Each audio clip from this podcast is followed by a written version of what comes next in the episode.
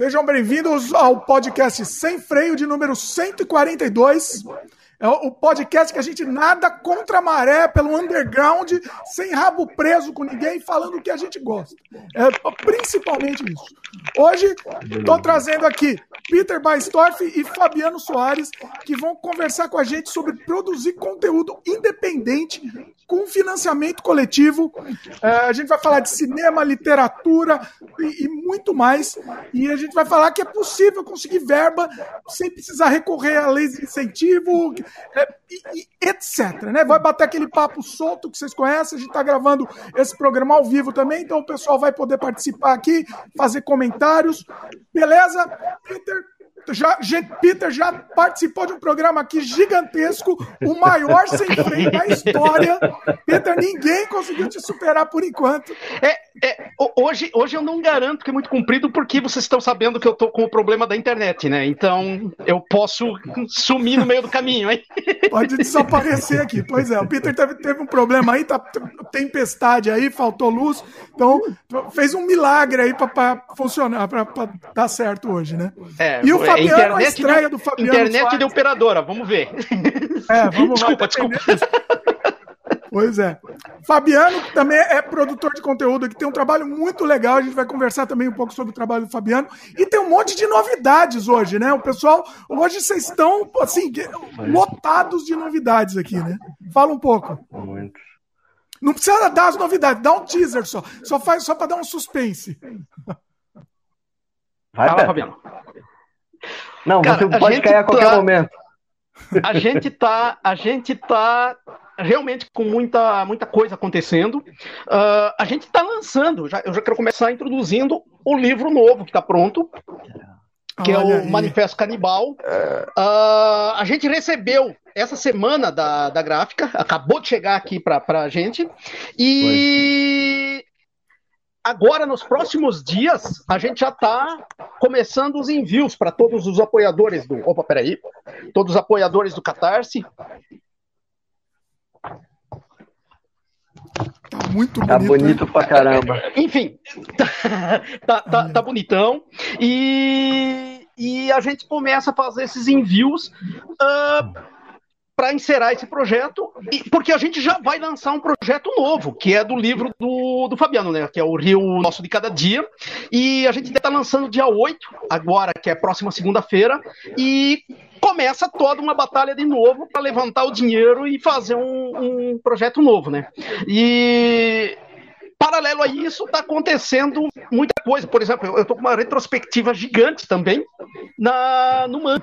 Então, isso está acontecendo paralelo também. O, o Man resgatou todos os meus filmes. O, o Man, eu, eu cedi os, os Masters, principalmente os filmes que eu fiz nos anos 90, os Masters em VHS, e isso foi tudo digitalizado profissionalmente. Então, está com a. Não é uma qualidade maravilhosa, porque a gente sabe que um original de VHS já é naturalmente uma coisa sem definição, né? Mas, é, e vai se deteriorando uh, também. Uh, né? Isso, e, de digitalização de VHS tá maravilhoso, assim, tipo, eu nunca imaginei que eu ia ver a primeira cena que eu assisti com as cores restauradas, assim, as cores do VHS daquela época. É, é, é, é uma fita que tá com 30 anos e, cara, essa, essa digitalização me surpreendeu muito, assim, porque tu, tu vê a, a cor da camiseta que a gente tá, não, não é aquele cópia de cópia de cópia, essa que vai desbotando e vai fazendo uma um contorninho na gente que, que, que é, não dá vira definição tipo um, é, vira então, um contorno, exatamente, uma aura, né? isso, né? uma aura. Isso, daí e, da, e daí tá acontecendo isso também em paralelo, assim, que vai de filmes de 1992 até filmes agora de 2021, assim. É, é, é, não está completa essa retrospectiva, porque teve alguns filmes que é, o Man não conseguiu negociar os direitos autorais com os outros produtores que são donos. Ah. Então, alguns filmes estão faltando. Agora, a, a, grande maioria tá. E o que também às vezes não tá ali na, na retrospectiva online vai estar em sessões que a Cinemateca do Man voltou a fazer sessões presenciais. Então, no Rio, para quem é do Rio de Janeiro, por exemplo, Fabiano Soares vai Eu acompanhar, uh, vai ter sessões do Gori Gori Gays, do Sacanagens Bestiais Arcanjos Fálicos, de um filme de 1996, que é um cine-montagem que eu fiz, que ele nunca foi exibido em lugar nenhum, que se chama Bondage. Depois eu fiz uma segunda parte que era menos picareta, que daí a gente conta uma história meio boca do lixo e, e tem uma continuidade. Mas esse primeiro era, era um filme montagem. É, a gente pegava alguns filmes de Super 8 para apresentar no Brasil nos anos 90 ou bondage. Ah, você fez então- montagem então, com outros filmes prontos já, assim. Não, e com cenas minhas, mas não, não, não, não, foi nenhuma cena. Não, ele não tem um roteiro, na verdade. Ele é um, um filme montagem só assistindo para entender, porque ele é um ah, filme para se sentir, assim. Ele não, ele não tá contando história nenhuma ali. Ele é um filme para te senti ele. E, e, para fãs de bondage, na verdade, para quem gosta de um sexo com, com cordas, com essa coisa toda, então a gente apresentava essa tara nos anos 90. Uh, ah, anos 90 não tinha X-Video, não tinha nada dessas coisas, então a gente às vezes explorava algumas taras para uh, lançar alguns filmes uh, diferentes, assim. Então, esse é resgatado. É a primeira exibição uh, pública vai ser nessa, nessa mostra presencial do Money. A presencial, não essa online ainda. A online não, ele não tá. Não, online ele não tá é, por, um, por um motivo meio básico, assim. Eu já fui expulso do. O, o Man usa um canal no Vimeo. Então, eu já fui expulso do Vimeo por, por alguns filmes que vai passar presencial, tipo Vadias do Sexo Sangrento, me rendeu uma expulsão do Vimeo com o meu IP preso. Olha! Isso é muito bom. Nossa, eu passei meses sem poder. Eu não sabia nem que isso era é, possível. É, é, é, Eles travam o IP. Não sei se é, eu não sei se hoje ainda é assim. E na época eu usava uma conta gratuita. Claro que talvez tu tenha, por exemplo, hoje eu tenho uma conta que é paga. Eu imagino que hoje só vai levar alguma advertência ou só vão pedir para te botar 18 anos, algumas coisas assim, apesar que isso eu tinha colocado. Mas conta uh, livre, conta que tu não tá pagando nada para eles, é, eu acho que é isso mesmo, até de sacanagem assim, de tipo, pô, é, já, legal. já é, não, tá, não tô ganhando nada mesmo. É, isso, e vem o cara aqui botar filme assim. Ó, vamos, a gente vai falar em detalhes sobre os projetos e vai e, e olha que interessante, né? Vocês estão conseguindo tudo isso do assim, com financiamento popular, o pessoal que gosta do trabalho de vocês. Então, esse acho que vai ser um dos temas principais. Olha lá, olha lá o Peter tá mostrando. É, ó, quem já tá ouvindo, são os marcadores do manifesto. Muito legal. De extra, né? Porque vocês passaram a, passaram a meta. Isso. Esse aqui, esse aqui é um postal, postal também inédito, só para é, é, duas ou três recompensas que a gente tinha no, no Catarse, que também é um postal do Zombie e também vai. E tem mais, a gente tem mais, até os envios ainda, ainda não iniciaram, porque a gente ainda tem mais algumas coisas. A gente usa duas gráficas. Uma gráfica entregou tudo dentro do, do, do prazo, mas a outra gráfica uh, tá dando um, uma dor de cabeça, assim, com, com, com entrega, né? Então. Vai, vai ter um livro também, um livro extra, não é? Isso, esse, esse livro extra. Esse livreto é, é, ele que tá dando problema que, que tá atrasando os nossos envios, porque a gente quer botar ele junto e essa gráfica tá de sacanagem com a gente, né? Então. E, e... Inclusive, eu quero fazer uma pergunta online que eu não tive tempo de, de, de perguntar pro Fabiano. Aquele e-mail que tu me mandou é porque eles despacharam esse livreto ou é outra informação? Não, falando que eu vai não... despachar até segunda-feira. Ah, que, é. enfim, tá, então. Sim, é, eu, já conheço. Eu vou fazer de conta que eu tô acreditando. É, pois é, não, eu também tô ouvindo esse amanhã, amanhã, o dia próximo, mais de, sei lá, mais de uma semana. Né? As produções tá falando que é culpa do Fabiano. Fabiano, conta ah, aquela deve, anedota não, com eles. Fabiano, conta aquela anedota que aconteceu com essa gráfica quando tu ligou lá para falar do folheto para acertar as coisas com os caras usando o pedido errado. Cara, é porque você tá vendo graça nisso, eu tô muito puto, cara, com isso. É porque eu tô todo dia ligando pra coisa, cara. Tipo, é tipo trapalhões, cara. É tipo trapalhões, cara. Isso aí eu liguei no início de outubro. Só pra. Porque, enfim, é, a gráfica bem enrolada. Falou, ah, vocês, vocês não podiam ter mandado com menos. Me, com menos página do que. Sei lá, 12 páginas. Não pode mandar com 12 páginas, tem que ser com 16. Falei, ah. só não imprimir só não imprimi essas duas páginas, que vão, essas duas folhas que dariam quatro páginas. Ela, ah, não é assim. Tá, eu, tudo bem, a gente botou quatro páginas a mais, fiz, reenviamos para lá, beleza. E aí eu falei, ó, eu quero saber se vai estar tudo certo, porque eu, o Peter, com esse negócio de prazo, ele falou, cara, quer saber? Não vai sair do jeito que, eu, que a gente quer, que era, a gente queria botar uma, um cartão triplex de capa, capa contra capa colorida, com cartão triplex, e dentro o, o coucher normal. Só que a gráfica falou que não podia fazer isso porque é, tinha que, se fosse para fazer capa, tinha que ser tudo colorido. Enfim, inventaram um negócio lá. Falei, quer, ah, Petra, quer saber? Foda-se, paga mais caro, mas faz tudo tudo igual, com, só com coucher e colorido. Aí a gráfica ficou lá, aí eu liguei para saber, né? E aí, tá tudo tranquilo com o pedido tal? É, ah, não, não, não podia ser feito assim, né? Peraí.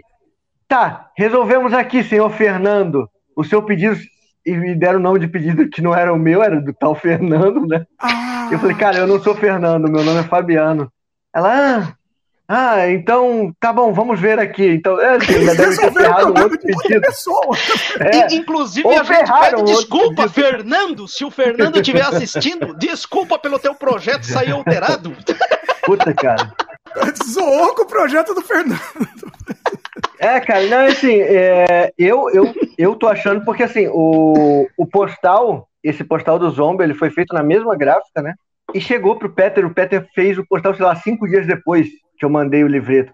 Eu tô achando que é censura, porque assim, o livreto mostra de cara um, um ser e fala, né, livreto de como, como Agora esqueci o nome que é, é enorme. Como realizar, mas...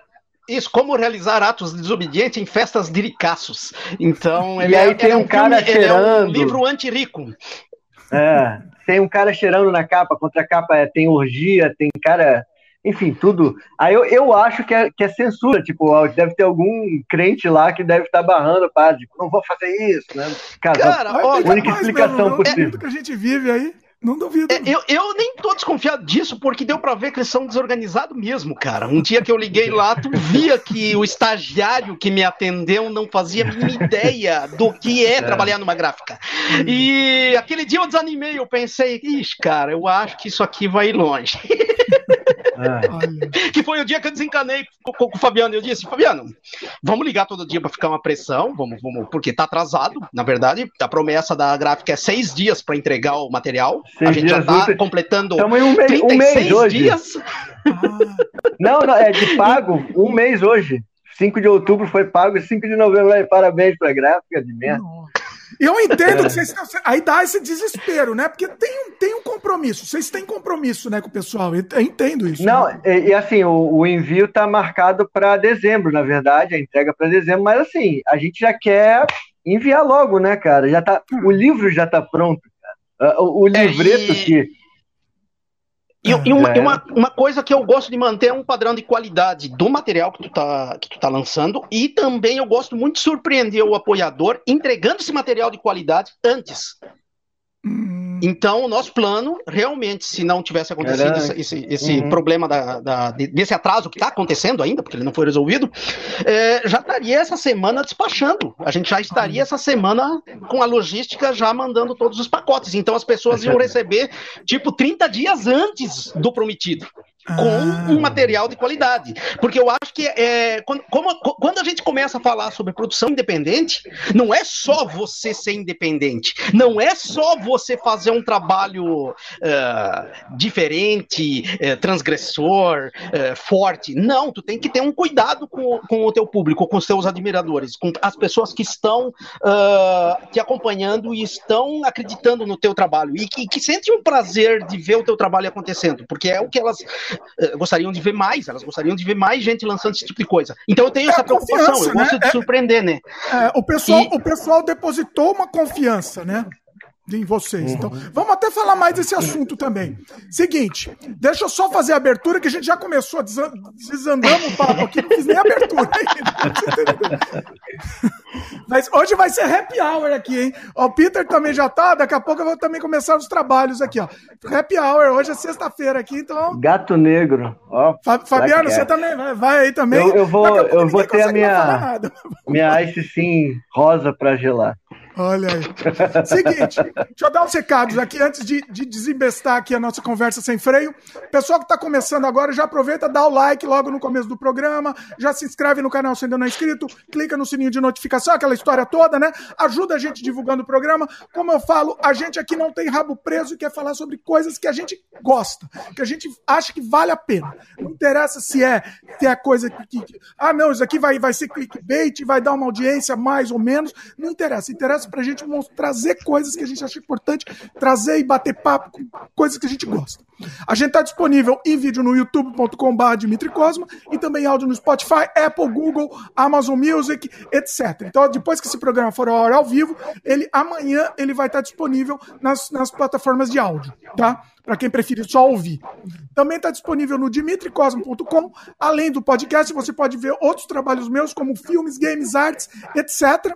E o recado, um dos recados mais importantes aqui, se você gosta, você quer apoiar o trabalho que a gente faz, eu gostaria de sugerir que você considere a possibilidade de se tornar membro aqui do canal. É um cafezinho por mês, um cafezinho mesmo, você vai ter acesso a um monte de material exclusivo que só os membros vão receber, meus curtas-metragens que não podem estar disponíveis é, em outros lugares da internet, não podem estar abertos, eles vocês vão poder acessar. Um monte de make-off, tem mais tem, tem horas e horas de make-off, tem um make-off do meu longa-metragem lá, tem quase três horas de material, tem, tem um monte de coisa. Tem um make-off em VHS que é bem, é bem assim, bem nostálgico para mim. A gente falou do, do VHS do Peter.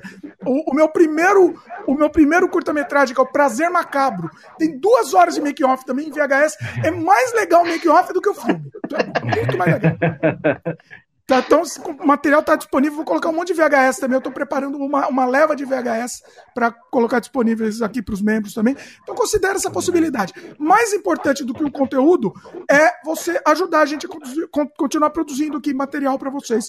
Assim, semanalmente a gente tem, tem o Sem Freio Podcast. A gente já está no, no, número 142. E vamos continuar. Vamos continuar porque a gente adora fazer e, e, e vale a pena. É isso que nos dá alegria aqui na vida e bater papo. Hoje, hoje é nosso happy hour aqui, vamos bater papo e, e vai, vai, vamos soltar o freio aqui. Então, assim, clica no botão Seja Membro, dá uma olhada lá nas, nas possibilidades e ajuda a gente todos os jabás feitos. Vocês têm alguma, algum jabá extra aí para falar além disso? Ah, o detalhe: os links aqui que o Peter comentou aqui no começo do programa, vai estar tá tudo aqui na descrição também do programa, tá? Mas se vocês quiserem falar, é, antes da gente soltar o papo mesmo, já falar mais algum jabá, algum jabá, alguma coisa, é, é a hora, vai lá. É, eu, eu, eu, eu quero é, é anunciar que dia 8 a gente realmente está com esse catarse novo, que é o, o, o, livro. Eu sei que eu sou suspeito por estar tá, por tá editando e ser parceiro do, do, do, do, projeto, mas, cara, o livro tá do caralho. Tipo, é, é são histórias absurdamente violentas do cotidiano do Rio de Janeiro. Uh, muito bem escritas. Então, cara, uh, esse, esse Catarse estreia dia 8 e a gente realmente espera, que, se o pessoal puder, uh, eu, eu, sei que todo mundo sempre está com o dinheiro contado, mas se puderem guardar um, um 60 reais pra gente, dia 8 tem a, a, a, aquela promoção de primeiro dia, assim, que, que o livro tá com coreio grátis, com, com uh, mais barato, é mais barato do que, do que o livro depois. Então, uhum. e a gente com certeza vai fazer uma, uma, um livro, uma edição bem bacana, assim, tipo, vai, vai ser um, um, trabalho de qualidade, que nem os outros livros já, já estão sendo, né? Então, o, o meu, meu jabá é isso, é, é se preparem porque realmente vai vir um livro muito lindo, muito um, especial. Assim. É, o link, assim, a gente tá fazendo ao vivo aqui, né? Não lançou ainda enquanto a gente tá fazendo ao vivo, mas esse programa vai ficar no ar para sempre. Então, assim, é, agora que a gente tá fazendo ao vivo, o link não existe ainda. Já existe o link, não? Isso. Uh, não, ele não, existe. Não. Não, ele existe, mas ainda, como não lançou, o Catarse não tem. A gente já tá com esse endereço registrado no Catarse para não perder o nome. Porque Entendi, mas você não pode... consegue entrar, é, não consegue. É, tu, tu, tu, pode dar azar, na verdade, de, de tá com tudo preparado e quando tu vai fazer na última hora, perder o endereço que tu quer. Então, esse endereço a gente já garantiu. Mas a gente prefere, na segunda-feira, liberar ele já podendo fazer o apoio, né? Tá, é, então, eu acho. Assim, que, quem tá assistindo depois da data, o o link já vai estar tá no post também, tá? Então, assim, agora, para quem está assistindo ao vivo, vivo, ainda não tem o link, mas depois da, da data do lançamento, o link vai estar também no post. É, e, e, e tanto, tanto eu quanto o Fabiano, é, é, só acompanhar nas nossas redes sociais, tipo Facebook, Instagram, essas coisas, que aí a gente vai. Uh, vai ser aquele bombardeio de material por dois meses, né? Porque a campanha vai durar dois meses, né? Ser, Porque é, isso, eu, eu, talvez tem muita gente que enche o saco, o, o cara ficar enchendo o saco, mas produzir independente sem edital, sem. Faz é, parte, é isso mesmo, né? Uh, a gente não pode nunca ser esquecido, porque se tu não fica divulgando o projeto, o mundo hoje está muito rápido a, a, internet deixou tudo muito rápido. Então, cara, um dia na internet já é muito rápido. Então, uh, as pessoas esquecem muito fácil um, algo que viu, ou. ou é, é, é, isso, isso, acontece comigo, acontece com vocês dois, de ver um projeto que interessa bastante, mas se tu ah, não vê. Vejo, né?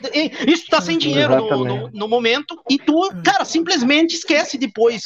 Se tu não, se tu não fica vendo ele. Eu, eu sou um cara que aprecia muito quando os produtores independentes ficam divulgando os seus, os seus, os seus links para apoiar em Catarse ou os seus sites de venda ou projeto que está fazendo para justamente o cara relembrar e, e, ter um, um momento que pelo menos tu vai ter dinheiro, né?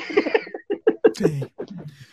Assim, vocês são um exemplo de, de, sucesso, assim. Eu acho que esse, esse é o tema principal. Nosso, o nosso programa aqui é sem freio vale tudo, né?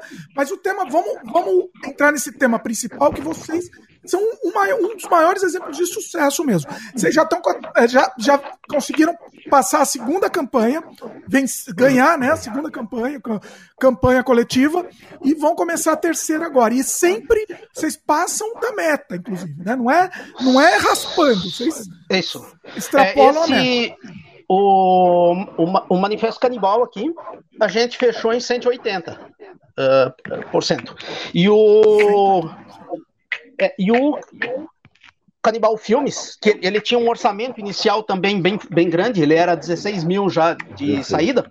Esse a gente fechou 157 ou 158%, eu não lembro direito agora, mas também foi, é, foi. um, algo que sobre. E, e, e, eu me sinto. Uh, bem surpreso com, com esses números, porque a gente está num período do Brasil que a economia nossa está realmente muito ruim.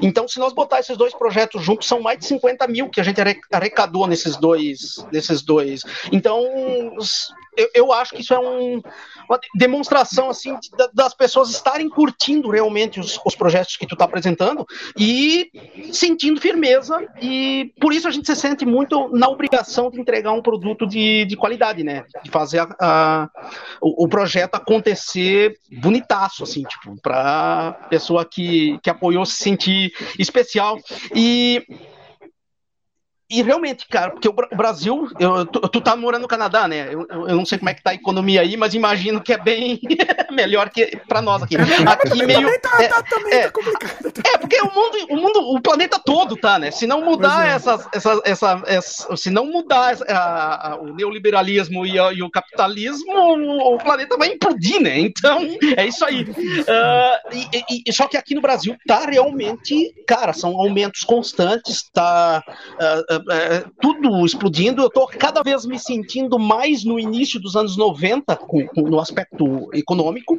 E uh, esse, esse livro aqui, ó, isso, eles têm a diferença de um ano o Manifesto e o, e o, Canibal Filmes.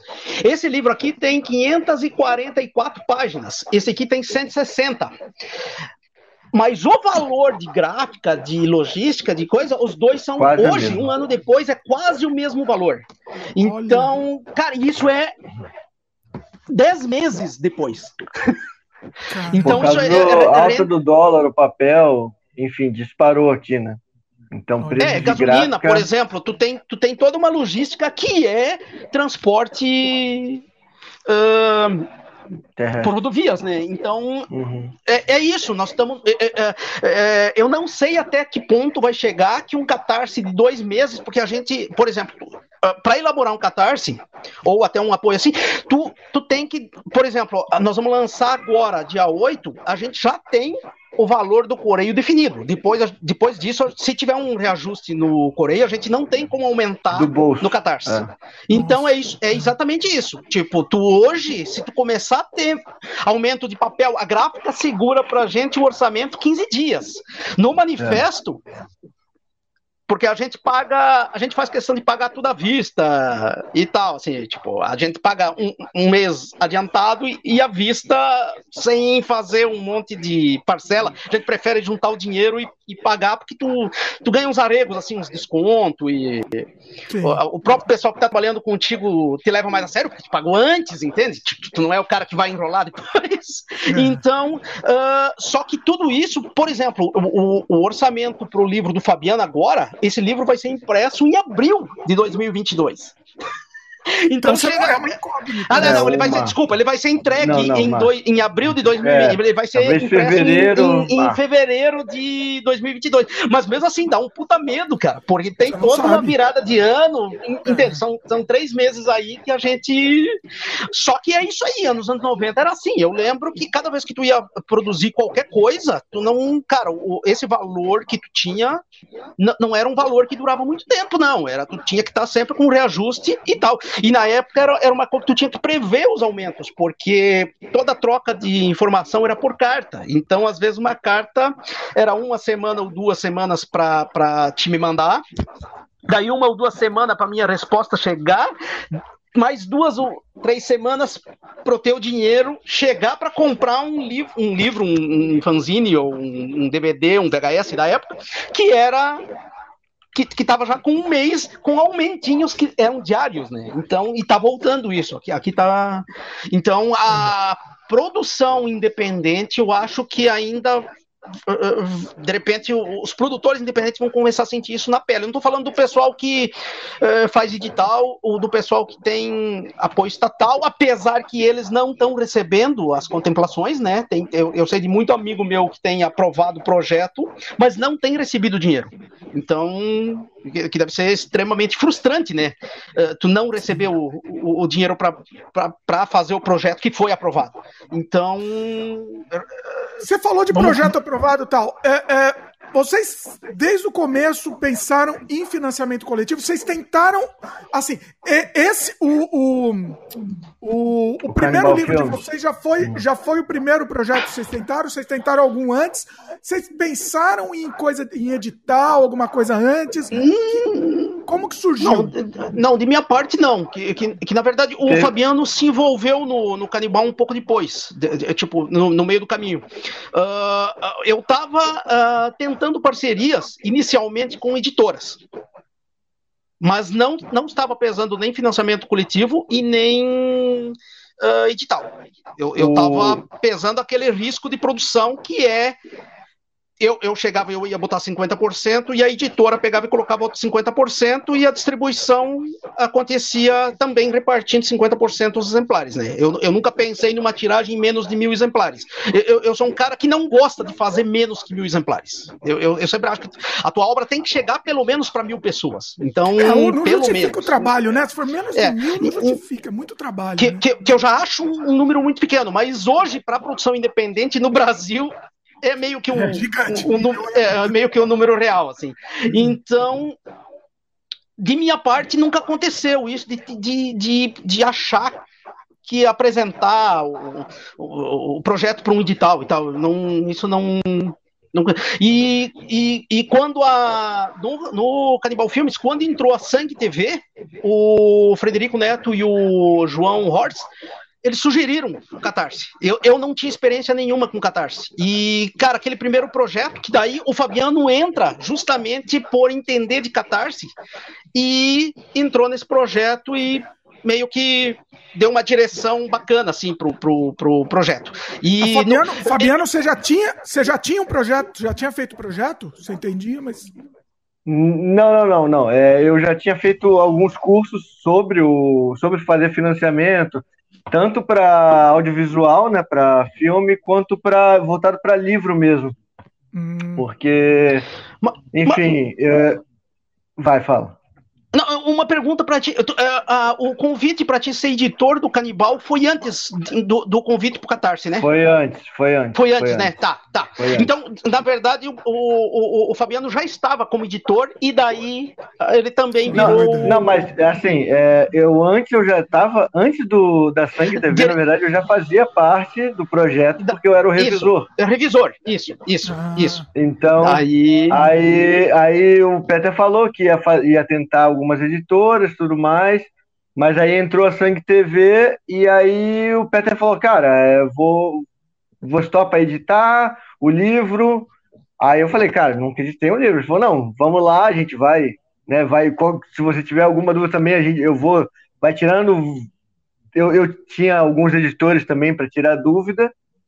E aí a gente foi, né? Topei. E pouco antes de, sei lá, dois dias antes de começar o Catarse, que começou dia 8 de março né, de 2020, uma semana antes do lockdown aqui no Brasil. Olha.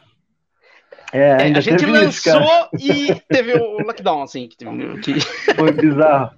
E, então, e, e, o que foi até meio que sorte, porque assim, o projeto do Catarse, ele estava muito cru. Então, quando o Peter falou com o Fred, né, e que eu, que eu entendi um pouco de catarse, porque eu cheguei a dar umas dicas pro Peter, né, porque tinha acabado de... A Sangue TV tinha acabado de fazer o, o catarse do Pazuco. Do Gursus. Do Gursus.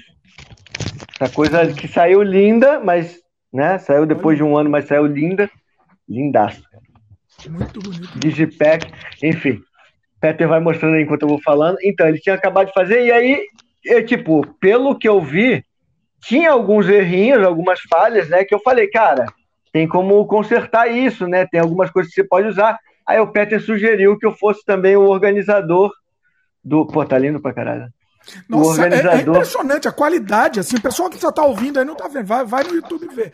É impressionante é. a qualidade. É, é... Um livreto ainda, cara. Olha. Colorido. Tá lindo, Caramba. tá lindo. Esse projeto tá lindo. Eu também participei é, e, desse projeto que, depois, que, né? Que também é independente. Também é feito também independente. Com... Então, é pelo Catarse. E eu fui dar uns toques pro Peter, né? Sobre o Catarse. E aí o Peter sugeriu que eu coordenasse o Catarse. Então foi assim, só que ele sugeriu isso seis dias, sei lá, dia 6, dia 7 de março. Então não dava tempo de fazer nada, né? De mudar tanta coisa, mas eu falei, não, beleza, começa e aí a gente vai moldando um pouco depois, o que foi até bom, porque começou cru pra caramba e, e mesmo assim, né, cara, começou um livro do Peter de 500 páginas, cara. Aí, óbvio que entrou um dinheiro bom, assim, muita gente empolgada, que realmente o livro tá maravilhoso mesmo, assim. O do Canibal Filmes, é, é eu achei uma obra-prima do Peter, cara. É, é impressionante, né? Assim, não só o conteúdo, que é, que é impressionante também, mas o, o, uhum. o acabamento, meu, a apresentação. Não, né? sim. É incrível. Sim. É. Não, mas ele, ele fez um. O conteúdo ali, a costura que ele faz é absurda, cara. Tá, é absurdo, tá uma obra-prima dele. Pode morrer tranquilo. e, e, e, essa, essa, coisa de, de, eu ser muito rápido, eles sofrem bastante comigo, o pessoal que trabalha comigo. Porque, cara, eu tenho umas deadline muito curta e, cara, é isso aí. Se tu entrar num projeto meu, cara, tu não vai dormir, tu vai ficar maluco, porque, cara, eu não durmo e. É assim que sai, é, é só assim que sai. E eu não gosto muito de enrolação, assim, tipo, se é obrigatório, por exemplo, um atraso por falta de matéria-prima, um atraso por logística que é, é de terceiros, que não depende de. tu não tem o que fazer, tudo bem. Agora, eu sempre acho que é possível. Então, se, se, uh, para chegar na perfeição que, que, que precisava para o projeto sair, nós ia levar um mês a mais. Só que Cara, já, já tava uma enrolação do, do, do, do, começo do, do ano, já tinha passado dois ou três meses, que nós estávamos já chegando em março. Daí eu falei com o Fabiano, com, com o Frederico, e disse: não, cara, vamos fazer, cara. O que, que precisa para fazer? Escrever essas porcarias do, do, do, negócio que tá ali? Vamos escrever então, Foto, tá faltando. A gente contratou o Ângelo depois, né, Fabiano? Para fazer então, o, é, o, visual, é, né? Então, é. e, e, depois disso, de, é, pouco antes de lançar, na verdade, a gente falou com o Ângelo, mas óbvio que não deu tempo dele fazer nada pro lançamento, que era tipo, cara, não tem como fazer desenho e tudo mais. Então, é, começou o Catarse assim, o pessoal né, já, já deu um apoio e tudo mais, E no dia, acho que 23 de março, mais ou menos, né, uns 15 dias depois, o Ângelo já estava com uma capa pronta do livro, as artes de recompensa. Então, assim, foi um novo, deu, deu um respiro, né? Deu, deu uma nova vida ali ao Catarse, que estava meio já minguando, teve aquele boom do início, aí já estava minguando, então quando surgiu de novo as artes e, e, o projeto ficou realmente mais bonito, e a capa do livro deu outro boom, né? Então ajudou também você tá falando a já... do manifesto, né? Do, do, não, não, não, não, a gente, não, do a gente tá falando do, do canibal ainda. Ah, o canibal não tinha, no começo do projeto ainda não tinha não, essa não, capa, não tinha nada. Não, não essa capa surgiu um mês depois. É. É, esse aqui, foi... sim. Esse, esse a gente lançou, que o capista é o Ângelo também. É, também. O Ângelo Arede. E essa capa já estava pré-definida antes, porque daí a gente, já tendo a experiência do Canibal Filmes, a gente, que, que, que nem o do Fabiano agora, do Fabiano já está com material já tá gráfico, tá tudo, tudo, tá tudo pronto. Ou então... seja, vocês aprenderam isso, né? Na verdade, vocês lançaram sem material gráfico, não estava chamando muita atenção, é isso? É, não, não necessariamente. Ele, ele não, tava indo não, bem, assim, na verdade. Estava é. indo bem pelo pessoal que ia comprar de qualquer jeito do Peter. Entendeu? Porque o Peter ele tem um, tem um nome que, tipo, porra, e falando que vai lançar a biografia da Canibal, óbvio que vai ter ali uma galera que ia comprar de qualquer jeito. Cara, podia, podia só botar ali. Dê dinheiro aqui. E beleza, cara, não precisa escrever mais bota nada. Bota o texto em Word lá, tá. Isso, cara, ia dar. Uma galera ia dar. É assim, mas assim, mas quando deu essa mudada, né? Deu também, acho que uma animada, pessoal, o pessoal viu que era um projeto também sério pra caramba, muito bem feito, né? A capa do Ângelo é, deu esse deu, deu um tchan ali no, no meio quando, pessoa, quando já estava minguando um pouco esse, esse boom do início. E, e depois é isso, a gente aprendeu, né, cara? O, o projeto assim vai chamar muito mais atenção até de, de quem, de possíveis de possíveis compradores que não necessariamente comprariam. Que assim, eu compraria o livro, óbvio, né? Mas pode ter gente que vai pensar assim: ah, porra, mas eu vou deixar para pegar depois. Mas aí ver, né, aquele projeto bonitão e ver como é que vai ficar o livro, né? E falar, cara, os caras vão fazer um troço bom, né? Então já, já coloca logo o dinheiro ali. Isso é bom, poder contar com essa, com essa confiança. E depois que foi entregue o primeiro, o Cannibal Films, o primeiro livro, né? Eu acho que também o Peter já ganhou um pouco mais de, de nome ali entre o pessoal que viu que, é, caramba, entregou. mesmo. Acho que a palavra é confiança. Sim, confiança. Né? Viu que entrega um produto bom, legal uhum. mesmo, cumpriu o prazo. Acabou, né? Aí acaba. Aí é, já, a, gente entre... a gente entregou antes também. Que, é Sim, também. É, foi, foi entregue antes do, do, do, do, que a gente tinha prometido. Isso, isso, isso, é uma coisa que eu levo muito a sério, assim, tipo, eu, eu, eu fico realmente é, agoniado se eu vejo que vai acontecer um rapaz. Eu, eu só sinto meus filmes também, é, justamente, que até filmes que eu pago do meu bolso, eu faço, um, eu faço uma grade de programação. Eu, eu tenho um. E isso para mim é muito sério, porque. Uh, eu, eu, dependo muito de, de, de um projeto dar um retorno para mim poder fazer o próximo. Então, e isso não é uma coisa que eu comecei a fazer agora. Eu faço isso desde 1993 o primeiro filme teve que ter um retorno para fazer o segundo, e assim vai. E, e, a gente já levava a sério uh, uh, essa coisa de uh, venda em show, venda por correio, fazer catálogozinho, fazer a gente fazia uns flyers com, com, com, com, um mini catálogo que tu mandava no meio de todas as cartas, e depois isso passou para a internet. Então eu sempre levei muito a sério isso, até porque contigo planejando bem um projeto, ele, ele realmente tem como tu fazer ele dentro do, dos tempos. Por exemplo, é, é muito viável fazer um longa em quatro meses.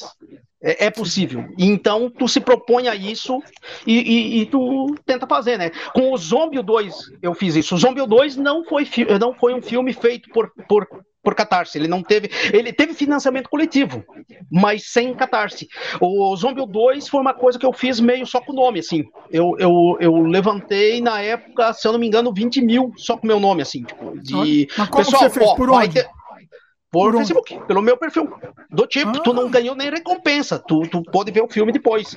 Coisa, mas não tinha, não tinha nem recompensa. Era do tipo, doação mesmo. Olha, a gente tá fazendo um filme, é muito grande. É, é, teve 72 técnicos, pessoas de oito estados. Foi um filme que cresceu muito. E foi meio assim, eu, tipo, eu pensei, ó, vou, vou falar, mas é isso. A gente precisa desse apoio para poder eh, fechar a verba. Eu tinha. Eu não lembro em porcentagem, mas eu tinha assim, tipo 50% do orçamento. Só que quando o filme começou a crescer muito, tu precisa de, de apoio de fora, né? Porque é, é exatamente isso. Para poder bancar aquele projeto como ele deveria ser. E eu, eu, me surpreendi bastante na época, assim, isso foi em 2013. E depois eu não cheguei a fazer mais eh, nem nada desse jeito. Que hoje, na época, já existia o Catarse, mas ele estava engatinhando. Então, realmente ainda não. Eu deveria ter aprendido a usar o Catarse já naquela época. Mas como eu tive essa experiência de fazer um pedido de doação e a coisa fluiu tão maravilhosa, eu, eu, eu achei bacana, mas isso não funcionaria, na minha opinião, não funcionaria em todos os projetos. Né? Eu acho e que talvez na época. Ser... É, é e em 2013 estava todo... falou 2000, 2013, é isso? 13. Tava, inclusive a economia do Brasil não estava tão fodida, né? Tipo, era, era todo então, mundo sobrava, sobrava um dinheiro e tal, era outra, era outro momento uh, que então, permitia. Pra, né? gente, pra gente ver que nem tudo são flores, porque a gente tá falando aqui de, de, de sucesso, né? Vou contar algumas histórias meio de, de terror aqui, no mau sentido. É, eu tentei fazer um. Em 2013, eu tentei fazer um financiamento coletivo do meu, meu e da Geisa Fernandes, o, meu, o nosso longa-metragem Vermes, né? E eu não sei se a gente tava com o público errado, fazendo. A gente tava apostando no público errado, apostando no meu canal de Canadá, o meu canal maior canal na época. E, e, e aí, assim, teve um apoio, óbvio, teve um apoio, uhum. mas não chegou nem perto de, de conseguir ganhar, de conseguir chegar na meta, né? Uhum. E assim, depois disso, eu fiquei, eu fiquei meio, meio traumatizado com o financiamento coletivo, com o Catarse. Né? Antes disso, a Geisla e o Felipe Guerra, eles tinham conseguido no, o estripador da Rua Augusta. Estripador da Augusta, né? Eu, eu, eu assim, lembro do filme, foi, foi por financiamento, né? Foi financiamento. Então, foi antes, foi antes do Vermes, inclusive. E eles conseguiram. Eles conseguiram. Eram curta, eles conseguiram, só que é, o que eles estavam contando é que assim, as recompensas, no fim das contas, é, não sobrou nada. Na verdade, eles pagaram para fazer o projeto. No fim das contas, tiveram que tirar do bolso. Porque, sei lá, tinha camiseta, tinha sei lá o que, entendeu? Pagaram. Ah, mas, ó, uh, uh, qualquer projeto de catarse, tu tem que fazer as contas muito sérias.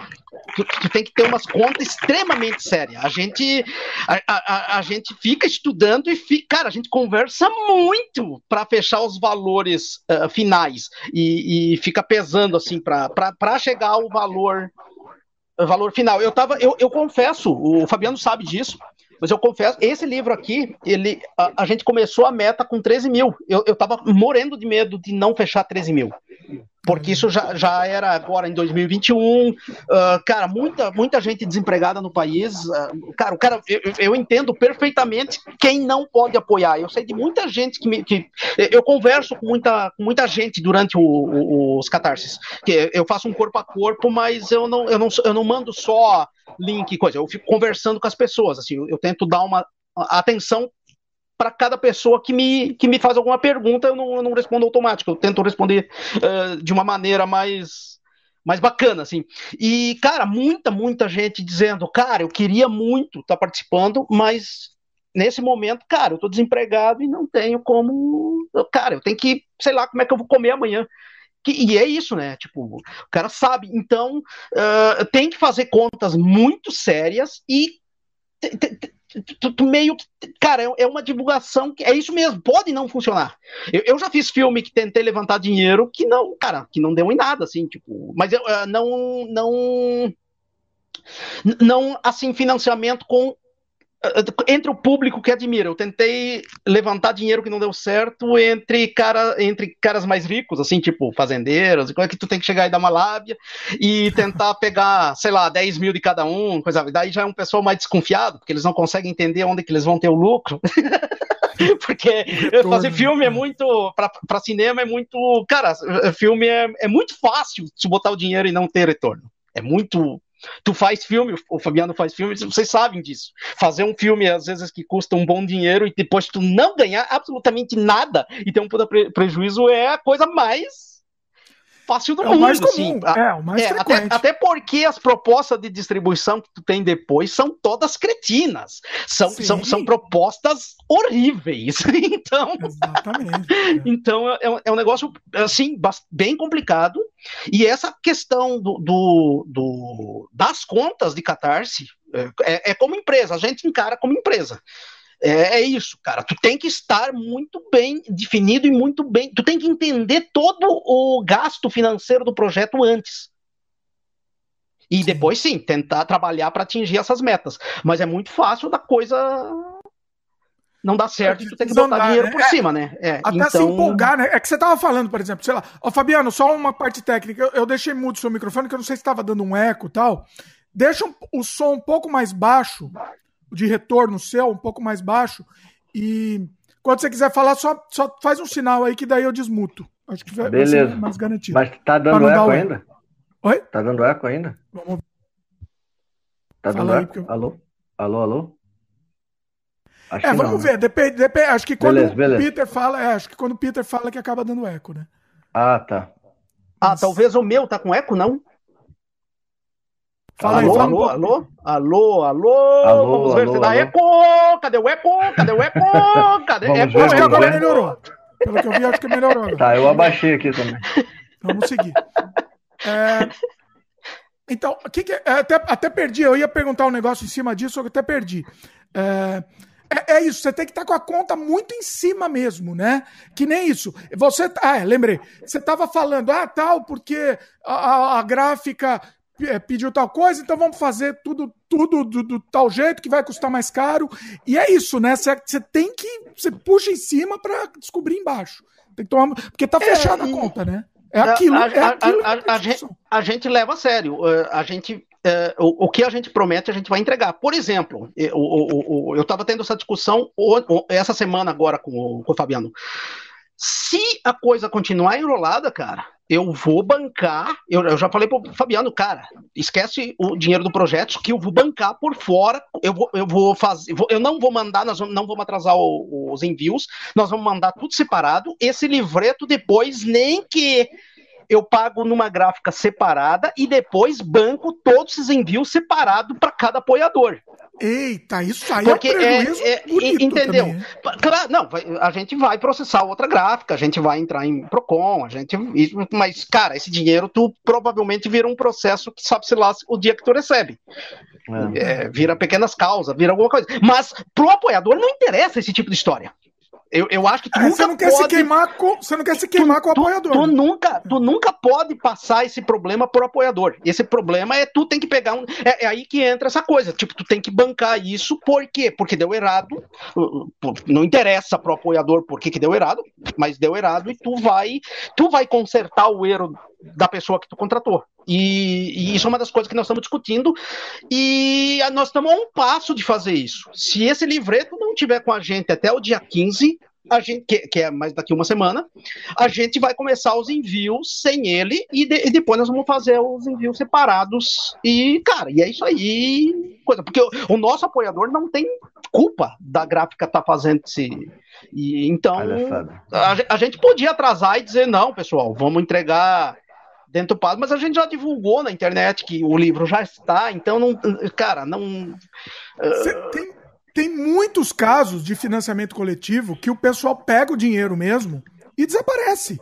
Né? Tem muitos casos, não sei se vocês conhecem. Não, não, sei no eu Brasil, eu não conheço não, no não Brasil. conheço. Eu- eu- os que eu conheço são fora e principalmente assim de, de jogo, essas coisas, né?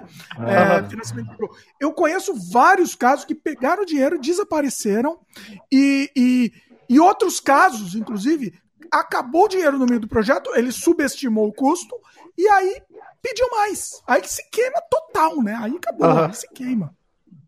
É, Uhum. Não sei se o Fabiano conhece alguma história assim. Eu, eu realmente não. Não, daqui não. É, Do É, Brasil e não. to- não to- todos, os projetos, todos os projetos que eu apoiei, assim, todos também eh, sendo concluídos e chegando. Pode acontecer, às vezes, algum atraso, né? Mas Aham. nada, nada grave. Eu, eu sou uma pessoa que não, eu não gosto de atrasar, mas eu não me importo com o atraso de outros produtores. Porque, cara, como tu tá na.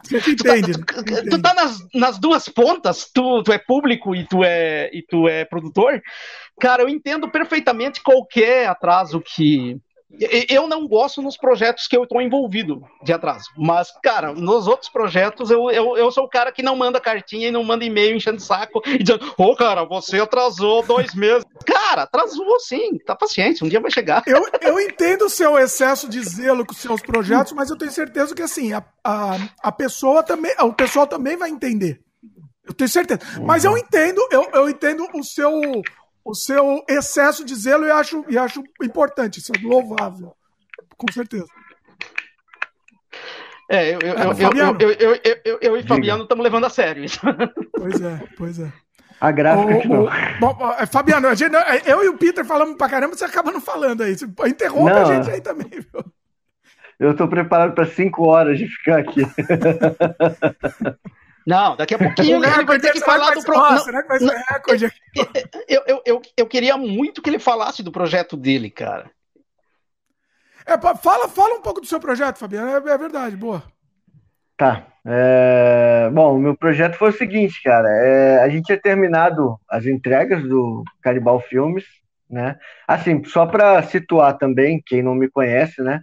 É, eu, eu enfim, sou produtor também de alguns curtas, né? É, diretor, roteirista e de curta próprio, né? E sempre fiz mais por né, por fazer mesmo. Eu tive a, a infelicidade de pegar o Manifesto Canibal em 2009, então me botou esse, esse bichinho na cabeça, né? Tipo, faz, tá tendo uma ideia ruim, cara, faz, transforma em vídeo e, e manda isso pro, pro mundo, né?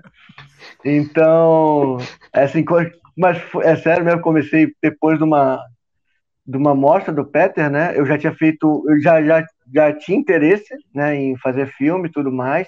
Tinha feito um filme quando que, que é o, o meu filme inicial é muito muito tosco, né?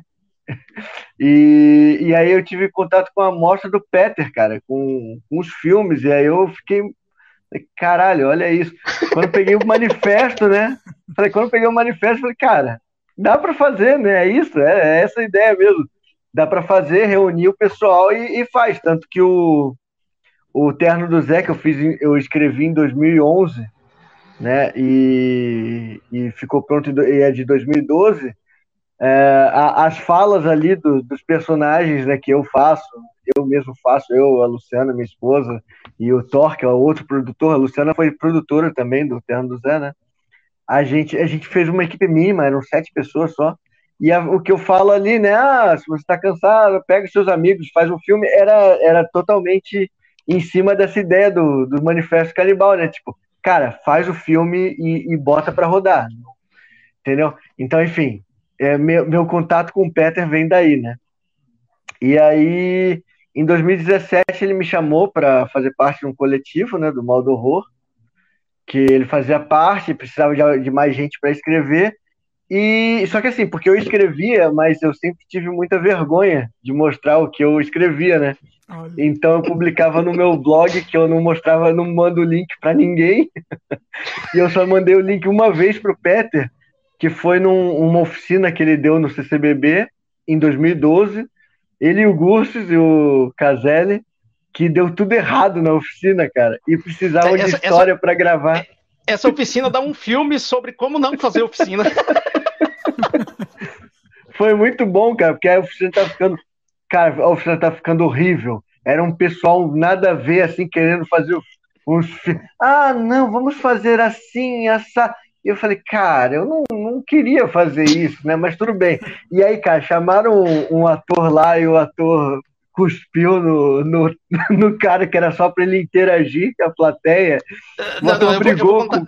Deixa eu fazer uma observação. A gente foi fazer uma intervenção na rua e esse ator que a mostra emprestou para a oficina cuspiu e bateu num senhor durante a gravação a interação. Não, não tava, não tava deu, previsto deu, isso. Deu polícia, cara. A gente não levou não, tiro da polícia popular de rua. Ah. Não, é, foi um popular de rua que entrou no meio da história sem. E o ator. Tem isso gravado? Tem, tem mas tem, os caras não liberam isso nunca. É, isso tá com. Tá com Provavelmente deu rolos, com, Guilherme. as- deu, deu rolos É. com a diretoria do CBB. O, a- É, eu, eu, eu e o Gursius e o Caselli, enquanto professores da, da oficina, a gente não levou esporo nenhum. Mas o ator teve que se explicar e a mostra teve que se explicar, porque estava sendo patrocinado pelo Banco do Brasil. Ai, caramba. Então é foi tipo o Banco do. Brasil batendo em alguém. Entendo, entendo porque não, não, não divulgam Ah. isso, não liberam. É. Não, e, e aí, tipo, e aí quando, quando aconteceu essa merda, né? Falaram, ah, não vai mais dar para fazer essa intervenção. Que assim, nem era a ideia do Peter e do Gustos, né? Então, é, nós vamos precisar de, de roteiro para amanhã. Tipo, quem é que tem um roteiro para amanhã, né? Aí eu falei, ah, cara, eu tenho, só que eu falei, é tosco, mas eu vou mandar, né? Aí eu mandei, o Peter gostou da ideia, e, e a gente gravou isso, né? O Gursius fazendo papel de, de, de garota e tal. É... Fala. Que, tá na, que esse curta tem como ver, ele tá na, na retrospectiva do mundo. Ah, tá na retrospectiva, uma- é, que se, tá, tá, o tá, curta tá- se chama, como piada é- é- interna, é- Perdigotos da Discórdia. Porque o cara cuspiu em cima que do outro. né? é, você- é, é, quando É. a pessoa sabe o, o- por trás aí, é mais É, não, não, não tem nada, per- não tem nenhum perdigoto no, no curta, né? Em nenhum dos, é um curta de quatro episódios, né? É, enfim, não tem nenhum perdigoto, só o perdigoto anterior que permitiu a Só- gravação. só- é exatamente o que causou o filme. Isso. Então, assim, por causa dessa vez que eu mandei esse conto pro Peter, ele, em 2017, ele, sei lá, lembrou. Ô, cara, você escreve, né? Tem alguma coisa aí pra participar do coletivo e tal? Eu falei, ah, cara, tenho, né? Tinha uma porrada de coisa que eu não publicava, né? Tenho, e comecei a mandar. E aí a gente manteve esse contato, assim, de, de mais literário também, né? Não só de filme. E aí ele me chamou para ser o editor dele, fiz. E depois que o livro estava pronto, em 2020, aí eu falei: ah, cara, ó, eu terminei de fazer meu livro aqui. Vou mandar para vocês aí verem se- o que, que vocês acham tal. E aí eu mandei pro Peter e o Peter falou: ah, cara, eu vou. Semana que vem eu leio. Eu falei: tudo bem, lê quando quiser, né? Quando, quando tiver pronto, já tá aí no teu e-mail. Aí, sei lá, no dia seguinte, o Peter falou: cara, tá do caralho essa porra, não sei o quê, vamos publicar isso aí. Falei, calma, Peter, como assim publicar isso aí? Ele, não, cara, porra, eu falei que ia ler depois, mas eu comecei a ler e o troço me pegou, acabei lendo tudo ontem. Falei, porra, mas é, é- é o hamster, né? O Peter não para. Aí eu falei, tá, ele falou, não, vamos publicar isso aí. Eu falei, não, calma, Peter, calma, eu ainda tô ajustando. Foi... Aí ele falou, não, beleza. Ele falou, não, porque tem isso e o Manifesto Canibal, mas eu queria publicar isso antes. Eu falei, não, calma, vamos publicar o Manifesto Canibal, vamos fazer mais um catarse teu, faz o Manifesto Canibal, e depois eu vou trabalhando o texto e tudo mais para fechar mesmo, né? E aí ele, ele, ele que ficou, na verdade, perturbando, né? Cara, vamos, tem que publicar esse livro, tem que publicar esse livro, porque eu falei para ele, ah, eu acho que eu vou fazer um e-book com isso, né?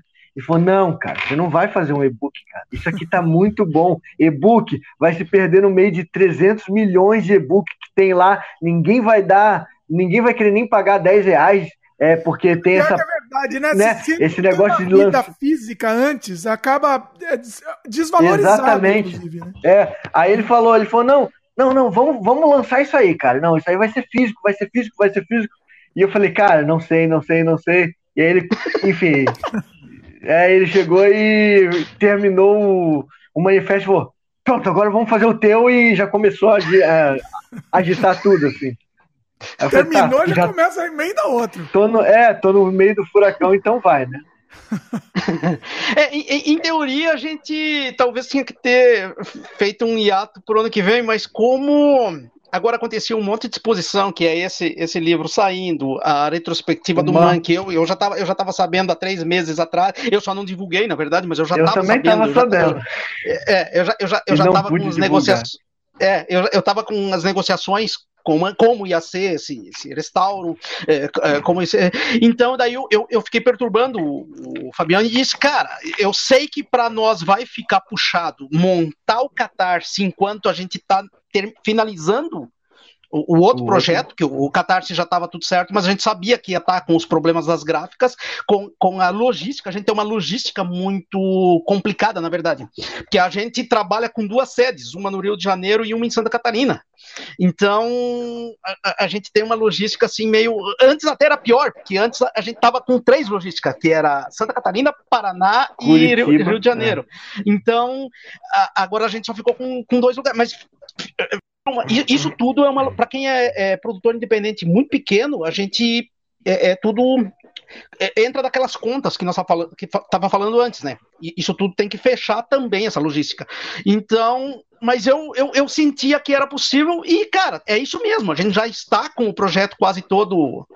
Uh, ainda, ainda falta amanhã e domingo, a gente vai passar o, os, dias offline, assim, fechando os textos do, do Catarse, fechando imagens ainda que falta, que falta fechar, mas vai estar tá tudo bonitão, assim, é, fica corrido, mas é, é, possível, é possível, tu se programando uhum. é possível, e eu, eu sentia que dava para fazer e tentar aproveitar essa exposição, principalmente da retrospectiva, que tem muita gente que está uh, ah, conhecendo os filmes agora, e está tomando esse contato com, com, porque a retrospectiva, querendo ou não, é, ela meio que traz imagens para esse livro aqui. É, é, para o outro também, é, claro. Ela né? ilustra, né? exatamente. Você é, leu, agora você esse, vai ver na, na prática esse, mesmo. Né? Esse, esses dois livros aqui, isso é uma coisa que até eu queria falar, eu não falei em nenhuma live ainda. E, esses dois livros aqui, eles se completam, na verdade.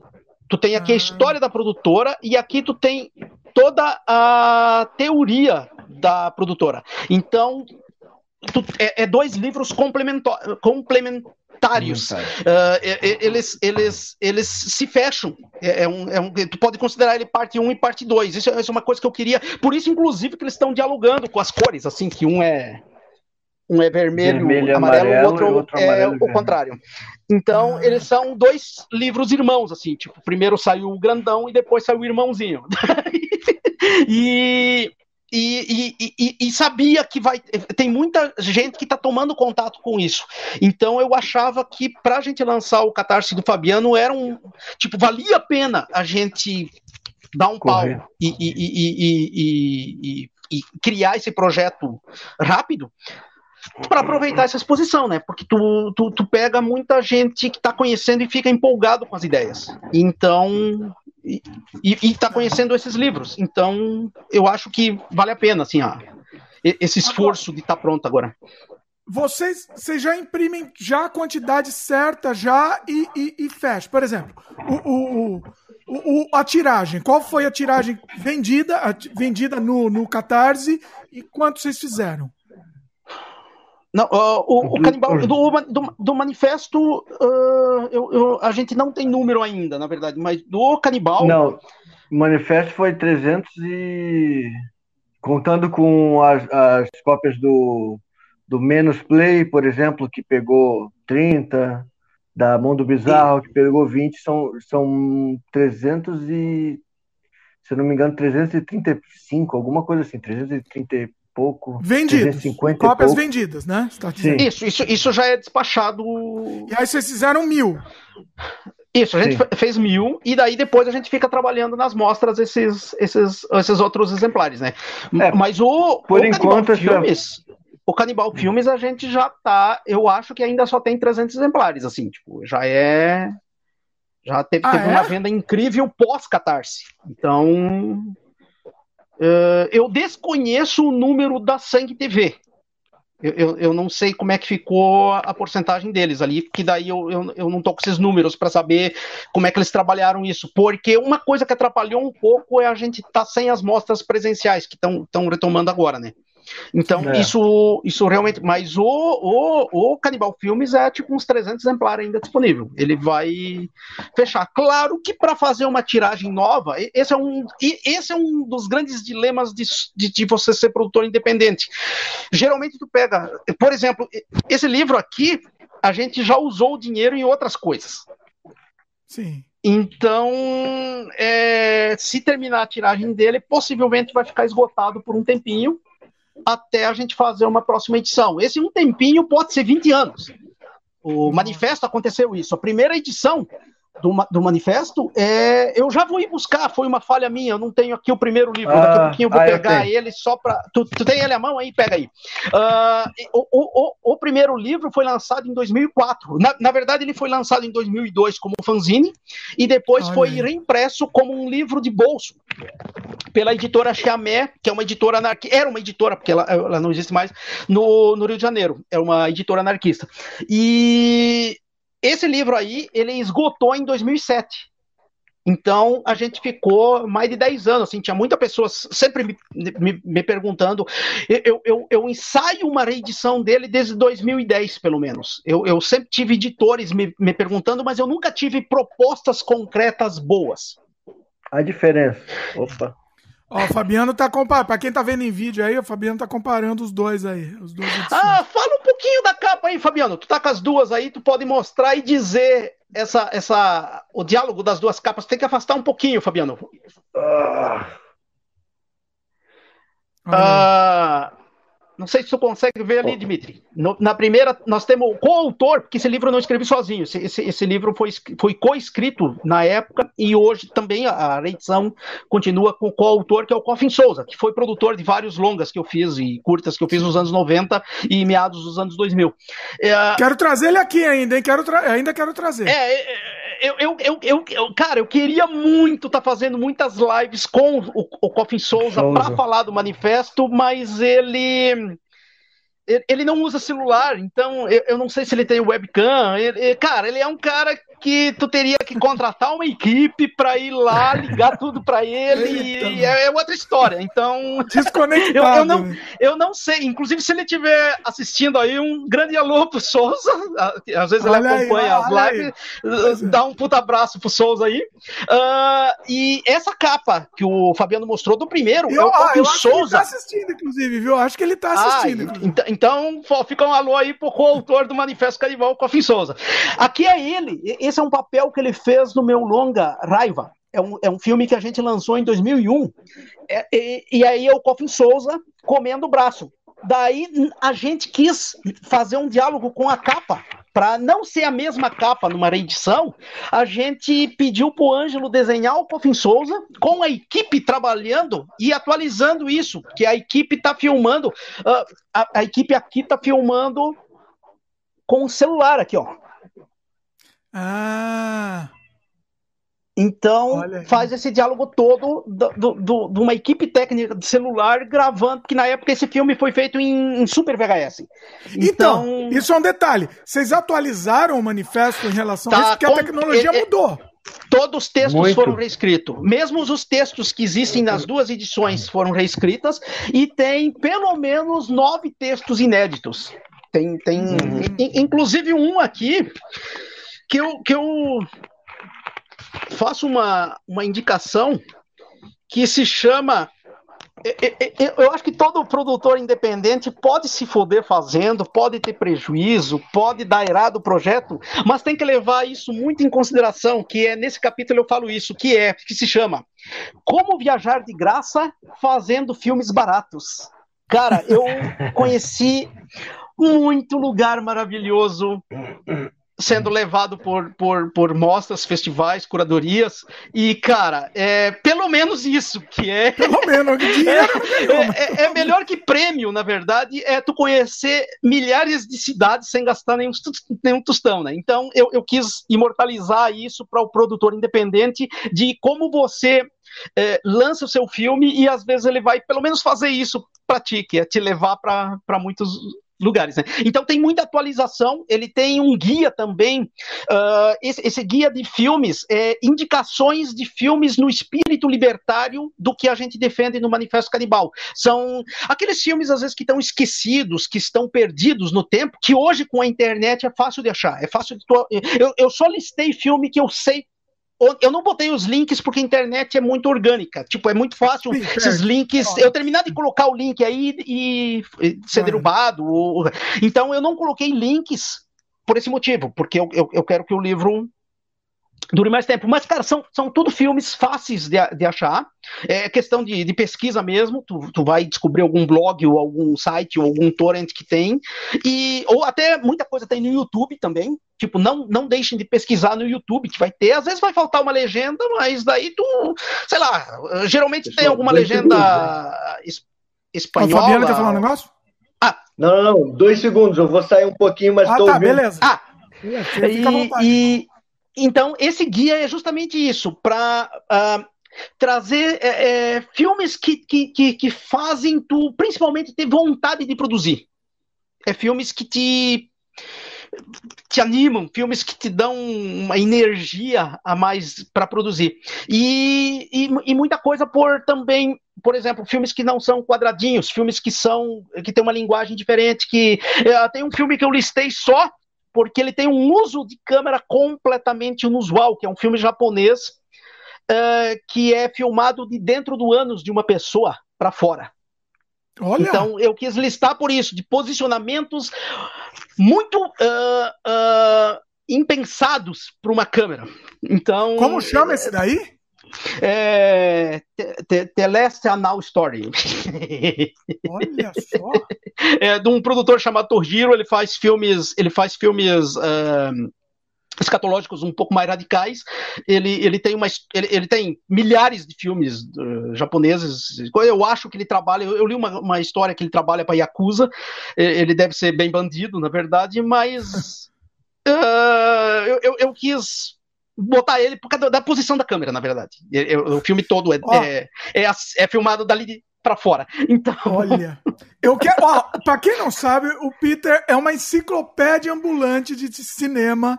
Eu quero fazer um, um um sem freio com você, Peter, só com indicações de, de filme, assim, filme extremo ou filme bizarro, filme que ninguém é, ouviu falar e, que tem que ser assistido. A gente vai é, fazer esse programa ainda, hein? É, eu já, já digo que topo e só preciso daí de um tempinho, porque daí eu, eu sou um cara que às vezes esquece, esquece nomes e detalhes, assim, tipo, é, é, é tanta coisa. Então eu só quero um tempinho antes para preparar uma puta lista, assim, para repassar filme a filme, porque, cara, tem muita, muita, muita produção maravilhosa que hoje uh, é, é, uma das coisas que eu falo nesse guia, que é hoje a internet, te, cara, a gente tem tudo isso dentro do bolso da nossa calça, cara. Hoje é muito fácil. Então eu quis dar esses apontamentos, porque hoje, às vezes eu acho as pessoas muito preguiçosas. Entende? Ah, tipo, Fabiano já vai, já vai começar é, os é, trabalhos. O, eu, eu, às vezes, cara, é só pesquisa, aqui, ó, cara. É, é, as pessoas não podem perder a vontade de pesquisar e, e a vontade de conhecer, de, de descobrir coisas novas. Então, e o manifesto fala sobre isso. O manifesto inteiro fala sobre isso. É entre é, é ser, você ser autêntico e conseguir imprimir a sua personalidade nos seus lançamentos. Isso é um dos principais recados do livro. Não só produzir sem dinheiro nem nada, porque não é só fazer um filminho sem dinheiro. Não, cara. Eu acho que é possível fazer filmes relevantes sem, sem nada de recurso. Então, uh, o, o, livro traz esses apontamentos para ti, sei lá, é, é, é, buscar ser, ser diferente, buscar um, um porquê na tua produção e que justifique fazer as pessoas assistirem, porque eu sempre acho que um filme não pode durar só, sei lá, um mês ou dois meses. Para mim, um filme tem que ficar rodando para sempre. Porra, a coisa mais linda do mundo é tu descobrir um filme de 1905 que é do caralho, e de repente, cara, ele continua girando até hoje. Então, esse tipo de resgate me, me, me interessa muito, e eu acho que tem, sim, às vezes dá errado o filme, às vezes tu não consegue fazer. Eu, eu já fiz um milhão de filme ruim, e, e, coisa, não é todo filme que dá certo. Então, quando tem uma produção muito grande, é muito fácil fazer muito filme ruim. E tem, assim, não é só filme ruim, né? Tem filme que você acha bom, mas as pessoas não, não ressoam com as pessoas, né? De todos os filmes, de todos os filmes que eu fiz, um, dos meus preferidos se chama Palhaço Triste. É um, é um filme que eu sei que a maioria das pessoas odeia, que é aquele Olha filme que ele não tem história, ele é um filme para ser sentido, é, é, um filme de imersão, é, é um filme para ti, ele tem 32 minutos, é um filme para te sentar e viver ele e, cara, isso tudo vai depender muito da tua bagagem cultural, da, do teu conhecimento, coisa. Ele é um filme de imersão e a trilha sonora ajuda tu a entrar nesse mundo que ele, que ele se propõe. E ele tem um efeito lisérgico em todos os 32 minutos. Então, eu, eu sei que a maior parte do, do planeta odeia esse filme, mas eu é um dos meus preferidos, é um dos filmes que eu mais é, é, é me diverti, não fazendo, mas me diverti depois de pronto assistindo. É, é um filme que ele demorou um pouquinho para mim descobrir por que, que eu tinha feito. E, cara, eu tenho, é... eu tenho exatamente a mesma coisa com você com o meu filme Entre Espelhos e Sombras. Eu amo esse filme que eu fiz e assim, as pessoas estão cagando pro filme. Fabiano, você tem isso também? Você tem, sofre disso também? Cara, não, eu tenho. Eu, é, sim, sim, mas eu queria só dar um adendo sobre o palhaço triste, cara. Que foi uma vez, cara. Cara, logo depois que eu conheci, né, a, a, a obra do Peter peguei os DVDs com ele lá no CCBB, pô, fui para casa, fui para casa da minha namorada, na, na, na época, a Luciana era minha namorada na época, falei, vamos ver fim de semana, Peter Weistorff, vamos revi, e revimos, né? Aí vadia sexo sangrento e começamos a ver pobre do, é, que, que merda do caralho, pobre só se pode nessa porra, sei lá, alguma coisa assim. E que começamos você tá a ver. do caralho, pobre só se que pode. você tá do caralho, é, que você tá do caralho, merda do caralho. É, e aí, e a gente tava vendo, tava vendo. Cara, chegou no palhaço, triste, cara. Pô, não, aí tocamos, né, o DVD era duplo, né? Botamos, chegou no palhaço triste, cara. Deu três minutos. Cara, baixou um negócio e a gente falou, cara, não consigo. Parou, acabou o Peter Bastorff aqui essa semana. Já deu, já deu. E aí, e aí eu fiquei sem ver por anos, cara. E aí o Peter ah, uma você vez, não gostou? Você não gostou? E, não, não. Olha cara, aí. Pra ter uma ideia, cara, é que tava num clima tão crescendo, cara. E aí entra aquela porra daquele palhaço triste, cara. Se você nunca viu, Dimitri, veja. Não, assim, porque depois eu dei uma chance pro filme. Eu parei, parei com três minutos e meio, eu parei e, e não vi mais Peter naquela semana. Eu falei, vou ter que Olha. deixar pra depois. Porque bateu muito mal, cara. Bateu muito mal. Sabe quando bate mal? É, foi isso, cara. E, Eu e, tô assim, procurando, não, não tá na, na retrospectiva, não, né? Tá? Não, o palha- Palhaço Triste tá. Ele. A, a achando retrospecti- aqui. Aqui, a aqui o sistema de retrospectiva. busca aqui do Vimeo é meio estranho, né? Isso, a, a, buscar retros- aqui, não- não a- retrospectiva. Ela tá É em de 2000 ordem. e... ordem de ano, é 2005, Isso, ele né? tá em ordem de ano. Então ele, ele vai estar ah, ali. tá, em ordem de ele- tá. Ele é o meu primeiro filme digital, na verdade. Então ele, ele, ele faz parte. E... Não, então, só para só terminar. Anos depois, o Peter, acho que em 2017, lá, o Peter fez um post falando do Palhaço Triste. E eu comentei, cara, esse, eu comentei essa história, né? Eu falei, cara, esse filme. Aí eu, cara, dá uma chance pro filme. Porque realmente, cara, eu parei, acho que ainda era só o Souza andando com um efeito. Que puta que pariu.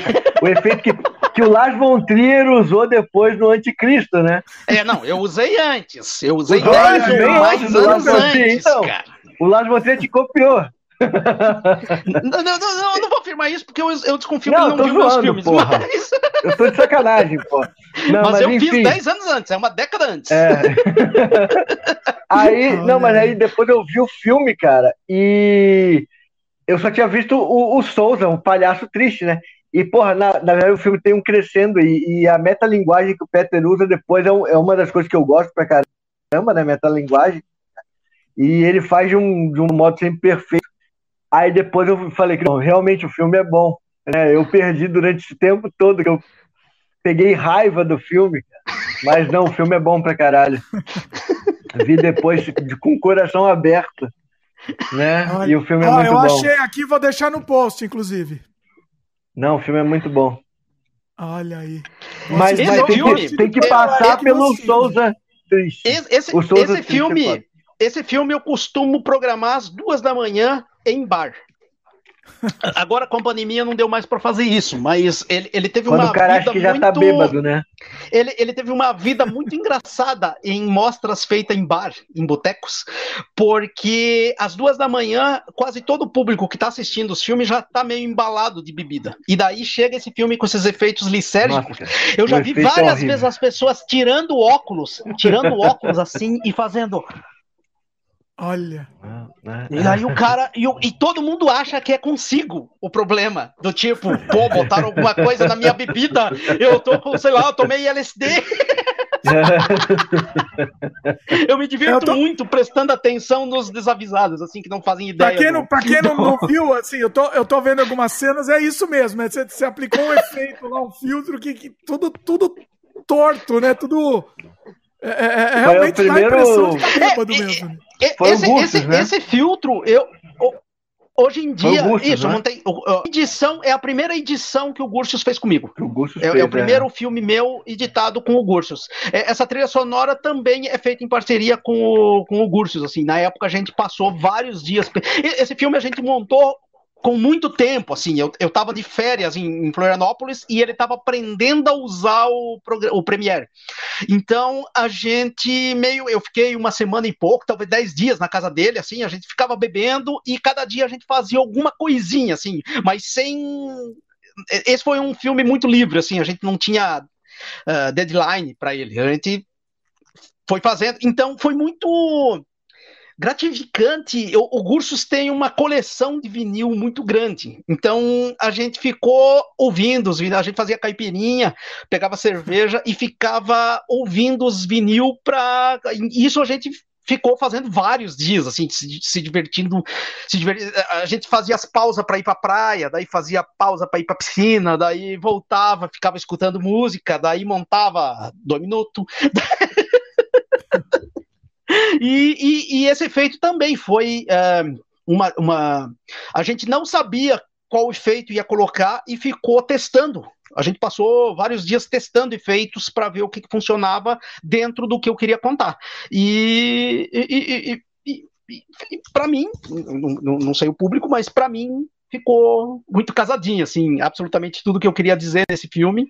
E porque eu filmei ele muito livre também. Eu tinha um, eu tinha um não vou chamar de roteiro, eu tinha um argumento, não sei se vocês dois filmam assim, às vezes em quando, mas eu já fiz muito filme assim, que eu, eu, eu escrevo uma linha e improviso absolutamente todo o resto. Esse foi um desses filmes. Ele, a metalinguagem dele nasceu durante a filmagem. Ele não, você não, sabe não, o discurso isso... que você quer dar, né? Você sabe isso, a base do discurso isso. e o resto é improviso, é isso? Isso, eu, é meio isso. Eu sei os, eu, eu, tenho uns apontamentos que eu sei o que eu estou querendo fazer, mas às vezes é, é, é, existem muitos caminhos, às vezes, para te contar o que tu quer contar. E nesse filme era um caso desses. Eu comecei a fazer ele com uma uh, ideia pré-definida, mas que eu, ela estava muito livre, muito aberta a encontrar o, o ritmo que, que, que ela pediu. Eu acredito muito em filme orgânico, filme, filme que o filme te diz o ritmo que ele tem que ter. E esse foi um caso, assim. Ao contrário, também tem filmes que, por exemplo, o Zombie 2 eu já fiz com ele todo definido. Não, cara, ele é esse ritmo que eu quero, ele tem que ser um splatstick uh, anos 80, Uh, e é isso. Eu, eu quero um filme extremamente divertido e, e, que se identifica com a pessoa que está nostálgica com um filme de zumbi gore exagerado, sem efeito digital dos anos 80. E, e então, é dois, dois caminhos que tu pode usar ao fazer um filme, né? Mas você dá, um, você dá uma margem para improvisação também. No Zombie, não? não, no Zombie não teve tanto assim. Eu reescrevi, eu reescrevi o roteiro no meio do caminho, mas improviso tem muito pouco, assim, tipo, o, o Zombie é, os diálogos estavam todos escritos, é... claro que sempre surge algum, algum improviso no meio do caminho, por exemplo, aquele casal de noivos aquilo, eu não sei se vocês lembram, tem um casal de, de, noivos que aparece no meio do zombie lá, que é um casal de noivo de zumbi. Isso foi uma casualidade do figurino. Ah, ah, agora me deu uma falha, eu não consigo lembrar quem fez o figurino no zombie. Peço desculpa, perdão. Ah, montou um cara com um terno e tinha montado o Hélio Cupini como uma noiva zumbi. Quem, quem faz a noiva zumbi é o Hélio Cupini, e que é o, o Américo Giallo. Ele tem um papel com, grande no, no filme, mas naquele momento ele não ia filmar, ele estava lá de bobeira e disse: Ah, vamos botar um zumbi a mais, Hélio. Entra ali no vestido da noiva e, e, e, vamos fazer. E esse caso, quando, quando eles. Tipo, a gente ainda estava maquiando outros zumbis, e de repente o pessoal da equipe começou a fazer foto do tipo, ah, faz aí que vocês estão casando, porque casualmente tinha um outro zumbi que tava com um babador, e daí ele parecia criança também. Então o pessoal da equipe começou a zoar assim, do tipo, cara, põe, vai ali, fica, fica de bebê do, do, do casal de zumbi. Cara, quando eu vi isso, eu pensei, não, cara, vamos filmar umas cenas separadas já com o casal de zumbi. Então eu, eu faço uma marcha de casamento no meio do mato com o zumbi vindo, que descamba eles matando a Miyuki Tachibana, que é uh, uma das atrizes principais, que é aquela menina que mora esquartejada depois que foge do, do porão. Então, esse casal meio que acabou tendo uma historinha uh, paralela ali. Tipo, é bem curtinha a historinha, mas é isso, isso foi improviso total, assim, do tipo de ter um. O figurino permitiu esse, esse casal uh, ter surgido, assim. Mas fora isso, foi muito pouco improviso, assim. Tipo, o filme todo estava bem, bem fechado, né? Ele tem. Ele, ele era um roteiro complicado, na verdade. Ele tem 120 páginas, assim. É um, é um troço Olha. absurdo. Ele. É, ele, ele, era um filme bastante complicado. Por isso que ele foi um filme caro também, assim, tipo, talvez não era para ter sido feito de uma maneira tão independente, mas deu certo, né? Então. O, o Palhaço Triste, eu tô vendo algumas cenas aí, eu re recomendo assistir depois de tomar umas. É minha... Isso, pra bar, cara, funciona que é uma beleza. Mas o é, Fabiano, é, o Fabiano, o, Fa, o Fabiano tava, o Fabiano tá, o Fabiano começou a falar da história do Palhaço Triste aí, mas ele não terminou de falar do livro dele, cara. Porque é, tu só falou do, do, projeto, mas tu não falou do livro. É verdade. Não, e o Fabiano ah, não falou também qual que é o projeto que você gosta que de repente ninguém gosta também. Isso, também não falou que isso. Eu gosto, que eu gosto meu? Seu. Que eu faço.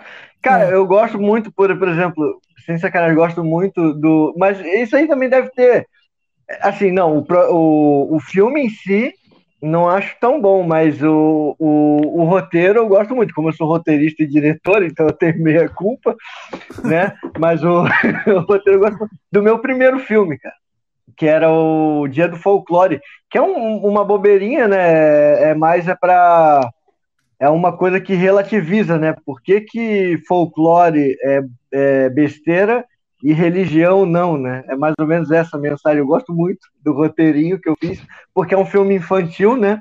E e assim, eu, eu é óbvio que o filme ele é bem bem primário, né?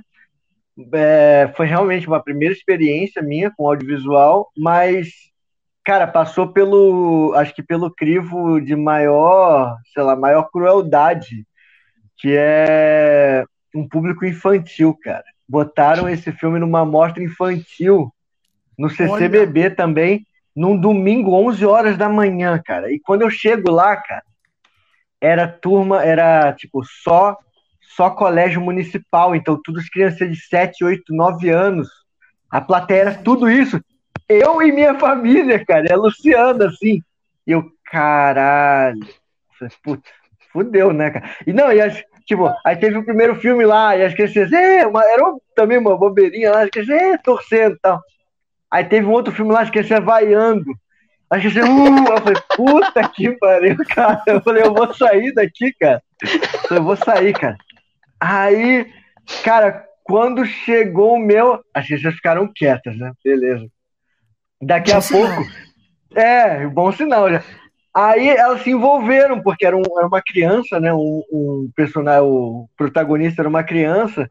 Então, quando o senhor lá consegue. Que eu falei, cara, as crianças não vão entender, porque eu não tinha, não tinha feito. A trilha sonora que eu tinha feito tinha sumido. Então, é, tinha um batuque na hora que ele pegava o saci. Esse batuque sumiu na edição. E aí tava assim, eu falei, cara, as crianças não vão entender que o cara capturou o saci. Cara, quando o cara capturou o Saci, que na verdade é um cara, é, é, o, é o Coroa, um ator maravilhoso, Marco Muniz, que sempre tá comigo em outros filmes, ele só tá com uma garrafa e ele faz isso aqui. E, cara, as crianças começaram a gritar. É, eu falei, puta, cara, as crianças entenderam, tá, tá ótimo, né, cara? Se criança entende, tá, tá, tá beleza, cara. E aí, enfim, esse filme é um filme que eu gosto, mas que é um filme que eu sei que a maioria que for ver vai já ver com aquela mentalidade de, é, né, ah, cara, isso aí é um filme amador. Tá, é amador, mas, cara, eu gosto, assim, é, eu gosto muito do, é, tanto do resultado quanto do, do resultado, assim, da história, né? Eu sei que tem muitas fases, eu sou um dos atores do filme por, por, por falha, na verdade, porque o ator seria o diretor de arte, o diretor de arte que tentou, ele tentou ser roteirista também do desse filme. Só que aí ele, ele queria levar para um lado muito outra coisa é, de, usar boneco e tudo mais. Eu falei, cara, a gente não tem estrutura para comprar boneco, cara.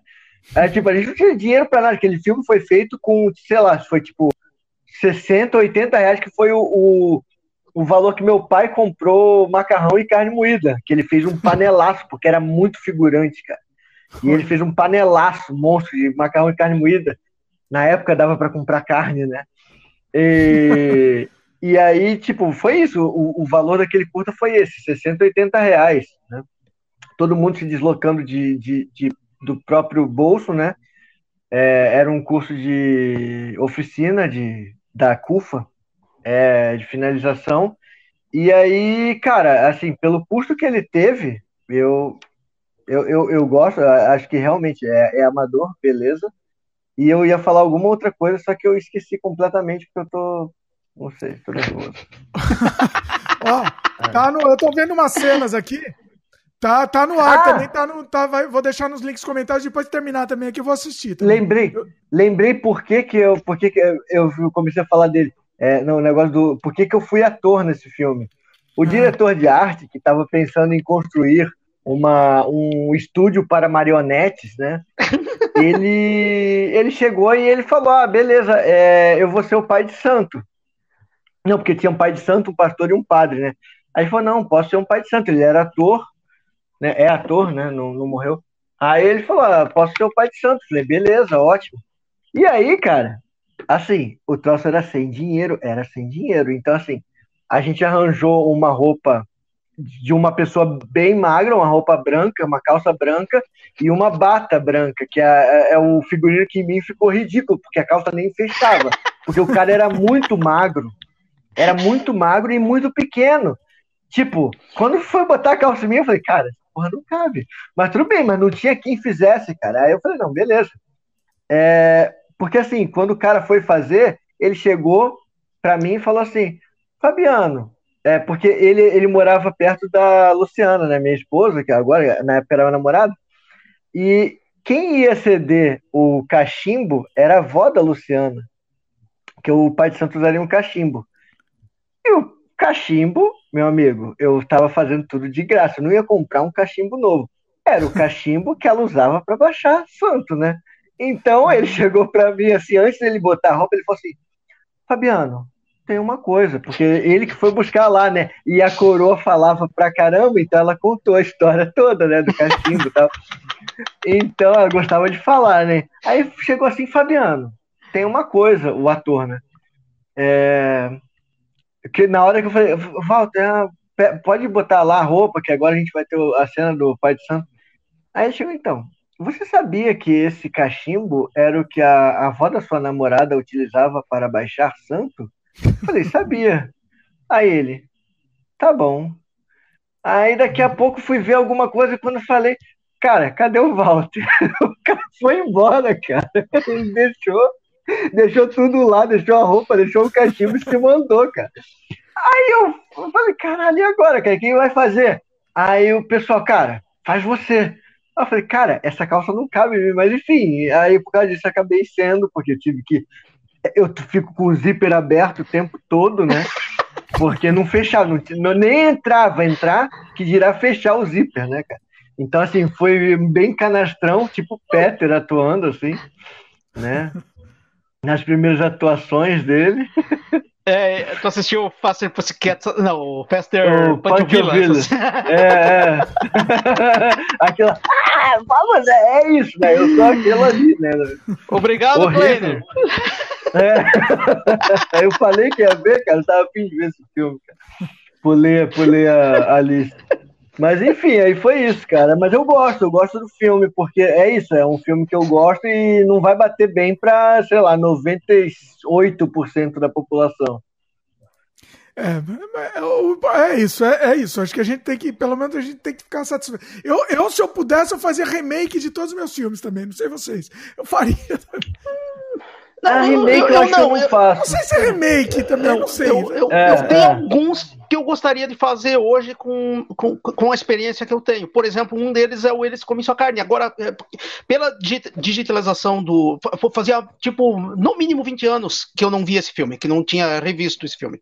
E eu fui com, conferir as, as digitalizações novas que o, que o, que o Man mandou. E o, o Eles Comem, ele tinha uma digitalização muito ruim antes. É, era, era muito amador aí nas coxas, assim, com equipamento ruim.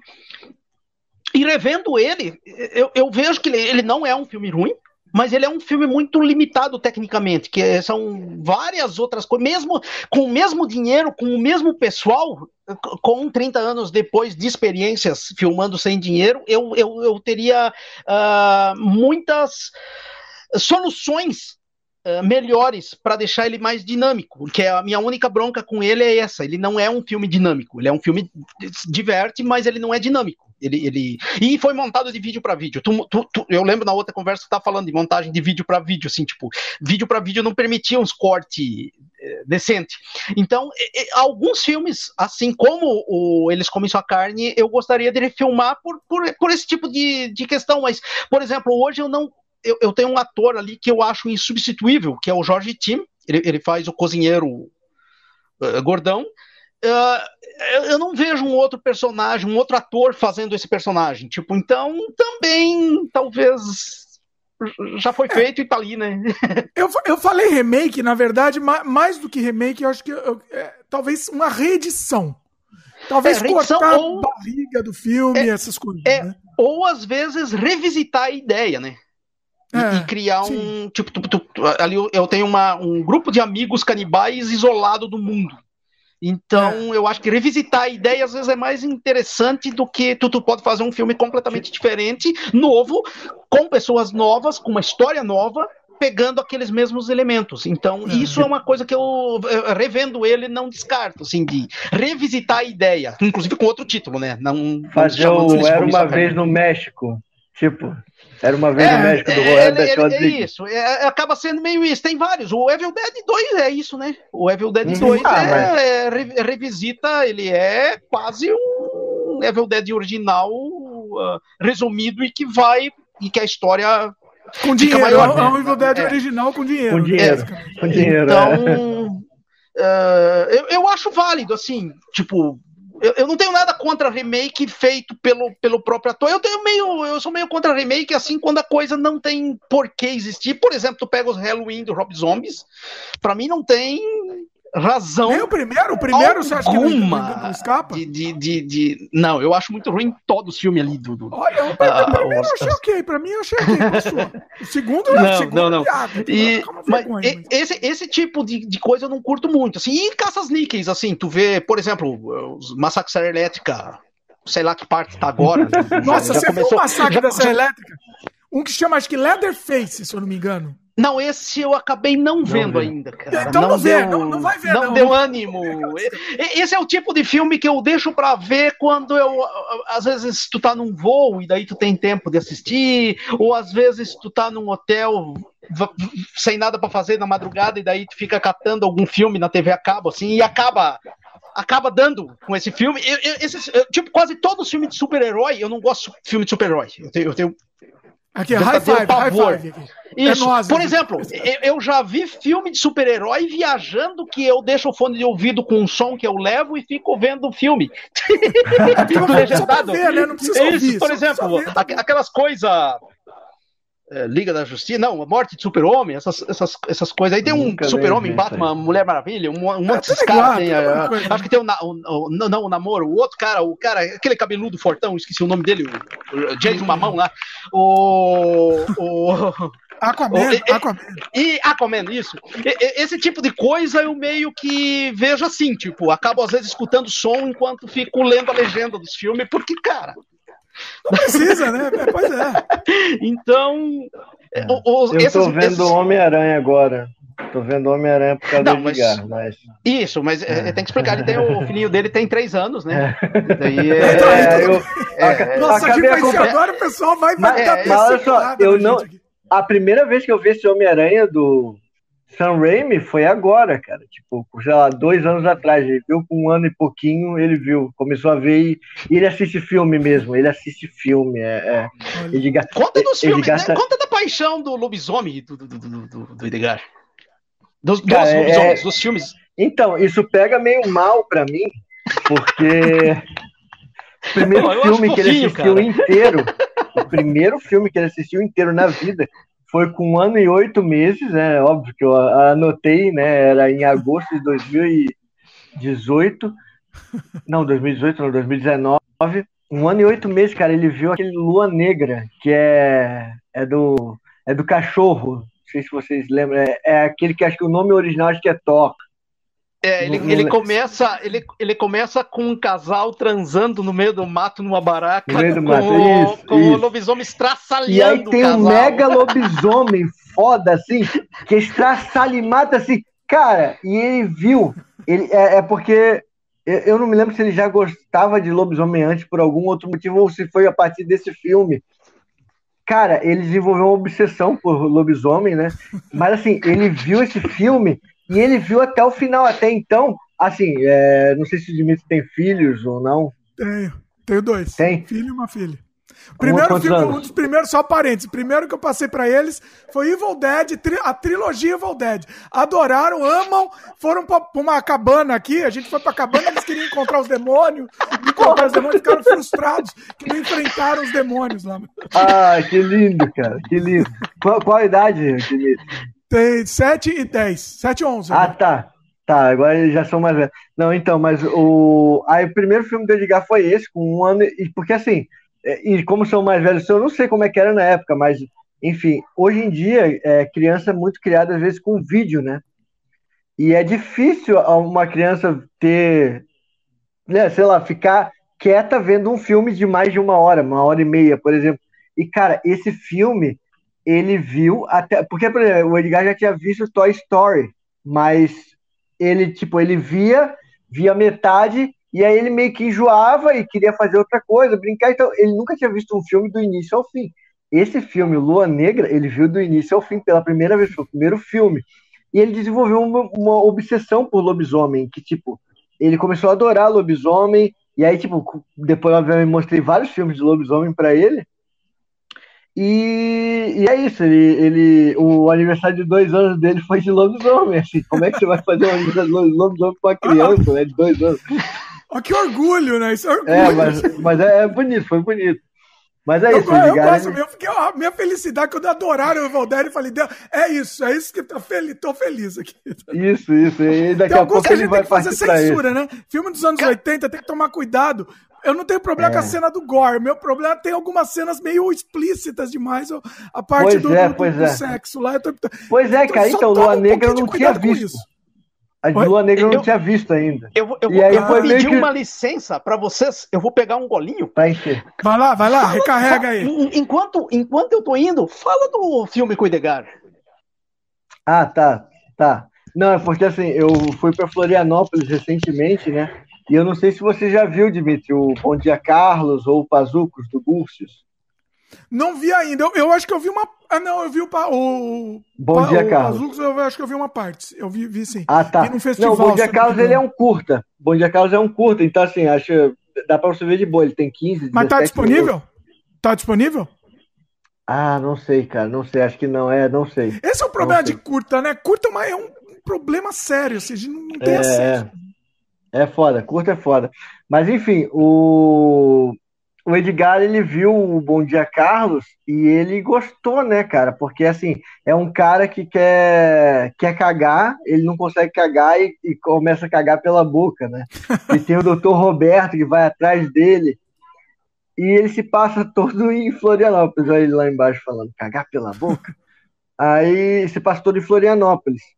E aí eu fui para Florianópolis recentemente, cara, com ele, e aí eu falei, cara, vamos fazer a Tour Pazucos, porque é outra coisa, ele, ele começou a ficar, ele começa sempre a ficar, começa sempre não, mas tem muito filme, por exemplo, eu tenho aqui em casa em mídia física, né, e aí tem o livreto, e ele adora ler, o Edgar adora ler, né, ler, três anos, ele adora folhear os livros, né, E, por exemplo, foi assim que ele começou a gostar de Tubarão. Ele pegou o livro do Tubarão, primeiro ele ficava na obsessão daquele livro o tempo todo, ficava perguntando quem era, quem era, quem era, e depois ele viu o filme, né, e, e gostou. Aí, mesma coisa para Zucos, ele, eu em casa, eu, eu participei da, tipo, eu que organ, é, fiz, sei lá, produção executiva desse, desse, desse DVD aqui, e tinha o livreto, então assim, eu recebi o livreto, eu imprimi o livreto antes para teste de gráfica. E aí ele pegou o livreto e ficou vendo, ficou vendo e perguntava quem é, quem é. Aí eu ficava falando tudo mais. Aí a Cocôzão, pô, Cocôzão, ele queria ver o filme do Cocôzão, né, cara? Que é um filme de cocô. Aí ele, ah, Cocôzão, beleza. E aí ele quis ver o filme, ele viu o Bom Dia Carlos, ficou também obcecado, gostou. É, e aí, quando a gente foi para Florianópolis, a gente fez a Tour Pazucos para ele, né? que era a gente foi nos mesmos lugares onde foi, foi, foram, foram gravadas as cenas. E aí ele, eu botei uma. Um. Esqueci o nome, cara. Uma capa, capa de, chuva. de chuva nele. Uma capa de chuva, que é o que o personagem, o personagem, o Dr. Roberto, o antagonista, usa, né? para procurar ele. E botei ele como se ele estivesse procurando o Carlos, né? E, cara, ele adorou, cara. Ele adorou. E aí eu gravei isso tudo. O Peter já. Do que eu mandei umas cenas do Edgar. Acho que do Edgar no supermercado deixou o Peter empolgado, né?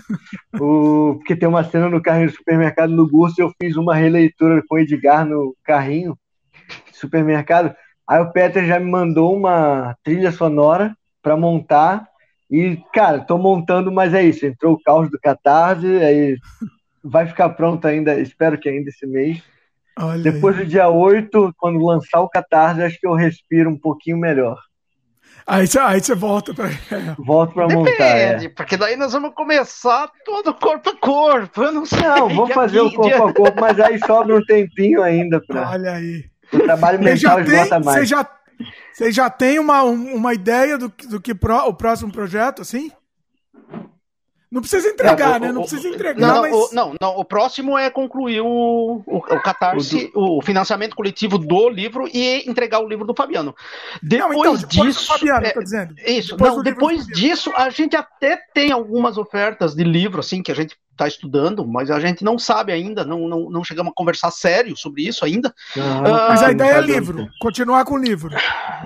É, eu, eu, particularmente, não, não, não sei. Eu, eu, eu sou capaz de pedir um, um hiato para escrever o um livro novo, na verdade. Eu hum. talvez eu tô, eu tô com um livro novo todo na cabeça, que, que eu, eu já tenho a, as entrevistas, ele, ele também não é ficção, ele é.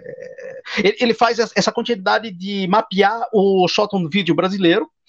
Então, eu já tenho todas as ideias. Só que é isso mesmo. Agora precisa de um ano, um ano e meio para sentar, terminar as pesquisas, sentar, escrever o troço todo. E nesse ritmo que a gente está trabalhando com projetos de, de, eu não sei se consegue porque é, para mim pelo menos não funciona muito bem é, criação e produção ao mesmo tempo porque são uma mecânica é muito número é muita logística é muita coisas uh, burocracia, né? Isso, que tu, que tu tem que pensar e tu tem que fazer acontecer e tu tem os prazos para fazer acontecer. E a criação é algo mais livre. Então, para mim, não, não, não, não, não funciona muito bem, né? Eu não sei, o, o, Fabiano até me parece que trabalha melhor essa questão do que eu, mas. Não. É, que é horrível, Agora, na verdade, porque são, são, são duas mecânicas no teu cérebro, né? Uma é, é, é produzir, é, uma é criar. Diferente. Uma parte é, é totalmente então... burocrática, outra parte. É. Então, eu não saberia te afirmar. Pode surgir um livro novo, de, de, de, de um autor que não é nem eu e nem o Fabiano, pode surgir. Se, se, se, a gente conseguir acertar todos os. A, a, a gente não pode falar ainda o, o que, que, é, mas se, se conseguir acertar absolutamente tudo, é, pode surgir um outro livro produzido pela gente. Mas. Uh, Mas já também... tem, já tá, já tá em, em, tá em vista, sim. Não, a gente, a gente tá com o livro Só falar. e tá estudando. Tá é, a gente tá com o livro estudando, e tá estudando é. se vai uh, se, se, se botar nesse projeto ou não. Ele é um projeto de cinema também. Mas não, cara, a gente ainda não decidiu se vai se, se, é, se vai não tem como ideia, falar assim. ainda, Dimitri, porque é. ainda. Não, não, não, não, não tô nem. Pra... Melhor não é, falar, e, não. É, e sempre, e sempre surge, por exemplo, eu, eu vou trabalhar no filme A Noite dos Vampiros, do Rubens Melo. agora em, Ah, em, em- em Ó, de- tem em- é dezembro. É, que as É. filmagens são em dezembro agora. Então, pós disso, também pode acontecer. Eu tô com muita vontade de fazer um, de escrever e dirigir um filme. Escrever, produzir e dirigir um filme. Então, Nossa, pós eu o também começo a dar tremedeira. Né? É. Fica muito tempo sem produzir, a gente começa a dar tremedeira, que é uma Então, abstinência. Eu- tô com umas ideias para uns filmes gore, eu tô, eu tô sentindo muita falta de cinema gore hoje no Brasil. Tô falando exclusivamente não fora do Brasil, mas no Brasil não. eh, querendo ou não, eu sou o principal representante do cinema gore no Brasil, assim, tipo, de, eh, talvez é eu e o Rodrigo Aragão, e, e não sei se dá outro realizador, assim, com, com, com tanto amor a sangue e víscera e, e corpos Acho que sim, desmembrados. sim, sem É, dúvida. Mas, É. mas é, eu tô com muita vontade de fazer. Um, eu tô com vários roteiros ou argumentos já pronto para filmar. Eu tentei levantar o meu primeiro, minha primeira tentativa de edital foi com um filme gore que a gente Hum. acabou não apresentando porque o orçamento ficou muito inflado, que ele, ele ficou em 130 mil, assim, para fazer um curta. Então, porque ele é um filme complicado de fazer, ele não é um filme fácil de fazer. Mas eu, eu tenho muita vontade de talvez também ou dar o hiato para escrever ou dar um hiato para fazer um filme novo. Então, e, e acredito que o Fabiano também, pra, porque, por exemplo, para o Fabiano apresentar um livro novo, ele também vai ter que parar para criar Eu tô um. escrevendo um livro novo, mas assim, exatamente. Parei numa reta ali que eu falei, não tem como eu me dedicar à produção enquanto eu escrevo. Não tem, não tem. Você falou que pra mim deve ser mais fácil. Não, cara, é impossível. É que pros Inclusive- outros sempre parece mais fácil, né? Não, inclusive, é, a, a Luciana mesmo fala que nunca, nunca me viu no, no papel que eu tô fazendo agora, que é meio que de produção. Que assim, o livro do Peter, o, Mani- o Manifesto Canibal, o box do Pazucos, é, são, para, são coisas que exatamente lidam com. Você tá lidando com burocracia, que não, nunca foi minha área. Nunca foi minha área. Mas assim, tô conseguindo fazer, né? É, e bem, né? Ainda bem. Tá, Né? tá saindo bem, bem. pois é. Não, tá cara, saindo o, o bem. Fabiano, o Fabiano tem salvo, por exemplo, caras como eu e o Gursius, porque eu, eu e o Gursius somos dois caras, assim, tipo, contra a burocracia total. Eu sou o cara que, se der muita burocracia, digo, ah, cara, vai se foder, eu faço de qualquer Nossa, outro é, jeito. desespero, né? E- o, o- é, e o. Fabiano, eu, eu acredito que pro Gursius está funcionando que nem pra mim, assim, que é ele disse, não, calma, a gente vai resolver, vamos, É, então, vamos insistir. Para você ter uma ideia, Dimitri, é, por exemplo, eu não tenho o CPB do meu do curta que tipo teria como vender para o canal Brasil facilmente, né? Do por exemplo, o terno do Zé, que tem o Antônio Pitanga, o Carlos Mostra, todo mundo fala, cara, isso aí o canal Brasil vai comprar na mesma hora. E eu não tirei o CPB até hoje. E não é tipo, não foi por falta de tentativa, foi eu já fiz, já preenchi os documentos todos, enviei para lá. Aí a mulher falou: Ah, olha, é, demorou um tempo, fizeram análise lá, ah, ó, tem um, como é que se fala? Tem, tem aqui um desencontro de informação. Detalhezinho, né? É. Cara, ah, porque aqui no curta tá como produção Luciana e Thor. E, e aqui você botou é, como produção executiva Fabiano. Eu falei, não, mas produção executiva foi minha. Ela, ah, mas não está acreditado isso, porque realmente nos créditos, quando eu fiz, eu nem sabia o que, que era produção executiva, cara, de 2012. É, produção executiva. Não teve produção executiva, tipo, quem, quem, quem deu o dinheiro. Foi isso, é, tá. Mas aí eu falei, não, eles fizeram produção de sete. A mulher, ah, não, não, não, não interessa. Você tem que, então, ter a assinatura dos dois para conseguir isso. Aí eu falei, ah, beleza.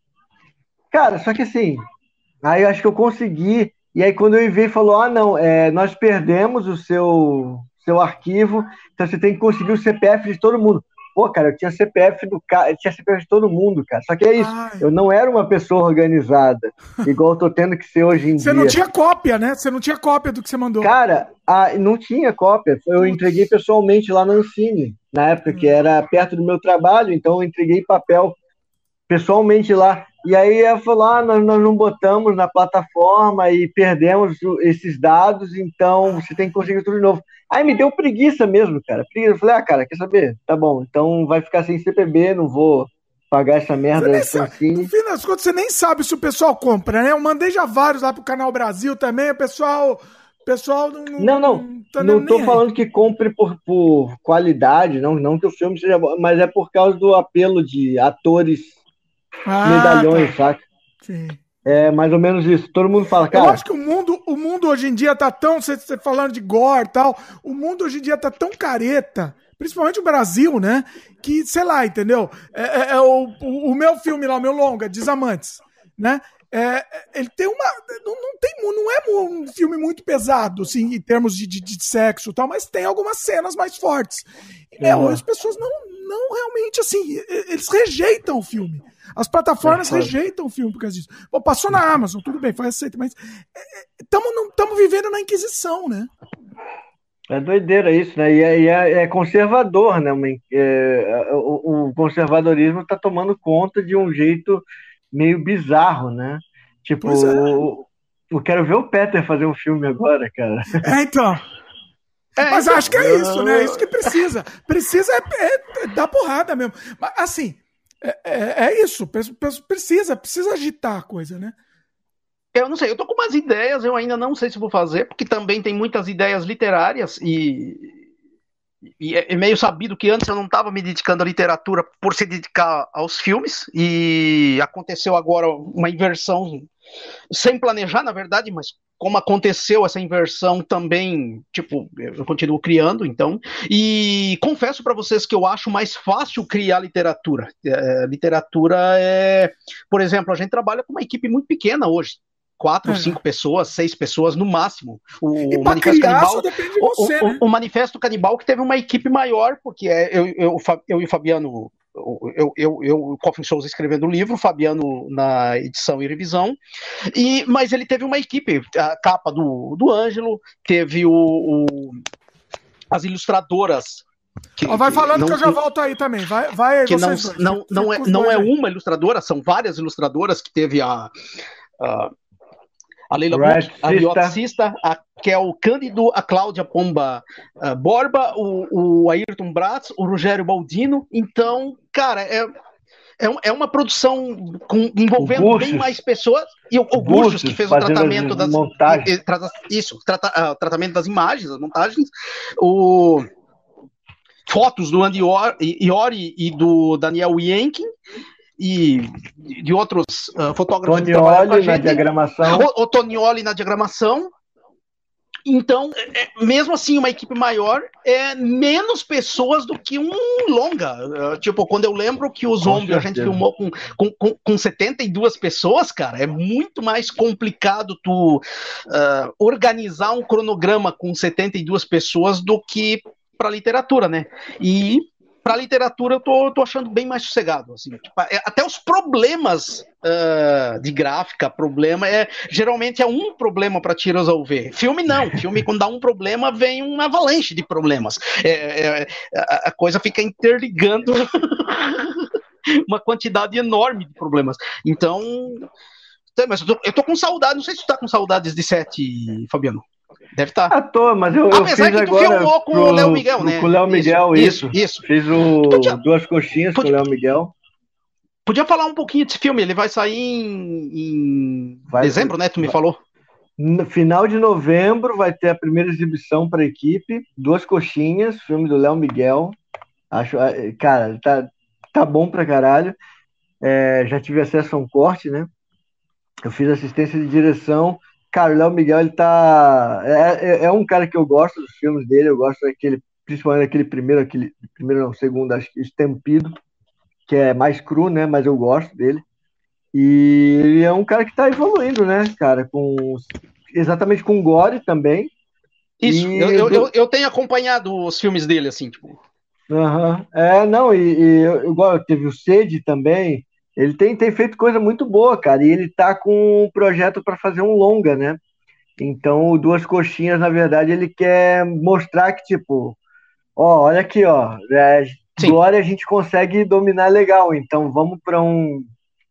Vamos tentar agora um longa, né? Então, para conseguir é, arrecadar um dinheiro tal da galera.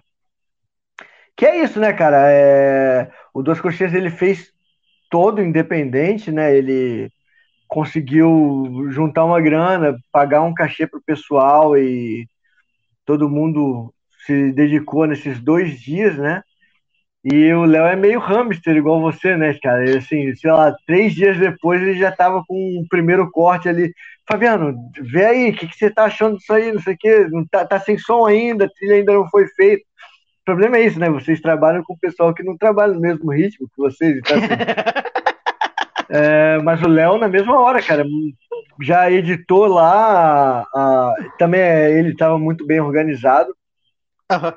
É, de, É, isso que tu falou, roteiro. eu acho que tá sendo uma chave hoje em dia, cara, quando tu vai fazer uma produção independente, cara. Isso, o- isso o Roger Corman eh, ensinava e explicava o tempo todo, que é, cara, tu tem que ter tudo, tanto filme quanto eh, livro, tu tem que ter muito bem organizado para te ser, ser rápido e não Isso. e não encontrar problema e ter burocracia, ah, que, que sempre pinta, mas para não para te conseguir entregar o projeto direito, né? Ah, Dimitri, a gente tava falando aqui do Léo Miguel, que é também um realizador aqui não do sei, Rio. Não, é, não sei se tu conhece os filmes do Léo Miguel, Dimitri. Não conheço, não conheço. Vou até, vou até anotar aqui para ir atrás. nota é, é da, é, foi até ele que comentou lá no início das Ruas Produções, é a produtora dele. É, é um cara que vem crescendo muito, cara, com também me- me- nessa linha do gore, né? Também ele faz alguns filmes com maquiagem gore bem pesada. E o Peter perguntou se estava com saudade de sete, e eu falei que agora, mês passado, acho, início de outubro, ou início de setembro, não, não sei, cara, É, o tempo tá tão Quando eu doido. te perguntei, na hora eu não tava lembrando, mas quando eu te perguntei, eu disse, não, mas pô, ele acabou de sair de um set, né? Na verdade, quem não, É, quem não início tá de indo. setembro. É, não, início de setembro foi o primeiro set, depois da pandemia, né, que eu fui. É, o Curta Duas Coxinhas do Léo Miguel, que tá para ser lançado aí. É, cara, é, um- é um cineasta para ficar de olho, cara. Ele quer, ele vai fazer um longa agora, né? Então, e é um cara muito bom. Cara, eu vou ter que pegar um adaptador aqui de tomada, porque tá acabando lá, a bateria. Eu vou, Eu de vou- repente- a ideia do Léo, do Léo Miguel, vou, vou até chamar, de repente, chamar para ele participar. Ah, vale a pena. um sem freio com ele. Vale a pena, cara. É um cara bom. É, Vou só dar um- uma fechada aqui no vídeo que eu tô tipo o Cid Vai Moreira lá. hoje. tranquilo, vai lá. É, Peter, seguinte, queria é, te perguntar também, a gente sempre comentou por cima, mas eu queria falar um pouco mais da restauração da- das suas fitas em, VHS, né?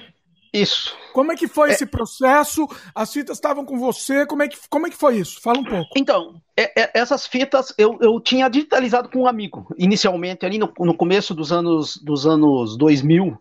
Ah, quando surgiu aquelas primeiras ah, placas de captura, o primeiro amigo meu que comprou uma, que era.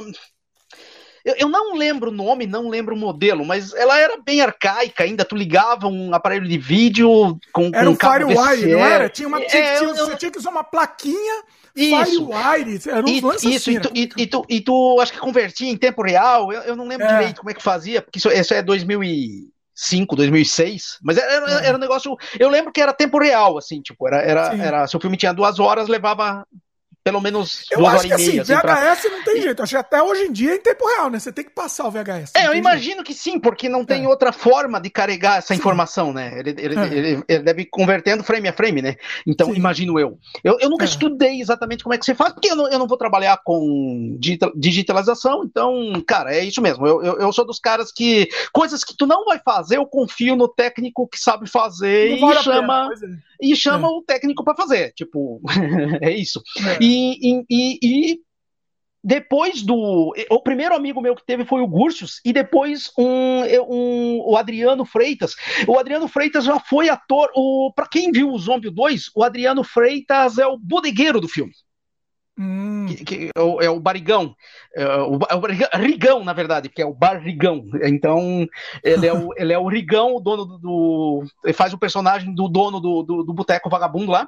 E- esse cara também fazia algumas di- digitalizações para nós, mas sempre num, num, com esse equipamento que não era profissional e com uma qualidade que não, não é uma qualidade tão boa quanto agora. Que o, quando o Man me fez essa proposta, eu, eu tava com essas fitas, eu sempre guardei, eu, eu sou um cara com espírito de historiador, assim, tipo, eu, eu levo a história e, e os resgates históricos e culturais eu levo extremamente a sério.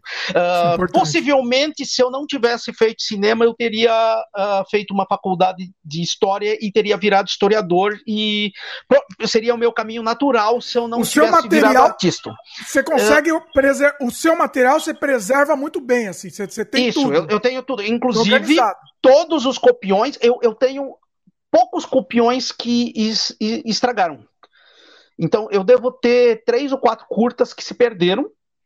Tá. Que, que eu tive um, um, período da minha vida que eu morei em Porto Alegre. Porto Alegre é uma cidade muito úmida.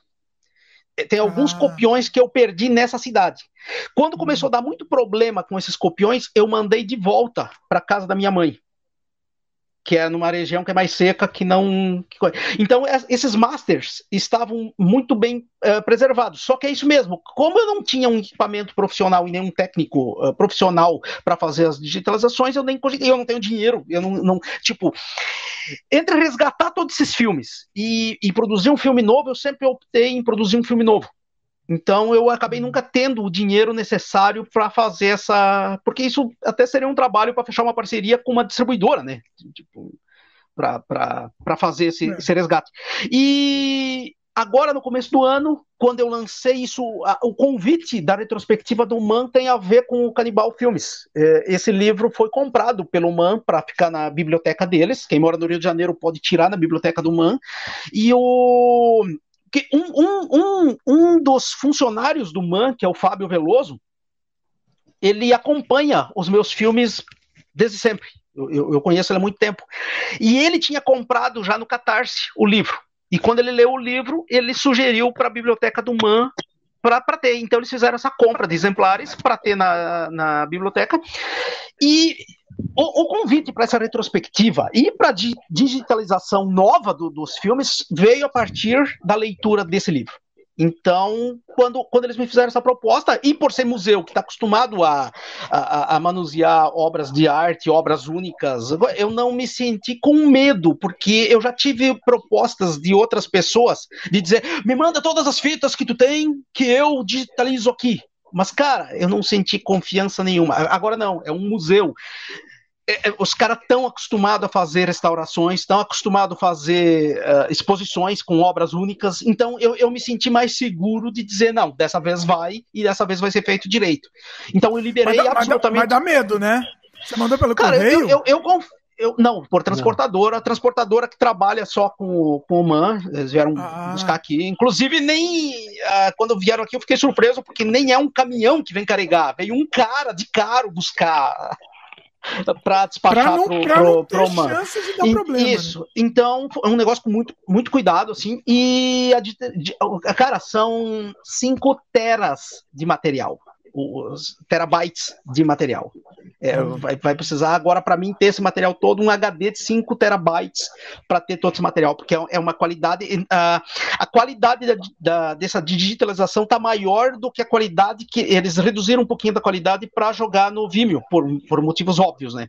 Por Sim. exemplo, um longa ficou com um tamanho muito grande, então ficou um arquivo muito grande, tem que reduzir um pouquinho para colocar. Então, uh, possivelmente ano que vem a gente vai orquestrar uma série de lançamentos em, em Blu-ray, assim, já tô, já tô combinando, eu já, já tô com umas propostas que eu não tive tempo de responder, mas eu tenho distribuidores, por exemplo, o Zombie foi, acabou de ser distribuído no, nos Estados Unidos, uh, o mesmo distribuidor já quer alguns desses filmes dos anos 90, então vai, vai acontecer vários lançamentos, mas aqui no Brasil a gente deve fazer no nosso esquema de sempre, eu e o Ursius lançando coisa. Então, ano que vem, na verdade, vai ter algum. Eh, de, de repente, até pode surgir um catarse no meio do caminho para um box com os meus principais filmes gores eh, restaurados, né? Ou então, quem sabe é, a gente que, faz uma edição de luxo, assim, ó. Isso, cara, olha, é, a, a, gente ainda não chegou a conversar, mas é, é, é, é um projeto que também pode vir, vir, a acontecer, né? Mas isso tudo veio do, canibal, do livro Canibal Filmes, Os Bastidores da Agora Chanchada, e do Man fazendo esse convite, que eu achei genial, assim, porque eu, eu, eu, eu, eu tava tendo uma conversa com o José Quental, do, do Man, e falando da importância de um museu comprar essa ideia de, de resgatar toda a produção on vídeo feita no Brasil nos anos 90. N não estou falando só. Os meus filmes já foram resgatados agora através deles, mas, cara, seria muito. Eu estou indicando muitos realizadores para eles, assim, que, é isso mesmo, cara. Eu acho que seria muito necessário um resgate de absolutamente todos esses produtores. Não só produtor de on vídeo, mas, cara, eu gostaria muito de ver um museu, uma cinemateca brasileira resgatando todos os filmes produzidos pelo pessoal da Boca do Lixo, por exemplo. Que tem, cara, tem, tem muito filme ali que tu só conhece com cópia horrível, cara. É. Tem, tem, e não estou falando só dos produtor vagabundo que fazia um pornô, tô falando também de um Bressani, de um, de um, de um, de um uh, Jairo Ferreira, de um Carlos Reichenbeck, de um, de um Silvério Trevisan, de, de, pessoal que só tem cópia ruim, cara. Hoje tá, até tá acontecendo alguns resgates, assim, tipo, eu, o Estrangulador de Loiras, por exemplo, eu sei que saiu uma cópia boa, eu tô com essa cópia para ver, mas ainda não, não deu tempo de ver. Uh, o, o Bang Bang também saiu do, do, do Tonati, também saiu alguns restaurados, assim, mas ainda é muito pouco pela montanha de produção que teve de 67 até 85, por aí, cara. É muito, muito, muito filme uh, no Beco da Fome e no Beco do lixo, né? Então, cara, é, é, uma produção que eu gostaria de. junto com o Shot on Video, sem descartar o Shot on Video, porque o, o Shot on Video tem um preconceito muito grande. Eu, eu, isso que me impressionou mais no convite da retrospectiva do Man, porque eu, eu sei o preconceito muito grande para Shot on Video. Tipo, é, é algo assim. Então, eu, eu, fiquei muito feliz de estar tá furando essa bolha, assim, do, do, sair do underground para um museu e com os teus filmes tratados como obras de arte, assim, tipo, isso, isso me surpreendeu pra caralho de uma maneira super positiva, uh, principalmente pela uh, uh, importância maior que eu acho para uma sociedade ter sempre a sua história preservada. E isso todas as culturas do Brasil deviam estar preservadas. A gente tinha que ter muito mais livros de história, nós tinha que ter, cara, nós somos é, é um país tão rico mas com tão pouca produção que é preocupante. Tipo, essa é, falta de, de interesse pela própria história que o povo brasileiro tem, né? Então, isso é uma coisa que me incomoda, me incomodou. E se um dia eu deixar de ser cineasta, possivelmente eu faço, mesmo com, 40, com, com 60, 70 anos, faço uma faculdade e ainda termino a minha vida sendo historiador. Você falou de, de restaurar, né? Eu tava dando uma pesquisada, porque eu tô querendo, eu tô querendo também restaurar o meu material. O meu material, o que, que eu fiz? Quando eu vim pro Canadá, eu tinha, sei lá, 200, 300 VHS, sei lá quantos. Passei tudo, comprei um, um conversor, porque eu não podia, não podia perder muito tempo. Então eu comprei aquele gravador mesmo de DVD, uhum. passei todos os VHS pro DVD e tenho esse material.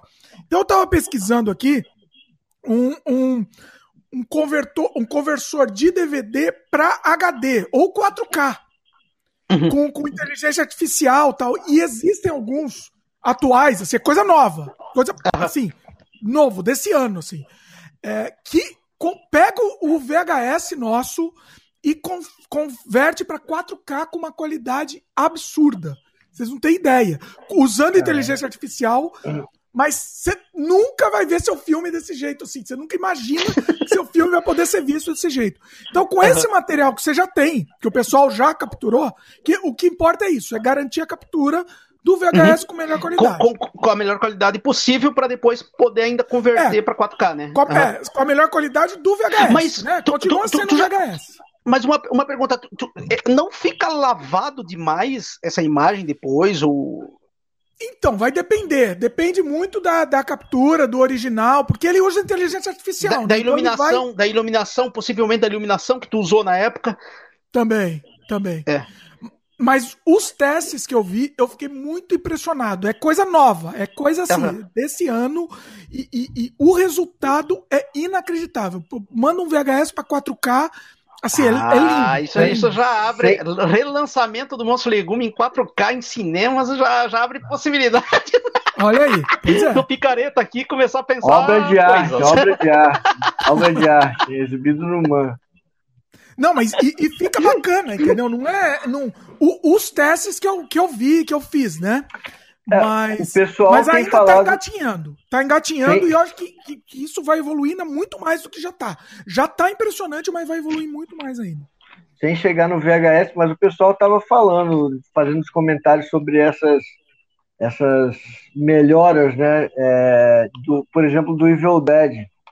Então tinha uma galera falando que ficou realmente uma imagem meio perdeu muito o contraste e talvez o filme perca um pouco com isso porque tinha, né, dava uma coisa muito mais uma sensação muito melhor de Isso. até de é, época, é, de marcar época, assim, o, do que. É, o Evil Dead é um caso específico de filme limpa. que ganha com pouca qualidade. É, é, um filme que cresce, ele, ele, ele tem isso a favor dele. Quando tu vê ele em VHS, eu, eu ainda gosto do Evil Dead na qualidade do VHS. Uh, ah, porque eu, eu acho. O primeiro, tô, tô, falando do primeiro, não, não, não dos outros. O, ele cresce muito como filme brutal. Eh, ele, ele, ele, tem uma crueza incrível, ele tem uma crueza técnica sensacional que funciona a favor do filme. Isso é, cara, isso é. Isso não existe fórmula, isso é um, é um filme em um milhão que fica assim. Não é, tem como planejar. mesmo, né? É, é, então. Ele, ele fica ele... muito limpo, né? Você, você vê eu, eu, eu vi, eu vi ele com extrema qualidade, cara, que, até para citar, dois exemplos, que um outro, o outro exemplo que eu vou falar aconteceu ao contrário. Isso que o, o, o Fabiano estava falando aí, do, do o, o Evil Dead 1, quando eu vi ele com, com extrema qualidade, me perdeu o impacto. Inclusive, algumas eh, deficiências técnicas que tu não notava no, no VHS, tu passa a notar quando ele está com uma super qualidade. qualidade ou, algo que, por exemplo, tem, quase no final tem uma mangueira que os caras deixa aparecendo, assim, tipo, isso com pouca qualidade, inclusive ela, ela é perdoável, assim, tu não, tu não, tu não ela, ela não fica gritante na imagem. Quando está limpo, com uma super imagem, só vê aquela mangueira. É, é, a única coisa que tu vê na cena. É uma mangueira errada no lugar errado, que sei lá por que os caras colocaram, porque foi uma coisa muito absurda ter deixado uma mangueira na frente. Tipo, a mangueira tu botaria por trás da pessoa, né? para espingar o sangue, não na frente. Eu, eu não sei o que se passou no set naquele momento entre os caras. Deviam estar sem dormir há 4, 5 dias. Vai, vai, Aquele momento vai, que não. Agora tem filmes, por exemplo, que, que eu quero falar do segundo filme. O Massacre Serra Elétrica eu só conhecia com cópia ruim. Cópia ruim em VHS, cópia, cópia horrível, aquela reserva especial e Paris Filme, se eu não me engano, que, eh, que tinha lançado.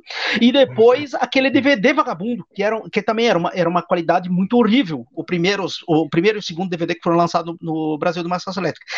E um dia eu, eu achei ele para baixar em 4K. Cara, quando eu baixei em 4K, o filme cresceu de uma maneira incrível, assim, porque ele é um filme plasticamente, esteticamente lindo, cara. E, e, e o jeito que ele foi filmado é lindo para ver com qualidade. Então é isso mesmo. Vai, vai ter filme que com pouca qualidade cresce e, e filme que realmente precisa qualidade. Tinha o. Massacre Elétrica tem movimento de câmera em quase todas as cenas, que na qualidade ruim tu perdia essa movimentação de câmera maravilhosa. E tudo harmônico. Tu tem é, 80 e poucos minutos de, de, de câmera andando discretamente e harmônico. Assim, tu, tu, a câmera não é parada em quase momento nenhum de uma satisfação elétrica. Então, e com qualidade ruim, tu não, tu não percebia isso. então... Os efeitos, como são bons, né? Bons até para hoje, pro, pro padrão de hoje, continua, né? Funciona. Não, ele, ele, é um, ele é um filme sujo, é, cru, mas é bonito. Ele, ele é um, ele, pô, ele é uma obra de arte, assim, tipo, ele. Inclusive, eu, eu gosto bastante da, da, segunda parte, mas inclusive a segunda parte não chega nem aos pés do, do, do primeiro, né? O não, primeiro é. é... Cara, a, primeiro a segunda é, parte é muito é, boa, mas não dá para comparar. É uma, o, o primeiro é uma obra de arte irretocável, assim. É um filme que eu gosto de ver uma ou duas vezes por ano. Às vezes eu tô sem fazer nada e penso, ah, vou ver o Massacre Elétrica. Eu tenho, eu tenho um filme de coração, assim, o Massacre Elétrica. É, é o, filme o primeiro, que, esse é o filme isso, que formou o meu caráter. Isso, o, pri, o, o, primeiro Evil Dead, a Guerra dos Mundos, o Liquid, Liquid Sky, o, o Sweet Movie do Makayev, eu tenho uns filmes assim meio de coração, de cabeceira. Eu, se eu me ver, ah, vou vagabundear hoje. Daí eu, se eu não tenho filme novo para ver, acabo revendo um deles assim só para. Às vezes até tenho coisa nova para ver, mas opto por rever um deles e, e viver aquele sentimento gostoso. A gente, é, é, a gente volta à infância, né? No fim das contas. Volta... Isso, cara, aquele, aqueles momentos de, de festa de adolescente, assim, que tu descobria esses filmes com os amigos. É, é, é uma lembrança que para mim é, é, muito gostosa. Assim. Eu tenho muitas, tem muitos filmes que para mim é, é, dão lembranças muito gostosas, assim. Tipo, eu, eu pra você, qual, Fabiano, você qual que qual que faz essa, essa, essa lembrança? Reativa essa memória afetiva aí. Ah, memória afetiva. Depois vou separar duas coisas: memória afetiva e filme de coração. Memória afetiva, cara, eu gosto muito, muito, muito do de qualquer coisa, sexta-feira 13 e a hora dos pesadelos, cara. Porque eu era criança, criança, quando eu vi. Criança, tipo, 4, 5 anos mesmo. Então, assim. E... Pra mim também, sexta-feira 13 é aquela aqui... coisa, eu volto a ser criança, e... a minha caneca. E pior que assim, sim, eu vi depois, eu vi depois o, o que era meu preferido quando eu era criança, era o parte 8 depois eu vi mais velho, eu falei, ah, cara, é bem, bem, bem fraco, cara. Mas quando eu era criança, aquele arpão passou, cara, era. Uau! Sabe? Então, assim, tem mais. Ainda assim, de vez em quando ainda dá vontade de ver pra. Dá pra lembrar mesmo, né? Tipo, caralho, é tosco, mas é bom, né, cara? Tipo, essa sangueiria deve impressionar a criança, né, cara? É, é, talvez seja um filme bom pra mostrar pra filho, brincadeira. É, mas é. Né? já, passou, já, passou pro teu filho? Qual que você passou? Não, não, você... não. Esse, esse, não. On, anteontem tava mostrando o Halloween. O, do, do, do, John Carpenter. Ele viu o 1 e o 2 comigo. E, mas assim, ele gostou, tá? Porque ele subiu com. Ele tem aquele. Um telefonezinho. Um brinquedo que é um telefone daqueles que a gente discava, sabe? Que criança não deve nem saber para que, que serve aquela merda. É, e aí acho que ele entendeu para que, que serve no filme, né? E aí era um brinquedo que ele nunca, ele nunca deu tanta importância. E aí ele subiu, depois que ele viu o filme, ele subiu com aquilo. Eu falei, tá, né? Não sei por que, que ele subiu pro quarto com aquilo. E aí, quando a gente foi tomar banho, aí ele falou assim: aqui, ó, é para ligar pra polícia. Olha ali na janela o Michael, é o Michael que tava ali antes. Mas ele levou de boa, não teve pesadelo, né? Só levou de boa. Agora, filme de coração que eu gosto muito, muito, muito, muito e, e tiro pra rever sempre é o, o Homem de Palha, cara. Gosto pra caralho, pra caralho. Pra caralho. É musical, né? Mas gosto, gosto pra caralho mesmo. Gosto muito, muito, muito. Filmando, e óbvio, filmando. tem outros filmes que também acabam. É isso, a pilha de filmes sempre é, é grande, mas a gente acaba revendo, né? É, tipo, é, tipo, não, não só por causa do Edgar, mas Halloween é um filme que eu veria novamente várias vezes. Massacre da Serra Elétrica, Evil Dead e assim, uma porrada que construiu, acho que minha minha mente como, né, com, com minhas referências cinematográficas assim. A Profecia Gosto muito do 1. Eu até tenho uma história muito bizarra com a profecia, que era. Eu tinha certeza que a profecia 3, o final que eu vi quando era criança. Então, é outro filme que eu vi. É porque assim, o, o padrinho do meu irmão, ele era. Ele é um, é um cara que é muito viciado em terror até hoje. E ele, ele que mostrava esses filmes pra gente, né? Tipo, Sexta-feira 13 foi com ele que eu vi. O A Hora do Pesadelo foi com ele que eu vi a profecia, a profecia 4, aquela cena que é. Que a profecia 4 acho que eu só vi com ele, porque eu nunca tive nem coragem de rever depois. Por, por saber que a história é meio ruim mesmo. Mas Isso aquela é beleza, de, eu também não vi isso. Decapitação, que um cara vai com um carro assim, aí, tipo, tem uma cancela e o carro passa e a cabeça do cara fica rolando assim. Pô, eu, achava que essa, eu achava que essa cena era no 3, mas então, então eu vi não, o 4, é 4 da garotinha. Não é da garotinha, da garotinha. Então, o 3, cara, eu, eu. Na minha cabeça, o final. Eu não sei se eu sonhei isso também, né? Porque o final, para mim, era que o, o Damian no, no hospital. E aí chegava o padre lá que queria matar ele, só que ele só tava ferido, ele só tava numa, num leito de hospital assim. E atrás dava para ver uma procissão assim. Aí o Damian falava pro cara aí, você tentou me matar, olha só, todos estão seguindo o anticristo. E eu, nossa, que beleza. E quando eu vi o final do 3, cara, depois de, sei lá, com uns 15 anos, que eu fui ver, caralho, a parada matam o anticristo. Eu falei, porra, que. E, e, e surge um um, um, um, Como é que é? Um, um, um versículo da Bíblia. Eu falei, porra, que merda, cara. Eu, fiquei, eu, eu, eu vou é ter que refilmar, gente pensar. Esses filmes, eu, eu tentei assistir, reassistir vários. O, o The Hills of Ice, era o primeiro, como chama em português? O Quadrilha o... dos Sádicos. Quadrilha eu fui assistir esses dias, o original, ah. porque eu não lembrava. Eu assisti quando eu era muito pequeno. Foi, acho que, um dos primeiros filmes que eu assisti na vida. E pra mim, eu fiquei muito impressionado na época. Aí eu fui assistir agora e falei, que merda. Eu gosto, eu gosto do Quadrilha dos Sádicos. Eu também gosto, assim. Tipo, eu, eu, gosto, remake, eu, gosto. eu, amo, é, adoro é, o remake, é, mas o original... Não, não, eu não do original, aquele do. Eu, é, do eu não sou um defensor do original, mas eu, eu gosto dele. Assim, eu acho que ele tem umas bobeiras. Da, da, da, então, mas últimos, mais memória últimos... afetiva. Ah, vocês tinham mais memória afetiva. Para mim foi o primeiro filme que eu assisti, um dos primeiros que eu assisti na vida, e tipo, eu não reassisti, então eu não lembrava. Entendeu? Uhum. Então dá essa, dá essa quebra, né? Quando é, você fica assistindo a vida inteira, tipo, né? sexta-feira 13, eu decorava as mortes, decorava todas as cenas. Então, assim, para mim é um filme de, de infância. Eu, eu até hoje eu adoro todos. Uhum. O, o The Hills of Ice eu não, não lembrava. Eu, eu gosto também de filmes de, de, muito, gosto muito mesmo de comédia idiota, mas idiota mesmo, e paródia, cara. Cara, paródia é uma coisa que. Assim, se você for pedisse pra, pra eu escolher, sei lá, nossa, vai, vai ter que ficar vendo uma coisa pro resto da vida. O foda é que paródia tem o negócio da referência, né? A paródia não vai funcionar, não, se, for, se tiver que ser só isso. Mas enfim, para, cara, paródia é uma coisa que eu, é que eu gosto muito até sei lá, é, eu, eu fiz algumas, eu tinha muita ideia minha no início que era era sempre paródia de alguma coisa para sacanear, mas até que eu percebi que a paródia só funciona se a referência todo mundo conhecer, né? Então, se você fizer paródia de coisas meio obscuras, não faz se tanto vai muito, sentido muito assim. profundo, não vai, não adianta. Pois é. Não, mas, ó, filmes que também que eu, que eu revi e continuam lindos, assim, para mim, né? Para mim, pelo menos. Cara, filmes, vários italianos também. Suspiria é um filme de coração também, do coração que eu acho visualmente muito lindo, assim, muito, muito lindo mesmo.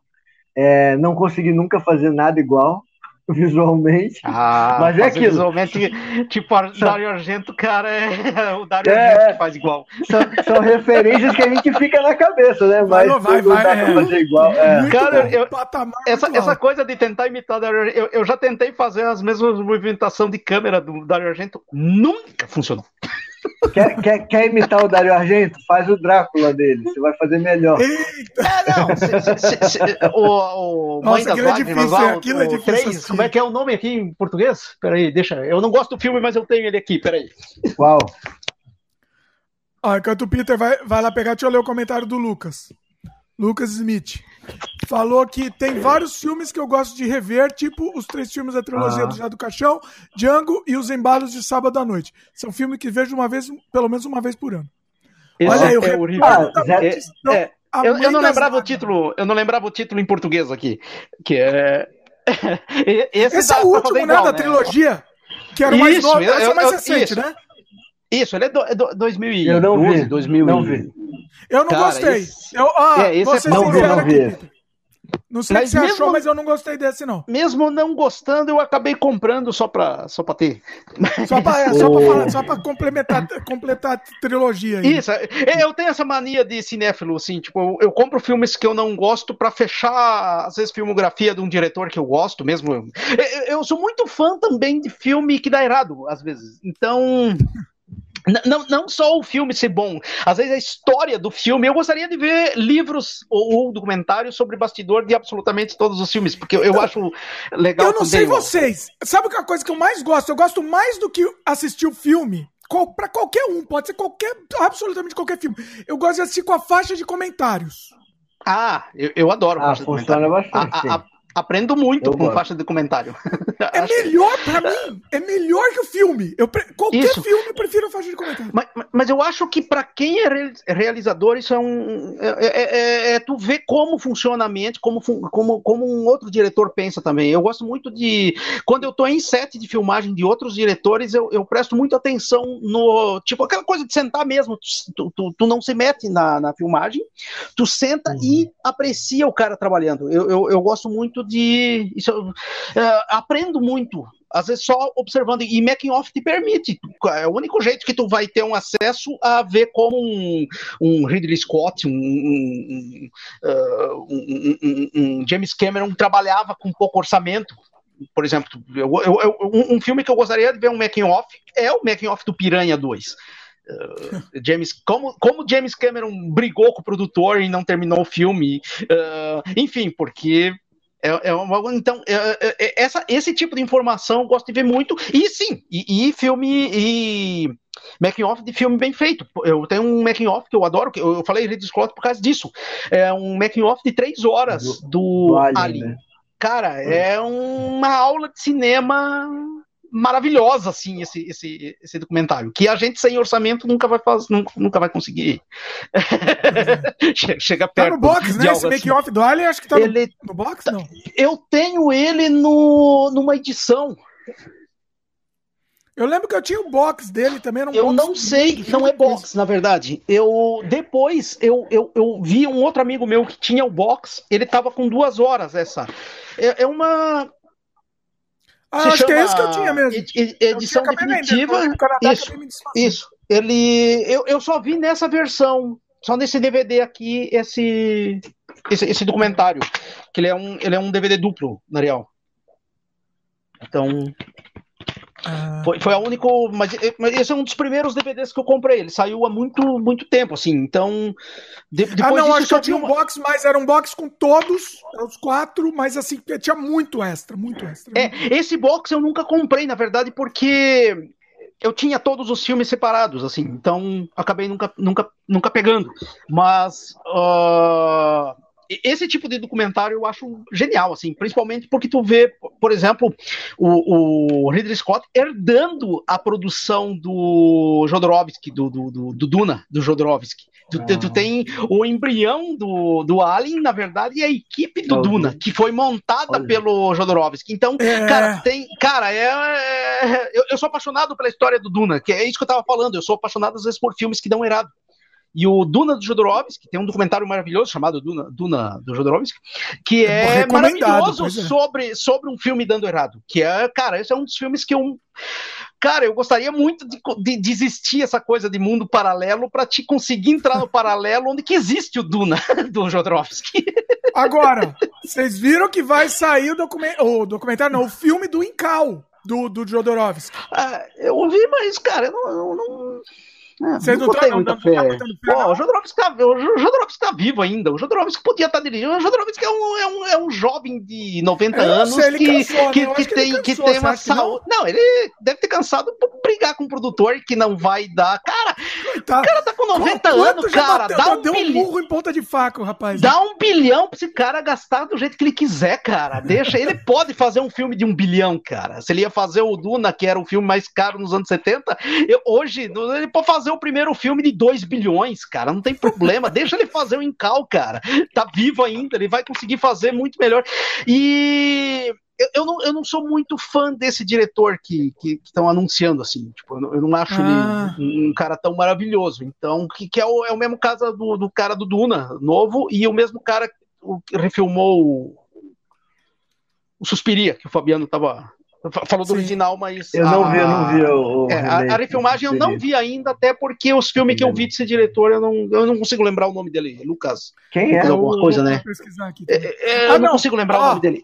O do, o do que vai fazer o Incal, na verdade, é o Taika Waititi. Isso, então, eu não. Eu não, eu não... não é, ah, não é ele do, do Duna, não. O eu só vi Não, o Dudu não, do... não, eu tô, eu tô falando, eu tô falando de, de dois caras diferentes. Eu tava falando sim, da, das, dessas versões novas que estão saindo, assim, eu não, eu não, sou muito fã desses O Dudu desses não é aquele diretores. Denis, Ville, Denis Villeneuve, isso, não é? é isso, isso. Eu, eu não Denis Villeneuve, acho que é isso. Até, até agora ele não me disse muita coisa, assim. Então, tipo, eu, eu sou meio xarope, às vezes, com, com, com versões novas, assim. Então, é. Eu não sei, eu, eu boto um pouco de fé porque eu gosto muito do Taika Waititi. Eu gosto muito dele. Ah, tu gosta dele? Então. Eu gosto. Então, eu só vi eu, aquele eu Aventuras Bizarras de Jojo. Jojo, dele. é. Só vi esse dele. É um bom filme, é aquele Jojo. Não, é, é bom, é bom, mas é, não, ele fez mais do que eu, não, não faço ideia. Putz, os filmes ele tem esse twist aí, meio, meio infantil, meio bizarro. É, eu não sei, eu, os filmes que eu vi dele eu, eu me simpatizei, eu achei, achei interessante. Ah, tá. Mas achei legal. É, eu, eu, eu confesso que eu esperava mais, que criaram uma expectativa tão grande sobre o, é, então, mas aí, aí qual é o problema? isso também, é, esses, essas fantasma, vibes fantasma que você cria. expectativa, né? É, e daí é, o cara é. vai ver. É, é, é, exatamente. Mas, mas, enfim, daí no caso do Incal, uh, uh, só para completar, eu, eu acho que valeria a pena convencer o Jodorowsky a. pelo menos, se ele não fosse dirigir, pelo menos ele ficasse lá dando palpite, né? isso, né? Pelo menos um produtor, isso. O produtor executivo convidado, assim, cara que fica ali um é, consultor criativo, qualquer é... coisa do gênero, assim. Mas Alguma eu imagino assim, que não. Eu imagino que nem deixam ele entrar no set para não criar caso. não tem problema. Agora eu vou ter que falar, então, já que a gente tá falando em, em, em boatos e, e, conjecturas, o que, que vocês acham?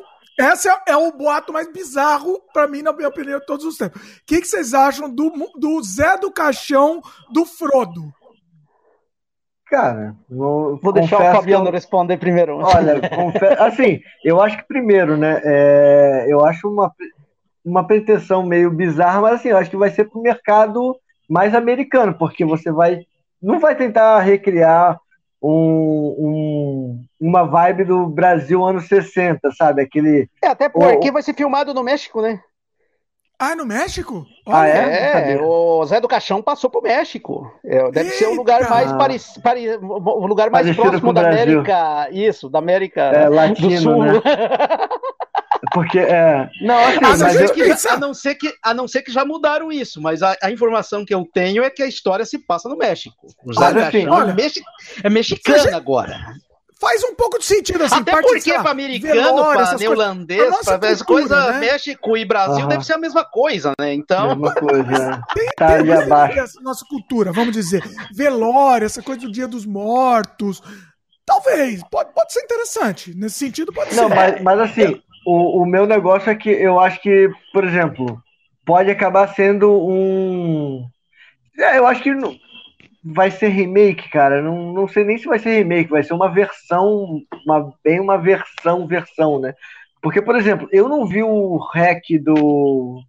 O hack americano, por exemplo, que eu me lembro que foi uma coisa bizarra. Tipo, saiu o hack espanhol, acho que dois anos ou um ano depois saiu um, um hack isso, americano. Eu falei, cara, não, não, não. Um remake do, do primeiro isso, espanhol. E, e, esse remake tem uma depois, continuação sim, também. Sim, e eu falei, cara, eu não, eu não preciso ver isso. Por que, que eu vou ver um remake de um filme que acabou de ser feito só porque os caras não falam inglês, sabe? Porque então, não assim, sabe okay. legenda. É, mas okay, no é. caso dessa versão do, do, do A Meia-Noite Liberou Sua Alma, não, não, acho que não tem nada a ver, não, cara. Eu, eu, eu, eu, eu confesso pra é, vocês então... que eu não espero nada, assim, tipo, eu, eu o, o Frodo ali, me fugiu o nome dele. O... Elijah Wood. Isso. Eu, eu, eu não. Tem filmes dele que eu gosto e tem filmes dele que eu não gosto. Assim, tipo, é um cara que até. Eu, eu acho que ele é tipo um Nicolas Cage. Tipo. Entendeu? Tipo, tem vai ter coisa vai, vai ter filme legal, vai ter filme mais ou menos, tem bomba, tem filme muito ruim, tem coisa que eu não entendi porque fizeram, fizeram por alguma motivação financeira. Então, cara, é, é isso. Eu não, tipo, eu não tô esperando nada, assim. Tipo, confesso para vocês que é. não. Eu, eu, cara, também não. E provavelmente eu vou assistir, cara, por não, curiosidade mesmo. Mas mesmo que for para falar mal, a gente vai assistir, né? Não tem jeito. Eita, o Peter é. caiu.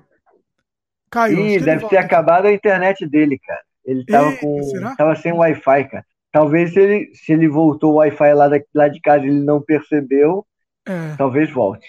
Vamos ver se o Peter volta, senão, senão vai a gente aí. Uhum. O... É, é. O que, que a gente tá falando do, do Frodo? né? assim, a gente vai assistir de qualquer jeito, a gente vai assistir, né?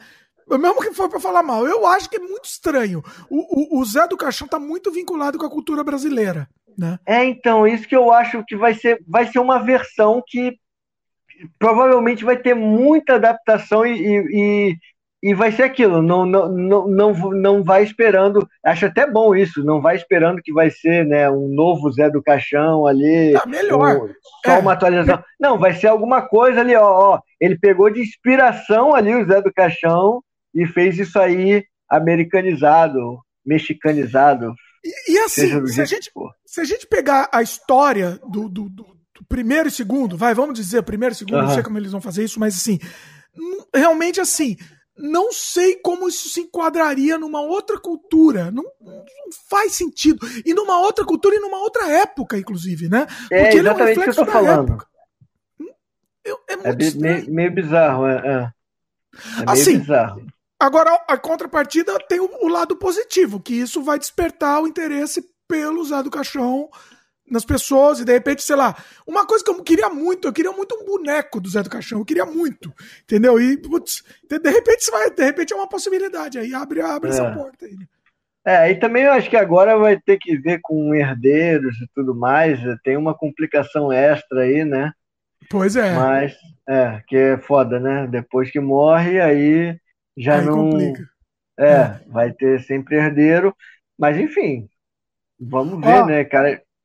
O Luciano comentou um negócio interessante. Não, tem dois. Um dos Estados Unidos e outro mexicano.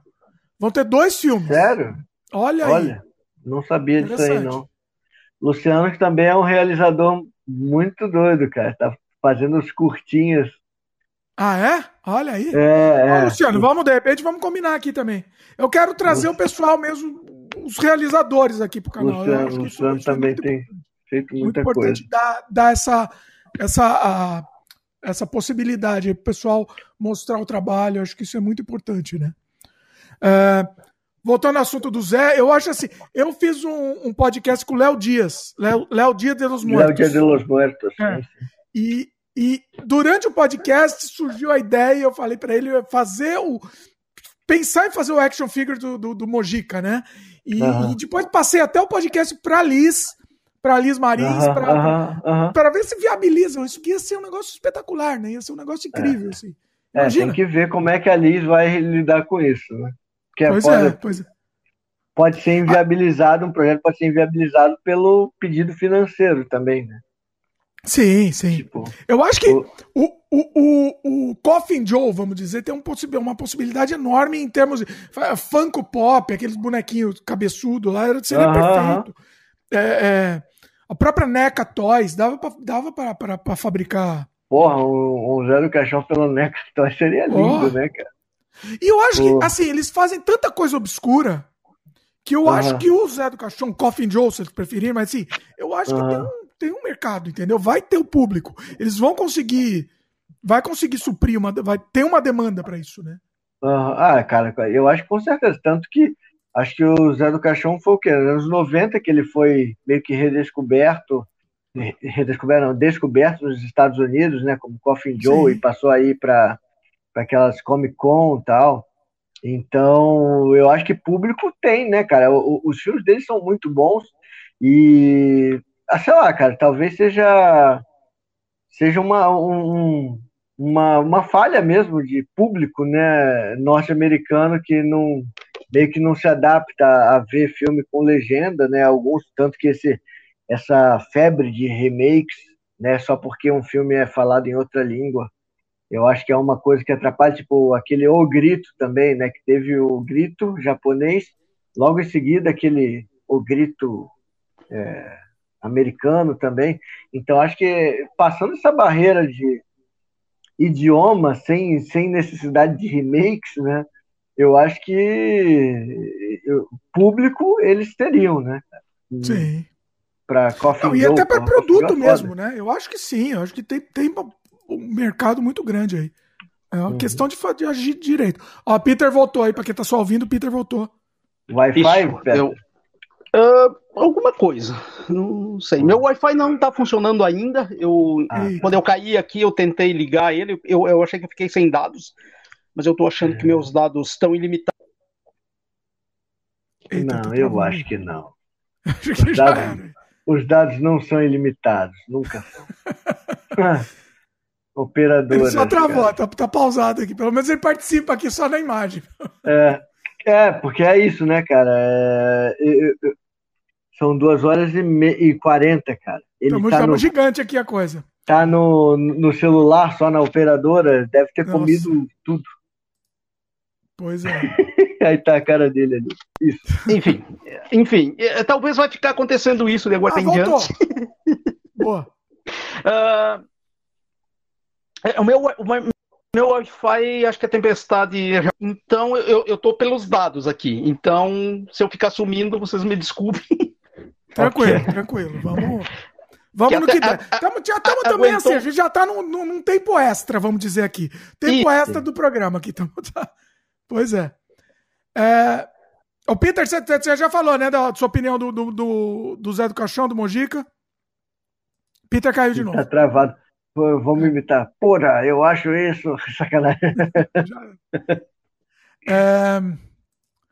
Bom, vamos fazer o seguinte. Vamos fazer o seguinte, Fabiano. Acho que acho que estamos estamos num bom tempo aqui. Eu até tinha mais algumas, algumas perguntas aqui para fazer, mas eu acho que a maioria a gente já conversou.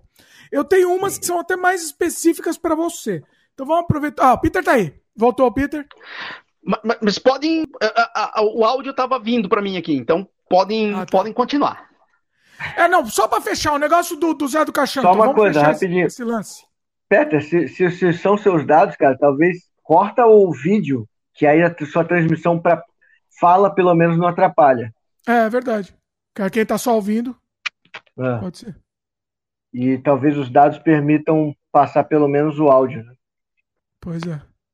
Talvez. Você continua ouvindo a gente aí? Não, acho que não. não, ele falou que continuava ouvindo, né? Ele só não deve conseguir falar. É, falar, acho que ele não vai. Mas pode falar, de Parou, parou num frame aí bem, bem, bem bacana. É. Dá uma capa de um filme. Bom, queria te perguntar. É... Ó, Peter voltou. Só para encerrar o negócio, o lance do, do Mojica que a gente tava falando. Então, eu, eu, eu só para concluir, assim, eu não, eu não espero nada do filme, vou ver, mas por enquanto pode, espero que se, que, que se torne um acerto da produtora dele, né? Mas, mas não, não tô esperando nada, não.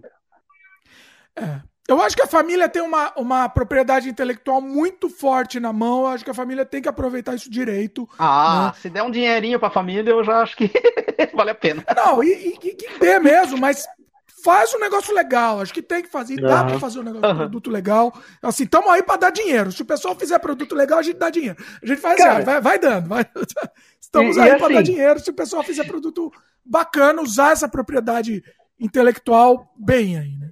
se vou te falar, se ficar ruim, talvez seja até bom também, porque aí o pessoal pode ser que tenha curiosidade de ver como era realmente, né, filmes do Zé do Caixão e, porra, aí sim, né, uma redescoberta que vale a pena, né, Sim, pois é.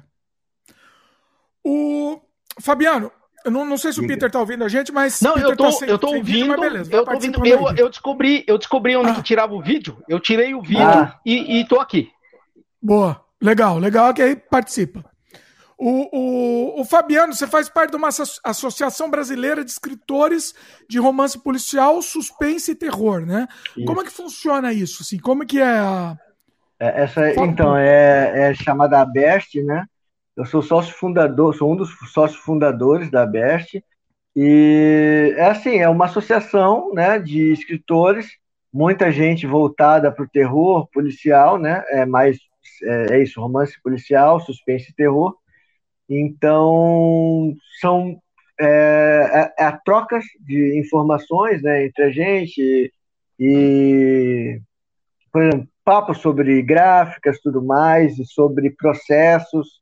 Também rolam alguns cursos, né? Por exemplo, o curso do Catarse, que eu fiz antes de entrar pro, no, no, como organizador do Catarse lá do livro, da Canibal Filmes, foi pela Best, né? É uma associação que é, é interessante para escritores que brasileiros, né, que tenham interesse nisso, porque está sempre tendo algum curso, alguma novidade. E os encontros também são bons, é, rola de compartilhar, às vezes, é, mesa em, em alguns eventos, né? por exemplo, algum evento que fique muito caro para o autor levar seus livros, é, a associação pode ter uma mesa lá e permitir, você pode chegar com seus livros lá e colocar né, para venda e tudo mais. A associação não, não, não cobra nada pelo, pela venda dos livros, é só você chegar lá, faz parte do, do pacote, né? Você chega lá, coloca seus livros à venda e o que vender, tirando a taxa de maquininha, por exemplo, se usar da associação, é, você fica com dinheiro normal. E, mas vale muito a pena pela troca com as pessoas, cara, e contato também com é, editores ou editoras, editores, é, pessoal que faz revisão, pessoal que faz preparação de texto. Então isso vale a pena, cara. É, coisas que eu não, não achava que tinham no livro, né? A gente vai aprendendo esses processos. É, tive muita ajuda da editora Luva, por exemplo, no primeiro Canibal Filmes, que é um cara, o Vitor, que eu conheci lá na associação e acabei, tipo, virando, virando amigo e o cara me tirou muitas dúvidas na hora que eu falei, cara, eu vou fazer o processo todo de gráfica do livro, como é que me ajuda aí? Aí o cara falava comigo, normal. Então, assim, esse, essa troca de, de informação entre o pessoal que está sempre na mesma correria, pessoal que é independente, geralmente, também, é, é muito válida, cara, muito válida. E, e isso também você acaba ficando sabendo de algumas antologias, por conta disso, participei de muitas antologias né, gratuitas, e, e você vai trabalhando mais a sua escrita, né? Vai vendo um pouco mais como é que o pessoal está fazendo também, é, como é que está lançando livro, ah, o que está fazendo para lançar livro, é, campanhas, e isso tudo é, é bom de ficar, de você ter um, um pessoal afim, né, no meio literário e você pode perguntar, você consegue chegar tranquilo e perguntar das coisas, ah, mas como é que você organizou sua campanha, quem foi seu capista, essas coisas assim. Isso aí eu, você acha, eu... Que, você acha que a antologia é a grande, a grande sacada para quem quer começar, de repente? Cara, eu acho que é uma boa porque assim, você vai você vai treinando, né? Aquilo. Porque, por exemplo, antologia é foda, que você tem que ficar de olho, porque tem, tem algumas antologias que são meio picareta, saca?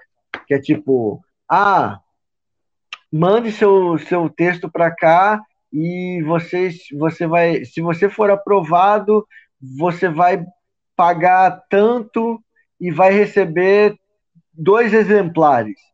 Todo mundo é aprovado, né? Todo mundo. Pois é, 30, 30 pessoas aprovadas numa antologia. Você pensa, pô, 30 vezes 200, 6 mil, tá? Bancou, bancou esse, essa tiragem aí, né, cara? É. É, e, é, e é isso, e às vezes a antologia morre sem ninguém fazer, né, sem, sem ninguém botar essa publicação para frente, a antologia morre sem ser lida. E tem umas antologias não, que tão, são bacanas, e, e é isso, não é que toda antologia paga seja ruim, mas tem umas que são picaretas, que não vão. Mas tem que ter um histórico, né? Eu acho que você tem que ver o histórico de, de O tá histórico tá da editora, isso. Com certeza, de quem está organizando. Por exemplo, cara, teve uma que eu não vou citar, obviamente, nome de, editor, de editora nem nada, mas teve uma que foi assim: é... teve a antologia, eu mandei meu texto para lá, era gratuita, fui aprovado, recebi meus dois exemplares, beleza, sem pagar nada, e meu texto foi lá, beleza. Só que aí, essa antologia é, teve um volume 2 do, me, do é, isso eu não, não posso falar nem nome, nem de antologia, nem nada, nem de quem estava inserido, porque foi passado pelo, por quem estava organizando. Tudo, todo texto que foi rejeitado pela antologia, por, pelos organizadores, a dona da editora chegou, pegou aquele refúgio e falou: Vou fazer um volume 2. O organizador falou: Eu não vou assinar isso. E o organizador saiu. É, e aí ela pegou e, e mandou contato para todos do volume 2. E aí a pessoa tinha que pagar 300 reais. Então, assim, provavelmente ela usou, a pessoa usou desse volume 2 para bancar o volume 2 e o volume 1, um, cara. É, é, é ah, e, e, aí, é, e aí é foda, porque assim, você vê que o pessoal, ah, pô, eu preciso pagar, preciso arranjar 300 reais até não sei quando para pagar. Eu falei, porra, a antologia era gratuita, né? Aí fui perguntar pro, pro cara que era organizador, que eu conhecia, e ele falou, cara, é, é rolou isso, os textos reprovados, a, a pessoa quis pegar lá e, e fazer um volume 2. E aí você vai ver, o, e aí é foda, né? Porque imagina alguém que pega o volume 1 um e o volume 2 Leu o volume 1, beleza, né? Tudo selecionado, não teve um esmero de trabalho e tudo. E pega o volume 2, aquelas que foram recusadas, cara. Então, assim, provavelmente vai ser um troço bem mais nivelado por baixo.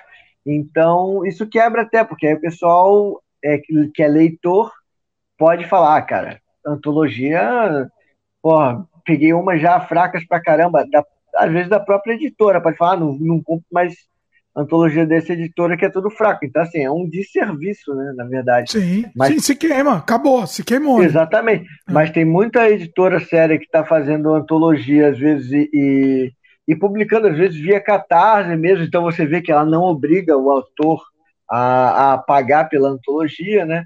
Mas publica pelo catarse, tudo viabiliza, e são antologias com, com uma seleção bem feita, né? Então, eu procurei ver sempre por esse lado aí, cara. É... Ah, qual, qual que é gratuita que eu. Né? Porque é aquilo, você. É, é o meio independente do Brasil, vai também vai meio que se valendo disso, né? O cara quer ser lançado fisicamente, e aí alguém chega e fala, ó, oh, é, é, só 200 reais e você vai ganhar quatro, quatro livros. Isso, mas, aí, mas Fabiano, às ah. vezes pro, pro autor novo, é, é o único ah. caminho. Eu digo o autor que está surgindo nesse momento. É, o autor novo. Então, às mas vezes ele, ele, não tem que ver bem isso, editora. Uhum. Ele não consegue, às vezes, um outro convite. Então é muito tentador ser publicado. Não, não, não, mas olha só, eu não. Meu primeiro convite que eu recebi foi agora, cara, do Narrativas do Medo 4. É tudo edital que é aberto. E é aquilo, nem todo mundo fica sabendo. Na associação, o pessoal começa avisa. a conversar. Avisa. Então, assim, foi muito mais fácil para mim, né, ficar sabendo desses outros por conta dessa associação, da ABEST. Então, assim, eu passei a escrever mais, e eu sou uma pessoa muito vagabunda, né? Eu, eu faço as, as coisas, por exemplo, no, na pressão, né? Então, assim, a edital fecha dia 31 de julho. Então, eu falo, ah, eu tenho que escrever até dia 31 de julho. Aí passa junho, passa julho, aí quando chega no dia 30, caralho, eu tenho que escrever. Aí eu começo a escrever. Então, assim, funciona muito, eu funciono muito sob pressão, né? É, e teve, teve essa, inclusive, que eu. Essa, essa do. Que eu falei que o, o volume 2 foi Mofacotrua, eu entrei nesse volume 1, um, né? E eu escrevi, cara, era exatamente isso. Acho que terminava dia 30 de julho, sei lá, e eu comecei a escrever no dia 30 de julho. E, e no edital falava que era até as 23h59 do dia 30 de julho. Eita. E aí eu comecei a escrever à noite, tipo 8 horas da noite, e eu falei, porra, consegui uma história boa. Eu falei, ah, cara, vou, agora eu vou desenvolver isso legal. E aí deu 11 horas, eu falei, cara, não vou terminar tempo. Beleza, continuei escrevendo. Aí deu meia-noite, falei, já acabou, mas tudo bem, continuei escrevendo. Eu terminei, eram duas horas da manhã. E aí eu falei, cara, eu posso simplesmente mandar e fingir que não é comigo, ou eu posso mandar e dar uma vacalhada, né, cara? E eu resolvi mandar e dar uma vacalhada.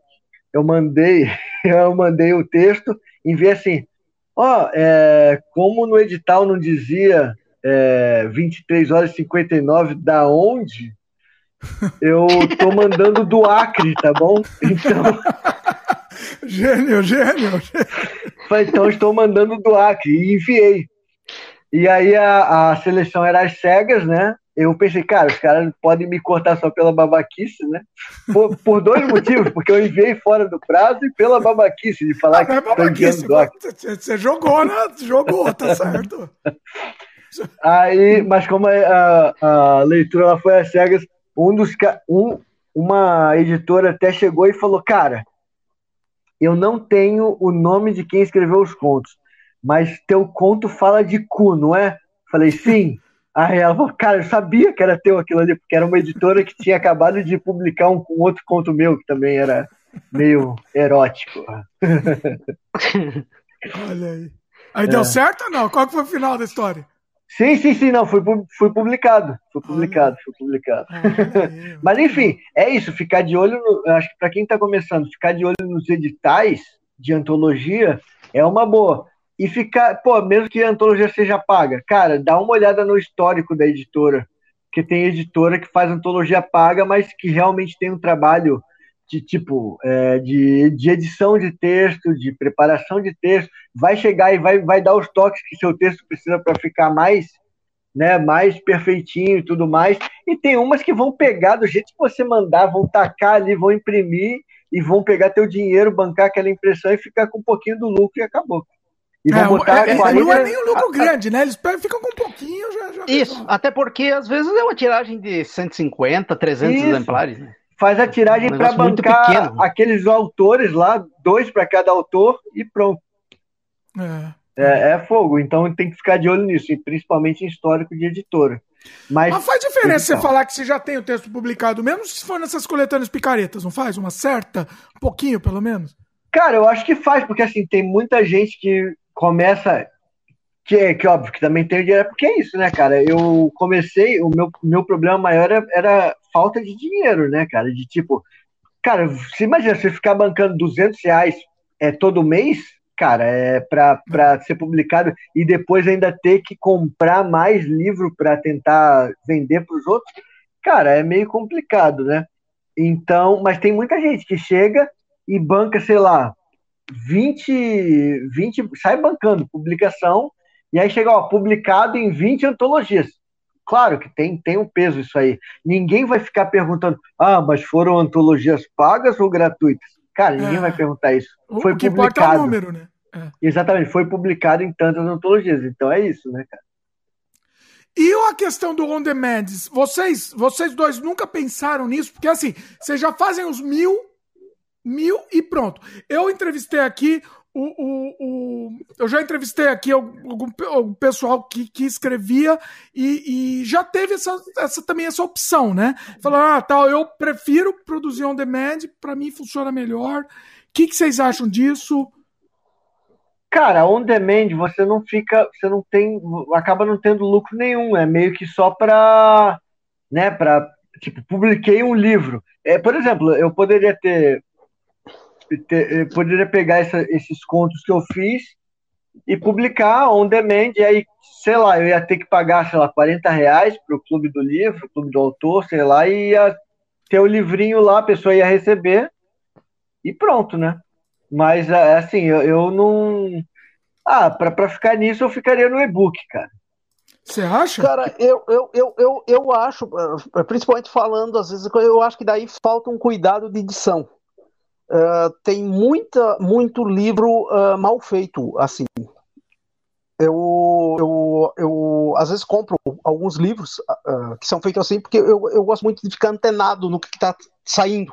Então eu fico pegando alguns para conferir mesmo, assim. E, cara, eu sinto uma falta de um editor daí, no, no, na maioria desses livros. E para mim isso peca muito na qualidade final e eu, eu, confesso que quase todos os livros que eu vou pegar assim, eu meio que já sei que vai acabar vindo algo abaixo da expectativa que eu tenho do autor. Eu, eu, eu, eu daí falo como, como apreciador de literatura. Eu não, eu não sei o quanto isso é positivo pro teu nome. Se, se tu faz um, um trabalho uh, que não que, que, que não uh, supra a expectativa do teu público, né? Então eu, eu é, é uma das broncas que eu tenho com isso. Talvez tu precisaria ter um editor sério junto, é, cuidando, para ter um. Cara, tem que ser um trabalho também que vai é, encher os olhos de quem está lendo, assim, tipo, não só, só, não só qualidade gráfica, mas a qualidade de texto. E a qualidade de texto, às vezes, tu não consegue sozinho, tu precisa ter um, um, uma direção no teu trabalho, que é, é, é muito importante para quem está criando, ter uma direção no trabalho. Então... Que é o que o Fabiano está fazendo com, com os, os, livros, é isso? Isso, que é o que é o, o, Fabiano faz essa direção que para mim é muito importante, porque eu consigo, eu, eu às vezes consigo é, consertar coisas antes de ah, chegar ah, no... Isso, porque para mim é extremamente importante. Porque às vezes tu acha uma boa ideia, uma ideia maravilhosa, mas quando tu mostra essa ideia, ela não é, cara, é maravilhosa. Então tu, tu também tem que ter a humildade para às vezes identificar coisas que tu tem que melhorar. E acho que esse é o papel fundamental de um editor, de um bom editor.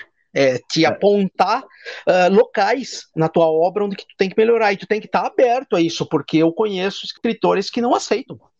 Os caras simplesmente acham que escreveram, é, é, acha que escreveu a maior obra-prima do, do, do, do, planeta e não aceita nenhuma opinião. De, então, não, um, um autor assim não, não, nem precisa editor, né? Porque é só para é. pro, pro editor não conseguir fazer o trabalho, né? Então eu Aí acho que o, o autor também é válido, né?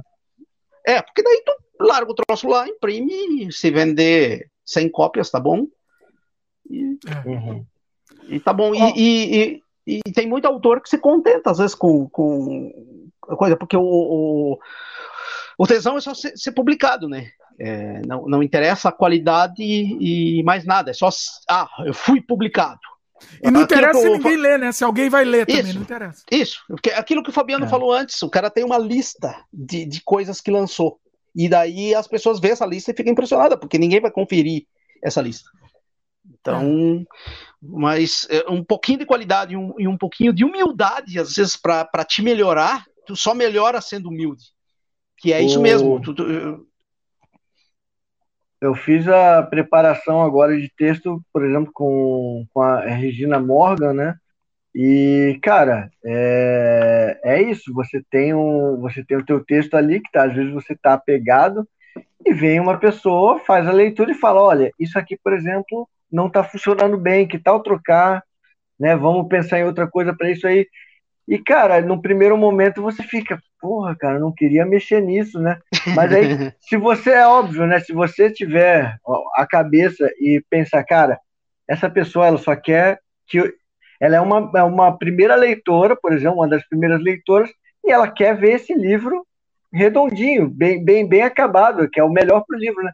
Então, assim, você, você passa a olhar e analisar e ver que, que realmente muita coisa às vezes você escreve truncado ou escreve de qualquer jeito e vai passa adiante, entendeu? E não, não volta com tanta atenção para ler. E, e é isso, cara. É, é, faz diferença você ter uma, uma preparação de texto que é, é aquilo. Às vezes, no, no, nessa venda on demand aí, do, de livro principalmente, é, você não vai ter, né? O cara vai achar que o livro já está pronto de qualquer jeito, às vezes nem passa por revisão, nenhum processo mais profissional. E, cara, é, eu e o Peter, a gente já falou desde o início, cara, é, a gente vai. A gente vai fazer. Se a gente for fazer alguma coisa, a gente tem que fazer no nível profissional do que a gente queria ler, do que a gente gosta de ler. Assim, o que, que eu gosto de pegar num livro e ler? É, é, é isso, vai ter que estar tá bem feito, entendeu? Não vai poder ter um monte de erro ortográfico, saca? A não ser que essa seja a proposta, de perturbar mesmo com erro. Mas, é, enfim, é, mas daí essa tá... proposta tem que ter um sentido também. Tem que não, tá, é não simplesmente... tem que ter um Sim, tanto que foi uma das coisas que a gente combinou do Manifesto Caribal. Cara, isso aqui, por exemplo, vamos botar itálico, vamos, vamos falar, tipo, vamos falar para as pessoas, isso aqui está escrito é de propósito mesmo. Então, meio que a gente foi foi moldando isso e, e assim, a gente vai primar sempre por qualidade textual e também um acabamento bonito, né, cara? É, porque é isso, o Peter fala, eu quero que as pessoas queiram comer o livro, né? Então, é, vamos ter sempre essa tentativa de fazer tanto vender pela, pela capa, né, pelos olhos ali, e, e o, o Ângelo também com, a, os desenhos dele estão tá ajudando bem, e quanto pelo conteúdo, que tem que estar tá sempre primoroso, né? É, e até porque tu não vai parar num livro.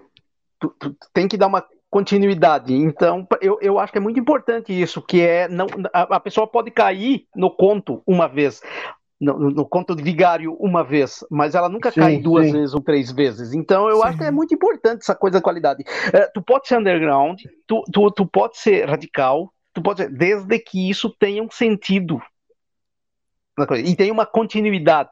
Então, uhum. cara, é... tem muita gente que acha. Quando a gente fala em trash, tem muita gente que acha, ah, não, o cara faz trash de qualquer jeito. Não, até para fazer trash tu tem que ter um cuidado. Então, Sim coisa, que não é o caso dos nossos livros. Eu só estou citando isso porque às vezes o pessoal acha que cinema, cinema é fácil fazer desleixado, mas não, o próprio desleixado tem uma linguagem, tem uma estética que tu tem que é, ter um domínio para funcionar. para funcionar. Então.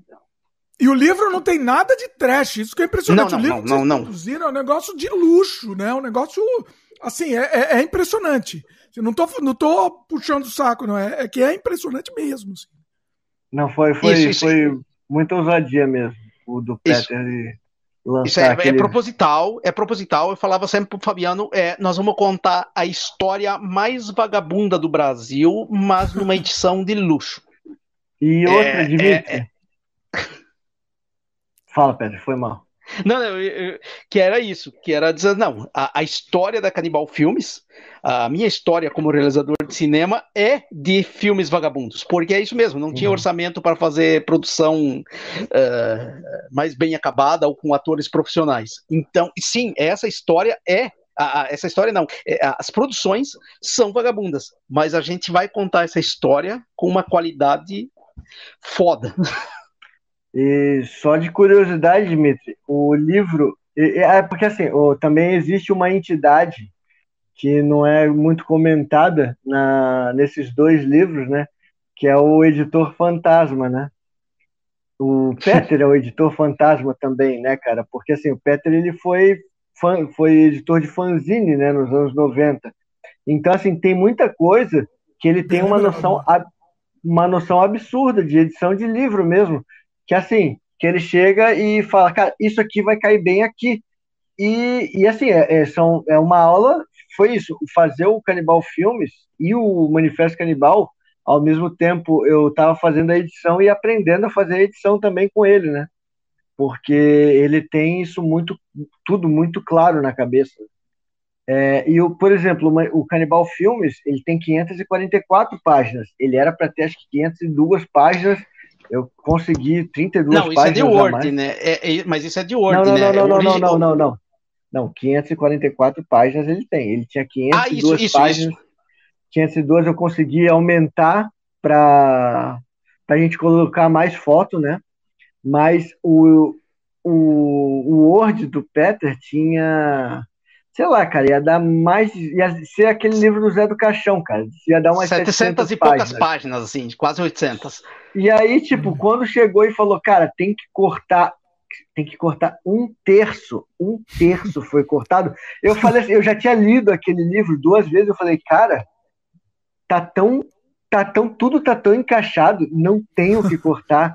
E aí o, o Fred falou, cara, não, vai ter que cortar, cara. É, tá muito grande, viabiliza o, o preço, não sei o quê. Isso. A gente cortou eu, 125 páginas.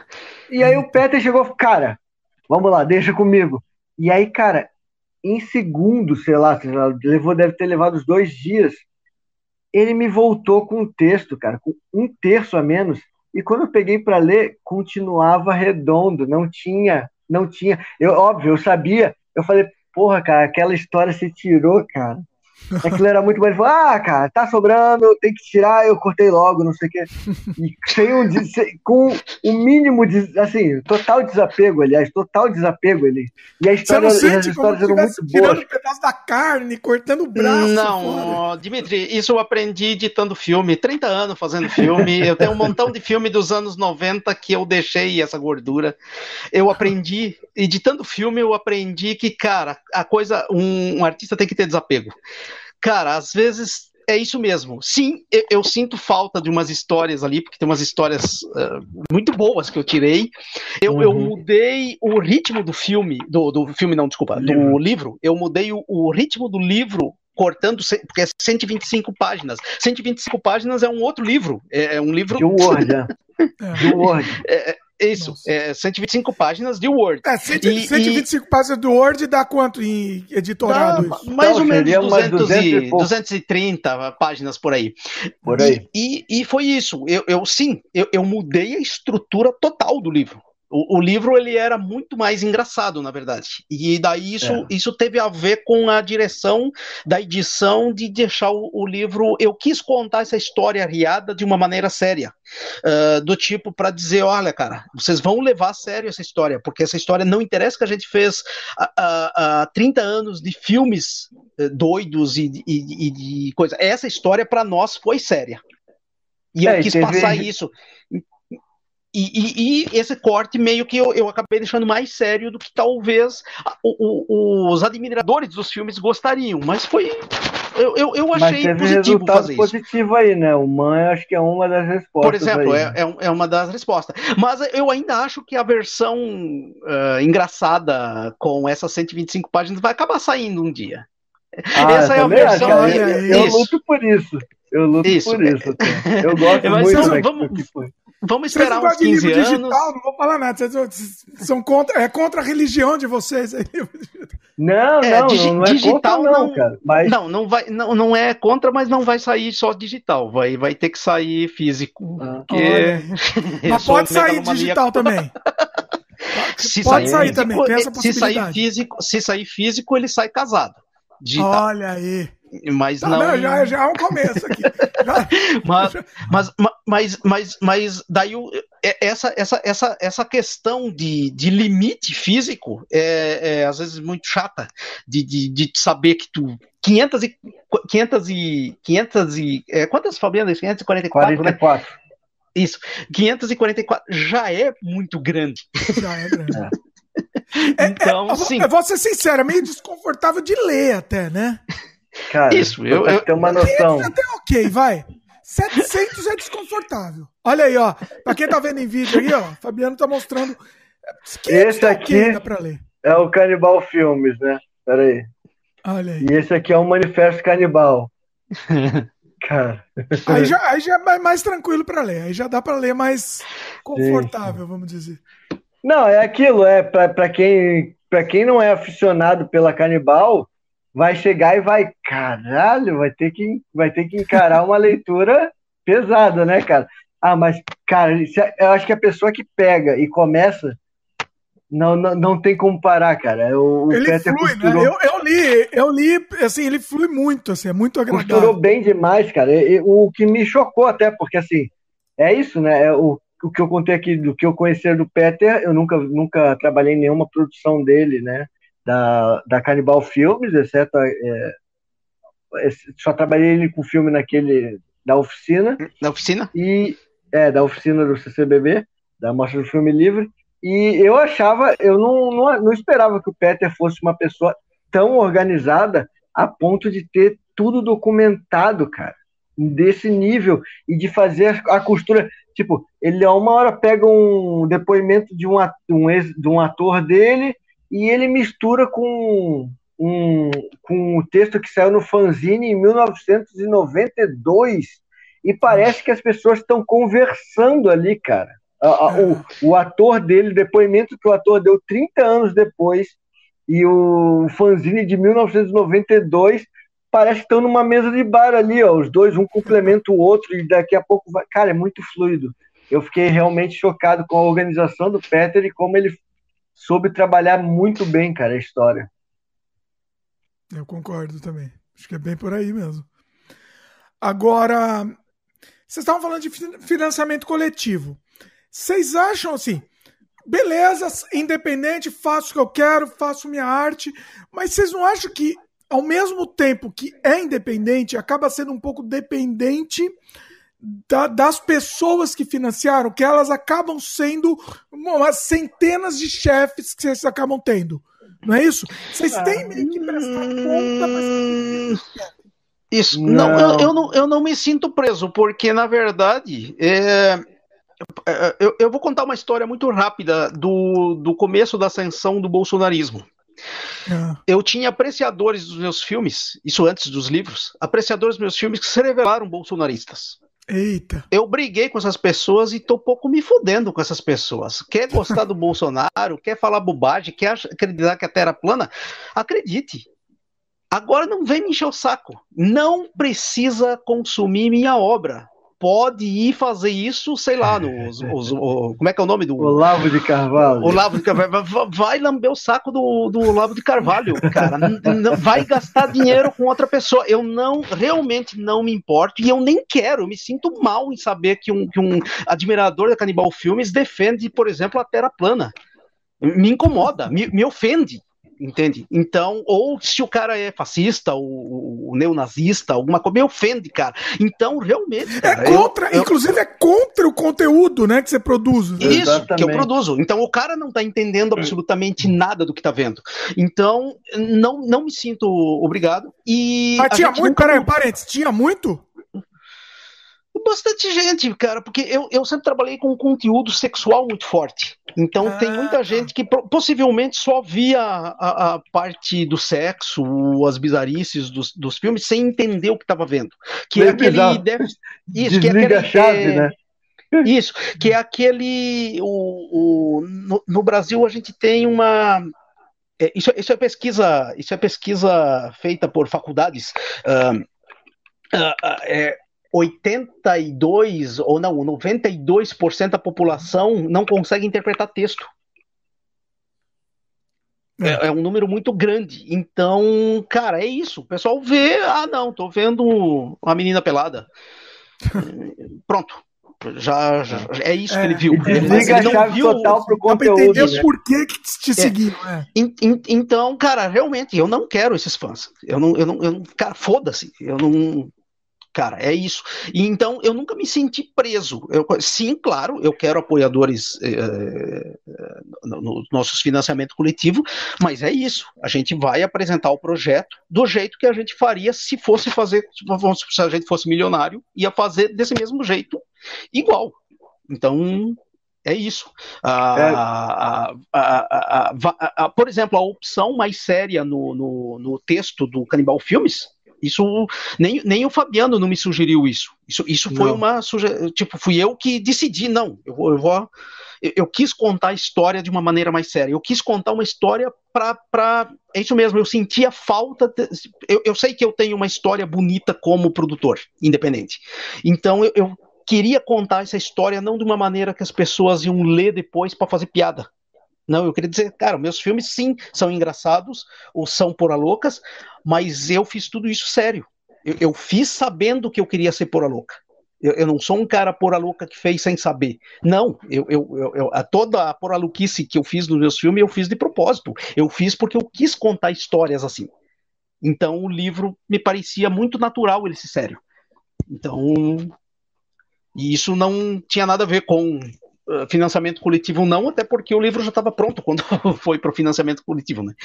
É, isso uhum. é interessante, né? Já estava tudo pronto, não ia mudar, isso. né? Não, nada ia é, mesma, mesma coisa o Manifesto Canibal e mesma coisa o, livro do Fabiano. O livro do Fabiano está pronto, agora está tá terminando a revisão e esse trabalho que ele está fazendo com a preparadora de texto, mas o livro em si está pronto. Ele só tá, uhum. a gente só tá lapidando ele para ficar mais profissional, né, na verdade. É, vai, e vai entrar na diagramação, né? Já. Em, Isso, em de, entra agora dia 20 de... Entra. É, ele, ele vai estar tá diagramado pronto antes de terminar a campanha. Tá. Então. Agora, quando eu falei eu do ia... chefe, assim, não foi nem sentido de mudar o conteúdo criativo, nada. Mas é o, no sentido também, no sentido de prestar conta. Isso, no, no fim das contas, você se sente meio nessa obrigação, né? Você tem que. Você vai ter que entregar naquele prazo X que você prometeu. Não é ah, sim. ah, mas agora eu tive uma ideia que genial que vai comprometer, vou demorar mais seis meses. Não pode. Esquece. Não, mas eu acho que o Peter, mesmo sem chefe, ele faz isso, cara. Isso, não, mas não necessariamente, Por exemplo, eu vou citar o Pazucos, o box do Pazucos. O, o Gurchus ficou mudando várias coisas no, no, esse, uh, Fabiano, uh, uh, foi final de 2019, conte? né? Quero, quero porque tu sabe as datas. Tá. É, foi final de 2019 e que foi feito o catarse do Gursos. Só que assim, é, tem, um, tem um, uma problemática maior do catarse do Gursos que foi fizeram, só que o Pazucos não estava pronto. Não é isso, Pedro? Não, o, é isso, né, Pedro? isso, ele não estava não, não tava ainda completamente ah, tá, fizeram pronto. A isso, fizeram isso. a campanha sem o filme, sem o material extra, tá pronto. Ah, tá. Isso. E aí o Gus falou, cara, eu não vou, não vou montar, né, de qualquer jeito. Então, o... não, não, não, não, desculpa, desculpa. O Pazucos estava pronto, mas o Gus mas prometeu o, o documentário, o Anal dos Loucos e o Texas. E o Texas Carlos Massacre.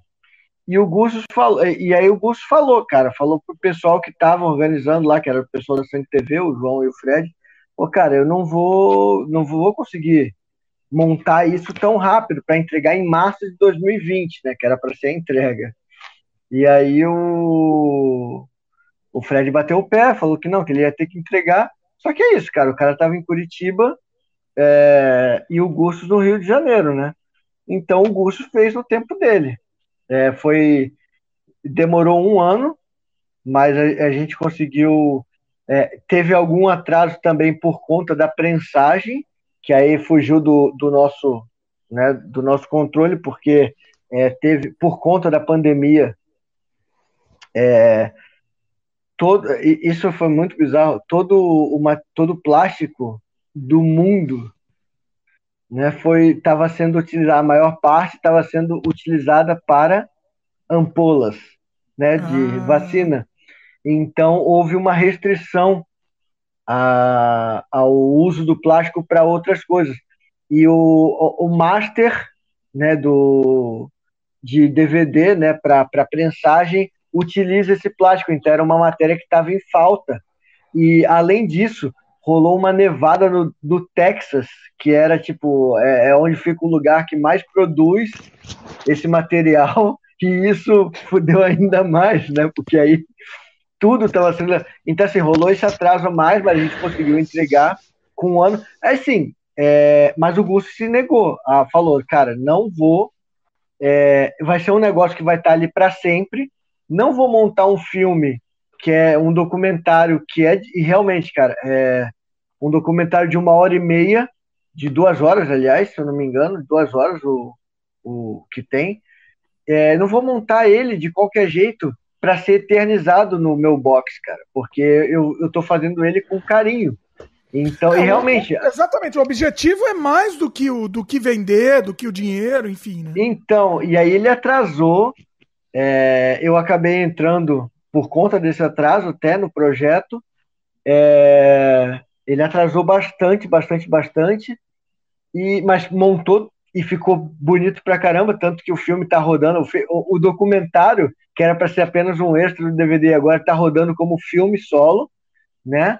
É, esse, o Carlos Foi Texas no Massacre. Né? Acho que eu assisti no Fantaspoa. Sim, no Fantaspoa. Que, é. cara, é, é, maravilhoso o filme. Eu gosto, gosto, gosto, gosto muito. E assim, tá, foi um atraso excessivo, né, do Catarse. Teve gente que pediu dinheiro de volta para ele e aí ele entrou em contato, falou, explicou do processo todo. É, também teve um outro agravante que o, o Frederico, que era o era o, o produtor executivo do, do, do, desse box, né, do Catarse, ele tá ele estava doente, né, estava com câncer, ele veio a morrer e ele era muito, ele é amigo de infância do Gustos, então assim, ainda teve um período que o Gustos não conseguiu fazer nada por conta disso, né? Nossa. É, então, enfim, por, por conta disso tudo, teve esse atraso excessivo, mas o Gustos explicou isso tudo pro cara, que só teve um cara, para você ver. De todos os apoiadores, um cara reclamou, porque o Gustos mandava, né? Sempre. Eu, eu ficava em cima dele, cara, de dois em dois meses vamos mandar uma mensagem para os apoiadores, explicando o que está rolando. É, é, é isso, que que tá...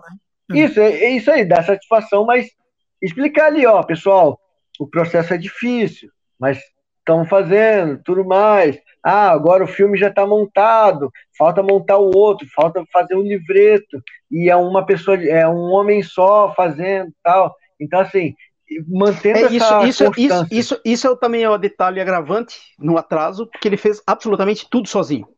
É. Pandemia também, né? Ele já ia trabalhar sozinho, mas a pandemia ainda, tipo, deu, acho que ficou um pouco pior, porque, por exemplo, coisas que a gente poderia resolver, ah, encontrar e falar, ah, o livreto, vamos falar aqui e, e dá para, não, ele resolveu fazer tudo sozinho, tudo, tudo, tudo. Esse, ele ficou né, imerso mesmo nisso. Então, mas saiu e, e aí outra coisa que tem, por exemplo, o, ele ia ser um outro formato. Foi prometido um outro formato no Catarse, que era um livro um livro é, quadrado, né? Com os DVDs no vinco. Hum. Aí é, eu falei que eu não, eu não, gostava disso, né? Desse formato para o Gusto, e o Gusto falou, cara, eu também não gosto desse formato. Falei, então vamos fazer de outro formato. E aí eu fui atrás de ver como, como ficaria para fazer um digipack, né? Porque é isso também. É, eu acabo, acabei me tornando esse produtor desses caras, assim, é... desses caras por conta também, eu, eu, eu tenho, né, eu sou colecionador também, então assim, eu, eu tenho umas coisas que eu acho, ah, bonitinha, né? Então, por você, exemplo. Você vai querer que fique o melhor, né? O melhor possível. Exatamente. É. Então, pô, eu falei, um digipack com luvinha, né? Não, um digipack só, no início era só um digipack. Com um livreto, ficava num valor um pouco acima do que foi captado no Catarse, mas o Gus falou, cara, eu tô gostando tanto do meu material que eu vou querer isso. Porque assim, e vai ser um, um, valor que depois eu vou poder vender mais caro do que um livro com vinho. As pessoas vão se sentir que estão pagando por algo justo, entendeu? E eu falei, é uma ah, beleza. Coisa, um parênteses, um parênteses. As pessoas também têm que entender que é o seguinte: o, o Catarse está te ajudando a financiar esse projeto. Depois, é, é uma pré-venda, né? Você está uhum. ajudando a financiar. Você que ajuda no projeto dele, você ajuda a financiar. Depois, você tem um produto lá que que o, o, o, criador de conteúdo pode vender, provavelmente vai vender mais caro do que você pagou. Mais caro, mas, com certeza. Né, você que foi o primeiro cara, lá, você, é você como primeiro pagou mais barato. Cara, Dimitri, imagina isso aqui. Digipack duplo com um livro. Isso aqui, sabe quanto é que saiu para quem apoiou, cara? Quanto? 40 pratas. Olha. 40 quanto que, pratas. Quanto que vale para vender? Agora ele, ele tá fazendo a 80, né? E. E assim, e veio com luvinha ainda. Essa luvinha foi um extra do extra. Opa! Luvinha foi um extra do extra que foi assim. Depois que a gente fez o Digipack, eu, eu cheguei pro Gusto né, e propus, cara, e se tivesse uma luvinha? Aí ele falou, porra, cara, vai encarecer muito mais. Eu falei, sim, vai encarecer muito mais, mas o Gusto ele tem muito contato com o pessoal gringo, né? E aí eu falei, cara, tenta ver se você consegue apoio de algum distribuidor lá de fora. E aí, assim, ele conseguiu lá de fora e aqui de dentro, né? Tipo, ó, Canibal Filmes, Mundo Bizarro. Ah. Né? Então, assim, esses, esses caras aqui foram que, os que viabilizaram essa luvinha. Porque Entendi. essa luvinha encarecia pra caralho ainda o produto, mas assim, dá um acabamento é um acabamento de luxo, eu acho, do, de independente no Brasil. Cara, eu acho que é o mais bonito que eu já vi. É, é, eu acho é. não, é o mais bonito. Independente no Brasil é o mais bonito que eu já vi. Sim. É coisa assim, sei lá, você vai ver Cara, publicado pela Versátil, um, pelo eu até, quero, eu, até, eu até quero fazer um parênteses. É mais bonito do que qualquer coisa que a Versátil ou Obras Primas já lançou em DVD. É mais bonito, né, cara? Sim. Porque tem um vínculo ali pro livro. É, é, é, muito lindo, cara. Eu, eu fico. Realmente, eu fico orgulhoso de ter feito, de ter participado. Modéstia à parte. Sido o diabinho que ficou pentelhando o Gustos lá, né? Tipo, vamos, vamos botar uma luvinha. E, cara, ele. E, e é isso, né, cara? O filme tem um potencial muito grande, é, legendado em tudo quanto é língua. E, e é isso, ele conseguiu distribuir para fora e fazer então, essa luvinha aí. Eu acho que o importante, pra, assim, para quem é produtor de conteúdo e quer fazer alguma coisa parecida, o importante está na cabeça assim: eu não, não, não é o dinheiro que você vai ganhar no financiamento coletivo. Esse dinheiro. É, é vê, vê, se faz sentido o que eu estou falando aqui. Vocês me, me desmintam aí. Faz porque a gente não está recebendo nada, Esse né? dinheiro é só para você viabilizar o projeto. Você fazer isso acontecer né? Você não vai é. pôr nada no bolso, no fim das contas. Mas você vai produzir lá e vai conseguir vender. Além disso, você vai conseguir vender a mais do que você vendeu no, no, no financiamento. Sim. É isso? Olha, olha Dimitri, é quando, terminou, quando terminou o Manifesto Canibal, agora o Catarse Manifesto, a gente levantou 23.500. Primeira é coisa, um amigo, um, um, amigo meu, é, eu não vou citar o nome dele, mas um amigo pessoal me ligou no que encerrou o troço perguntando qual era o meu lucro e o do Fabiano. Ele não, não ele, ele não para, para, não deu os parabéns pra gente por ter terminado o projeto. Ele ligou para saber qual que era o lucro que nós tínhamos nisso. Daí eu expliquei para ele qual as contas foi de gráfica. O lucro é, eu expliquei, expliquei. Diria Skylab, né? Isso, isso. Eu expliquei as contas. Daí, eu, por apreço a amizade, né? Eu expliquei, não, cara. A gente vai fazer assim, vai, vai ter um material extra, vai cara, a gente possivelmente vai empatar esse dinheiro. empatar se vocês derem sorte, né? Isso, Isso, e empatar a gente já acha um lucro maravilhoso. Sim. Uhum. é, e aí fica aquilo, né? E, e tem livro para comercializar, né? Isso. Vocês têm um produto, exatamente. Isso. Exatamente. É, é, é, eu acho que o, isso, o, mas... isso tem que estar tá na mente, né?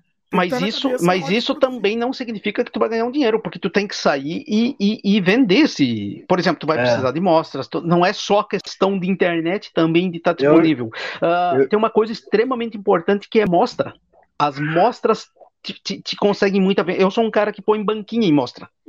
Eu, quando estou em festival de cinema ou em show, eu peço se o Fabiano faz a mesma coisa, o Gursos faz a mesma coisa. Ah. Eu, eu peço sempre um espaço para poder botar uma banquinha, porque as coisas que eu produzo, elas não têm uma distribuição por, sei lá, cadeia tipo Amazon, o Submarino, uhum, Nova Cultura. Não, é, é venda entre produtores independentes. Geralmente uma loja que pega tem um público independente. E esse público independente, às vezes, é, é, é o cara que já me conhece ou é o cara que está no mesmo grupo de, de, de pessoas, uhum. só que por algum motivo não pega direto de mim, pega de um, de um revendedor. Mas é isso, tu vai ter que batalhar e, e cara, depende de presencial, depende de mostra, depende de show, depende de tudo, assim. Tu tem, eu já tô... um, camelô. Já... é, camelo. Então, eu já estou montando kit para a sessão no Man, cara.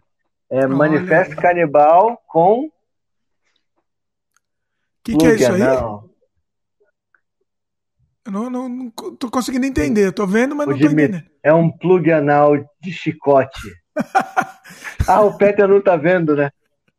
Não, eu tô vendo vocês. Eu, eu só não tô com a minha imagem. Ah, tá.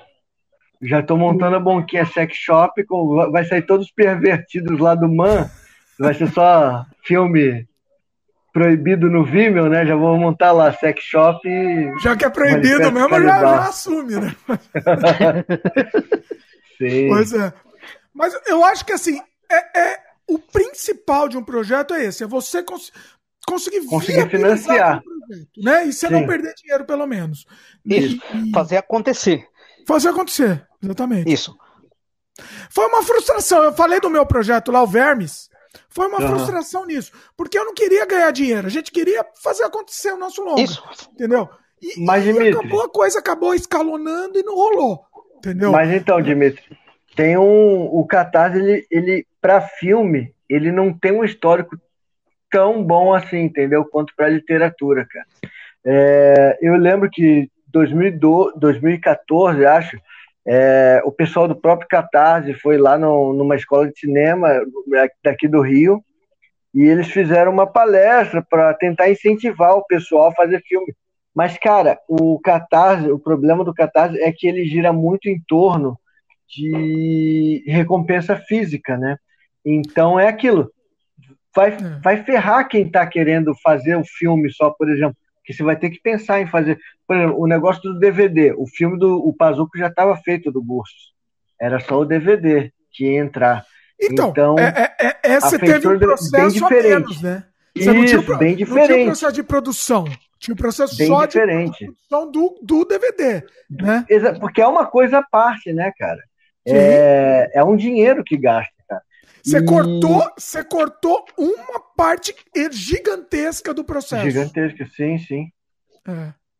Sim, entendeu? E o, o Catarse não se firmou tão bem com, com um projeto de audiovisual, porque é uma quantia maior, o pessoal está acostumado a ter uma recompensa física, então meio que não, não é tão comum. Então, assim, a tua história de, que você falou, ah, vou contar uma história, história que não é só fracasso, sucesso. História de fracasso, história de fracasso. Mas é aquilo, cara, não é, não é um fracasso teu, é, é porque a plataforma ela tentou ganhar esse meio, mas, cara, pode ver a quantidade de filmes que é viabilizado pelo Catarse. É coisa ínfima perto de literatura, entendeu? Então, é... por exemplo, eu, eu quero fazer um parênteses. Se eu lançar hum. um financiamento coletivo para um filme, é, produção de um filme, fazer um filme do zero, eu não vou lançar com, com plataforma brasileira. Eu vou escolher uma plataforma ou americana ou europeia. Sim, porque Olha. hoje eu, eu para filme, não para literatura, até porque a gente escreve em português, né? Que é problema da língua. Eu, eu faria toda a campanha para gringo. Não para não para Brasil, assim, na verdade. Meu, meus filmes gore têm um público muito bom fora do Brasil. Então, por que não? Olha ali, ó, quem veio. Olha aí. Você tá vendo em vídeo aí, Fabiano nos presenteou. Edgar, Edgar. Olha aí o Edgar. Vai lá. A toda ainda esse horário. 11h40. Olha só, aí no Brasil é tarde, hein? Tá. 11h40. Olha aí. É. Vamos lá. Não, mas pode continuar, Petro, foi mal. não, não, mas meio concluindo, tipo, eu, eu não ah. acho essas plataformas daqui uh, interessantes para filme, para filme, é, para é. produção de filme. Por exemplo, se, se fosse fazer um box em Blu-ray do, do, dos filmes agora, sim, eu acho que sim, funcionaria perfeito. É, porque já está pronto, né? Já está pronto. Tá pronto, é, tu vai fazer uma mídia física. Então é, é, é praticamente um, um, DVD que nem esse do Pazucos aqui, é praticamente uma produção que nem um livro. Tu, tu, uhum. tu, tu, vai entregar um material físico e a pessoa realmente quer esse material físico. Agora, produzir um filme é, é muito diferente. Até porque, cara, qual é as recompensas que interessa para um cara que está botando dinheiro num filme? Tu vê o primeiro corte, tu acompanhar a edição, tu. Entende? É meio eu, doido, é. se, eu, eu, eu, eu, se apoiar um. Se eu apoiar o filme do Dimitri, no eu gostaria muito de ver o primeiro corte. Eu, eu pagaria para isso. Entende? Uhum. Mas mesmo assim, ainda vai ser virtual. Eu, eu vou receber isso com uma senha, possivelmente, que não depois não fica comigo. Enfim, é, é uma série. É, não de... é uma coisa que vai ficar com você, você não está comprando é, nada. Tu, né? Por exemplo, eu, eu já apoiei projeto de curta mas eu apoiei meio sem esperar nada. Eu, eu, tipo, tanto faz se eles me mandar. Eu apoiei porque eu gosto do diretor. tipo, apoiei, uhum. valeu. É isso, eu quero ver o cara produzindo. Então, não precisa nem recompensa. É, eu, eu, quero ver o filme novo dele. Então, é isso. Então, a minha motivação, acho que nem é exatamente uma recompensa se tu vai apoiar um filme. É ver o filme pronto. É ver o filme existindo. Então, acontecer, cara, né? Você tá isso, mas eu, eu mas, mas, eu, Fabiano, tu entendemos essa motivação, porque a gente realiza, a gente sabe como é que é. então. é. Eu, agora, eu não sei como é que se chega na cabeça do, do, do público, porque o público vai querer uh, isso, de alguma maneira. Então, e, então... e pensa que para um, financiar um filme você não vai precisar de meia dúzia de gato pingado, sabe? Porque nem, eu, você, Dimitri, a gente não, não, não consegue juntar nem. Porra, valores, vamos lá. Não é. vou nem falar de valores, coitado. Você precisa de Mas, volume, enfim, né? Para fazer um filme você precisa de muito. Então, quantas cabeças pensando assim você vai precisar, entendeu? Então, essas plataformas ainda, assim, eu acho que para audiovisual ainda não não não estão preparadas para isso, entendeu? Vocês não pensam, então, a princípio, agora, pelo menos a curto prazo, vamos dizer, a fazer a usar o Catarse para fazer filme? Não, eu cheguei a cogitar, mas era uma combinação. É, eu ia fazer, eu ia tentar levantar por edital 80 mil e o restante para fechar 130 mil com Catarse. O que que eu ia fazer? Tu levanta o, o, o tu filma com os 80 mil, tu tem todo um tu tem um material de estilo fantástico, tu, tu vai trabalhar um, é, teasers, making offs, tu vai mostrar que tu fez um filme do caralho e, e a tentar, com o Catarse, concluir a produção, fazer Pode. a poça. Uhum. Entende? Isso, isso era o meu plano, mas eu confesso que assustei bastante o pessoal que estava produzindo comigo quando eu expliquei isso, porque eu ia escorar com o meu nome no Catarse, né? Então uh, a gente podia estar tá com um puta pepino. Isso, isso, isso é uma coisa que assustou muito os coprodutores. Uh, não, eu não estava fazendo sozinho. Uh, o, o, o que, que, ia acontecer, cara? eles iam ter que dar explicação se o financiamento depois não acontecesse, ou se depois a gente não entregava filme, ou enfim. Então. Vai virar um novo chateau. Isso, não, não, é, é, eu, eu, vou usar uma expressão que, que me falaram às vezes nas reuniões. Talvez a gente está fazendo um elefante branco, entende? Então é, é, é, é, meio isso. Então eu tenho certeza que, que concluiria. Só que é isso, ia passar tipo um ano e meio, dois anos trabalhando tipo maluco. Mas, uhum. normal, é todo filme que tu vai fazer é meio isso. tu passa um, um, bom tempo trabalhando tipo maluco. Eu já fiz um montão de filme que eu passei três, quatro meses dormindo duas horas por dia, porque era a única maneira de, de concluir a produção. É, é isso.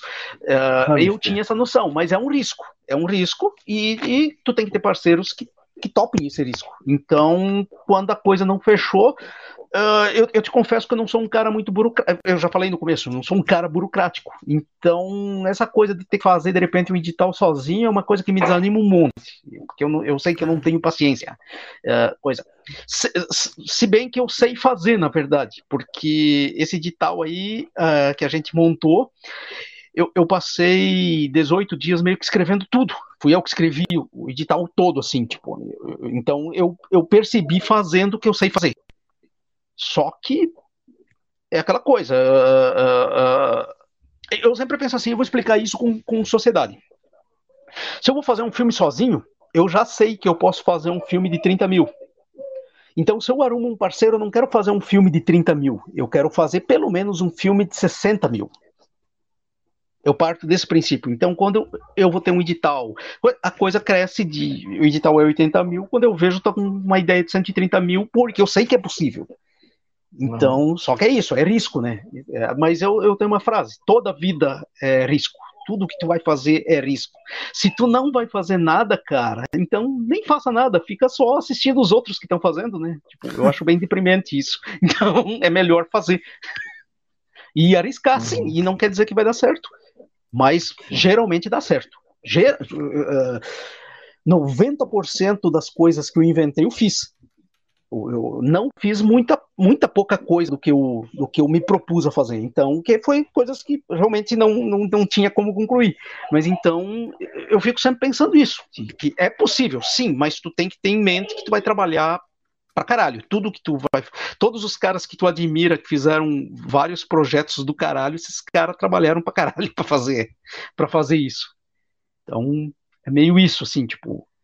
Então, eu, eu, eu sempre fico esperando que a gente pode, tipo, uh, um, edital seria um, um, um, degrau que ajuda a fazer algo maior, né? Eu, eu, eu pelo menos parto desse princípio. Talvez eu até estou errado. Talvez eu só devia fazer um filme de 80 mil.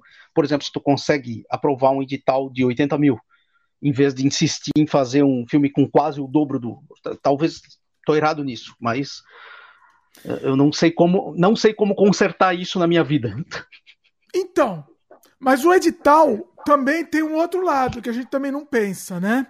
Que você tá meio com o rabo preso no fim das contas. Ele vira o seu sócio, entre aspas, né? Você vai ter é, que prestar tu, satisfação, tu, tu você vai ter que. Tu tem prestação vai ter de conta que, vai toda. Ter que prestar, inclusive, prestar contas, eles têm direito à participação de lucro. Enfim, não que vá ter lucro, né? A gente sabe que é muito difícil ter Isso. lucro. assim, Cara, não, é... é, que daí, daí, daí, inclusive, vai depender do edital que tu tá usando, né? Tem que. Cada edital é um. É, é uma regra. É, é, é então, é, aqui no Brasil, na verdade, a maioria é isso mesmo. Tu vai ter a prestação de conta, tu vai ter que provar que tu gastou tudo direitinho e vai ter que fechar essa conta. Mas eu, eu, eu, eu não sou contra editais, principalmente porque eles estão pagando muito técnicos. Uh, o, o, cinema brasileiro só atingiu uma excelência do, de 2000 e vou arredondar para dois, é, é, é, um pouquinho depois, mas é de 2010 em diante, a, atingiu uma excelência de, de, qualidade técnica pelos editais por esse dinheiro que vinha de editais. Então, Sim. cara, eu sou extremamente favorável. Eu não, não estou usando, nem o Fabiano, não estamos usando, não estamos apresentando editais, mas eu, eu sou um defensor de digital porque um país com uma desigualdade social tão grande quanto o, o Brasil precisa desse incentivo cultural, principalmente quando chega em comunidades carentes e ou uh, povos originários, por exemplo, tu, tu tem uh, algum cineasta uh, de, de reserva indígena uh, fazendo filmes, eh, cursos e usando isso como instrumento uh, político. Então, eu, eu acho muito importante, uh, principalmente para para criar um, um, cineasta que não existiria sem esse incentivo. É. Sim. Eu, eu acho também. Isso. Só para fazer um comentário aqui, é, já passamos do irlandês, né? Porque o Gusto chama a live de, é, live de vocês, né? Anterior, de 1900, né? Do Bertolucci. que é cinco horas né, de duração. Então já passamos tá do irlandês agora. Aqui. Já passamos do irlandês, vamos, vamos ver qual filme será no final das contas.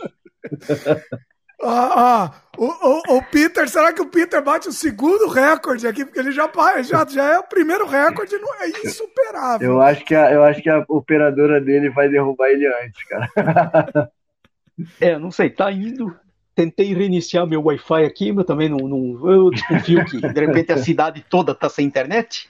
É. Enfim, vou descobrir isso amanhã cedo, dando uma ligadinha ali pro, pro, pro pessoal vir dar uma olhada.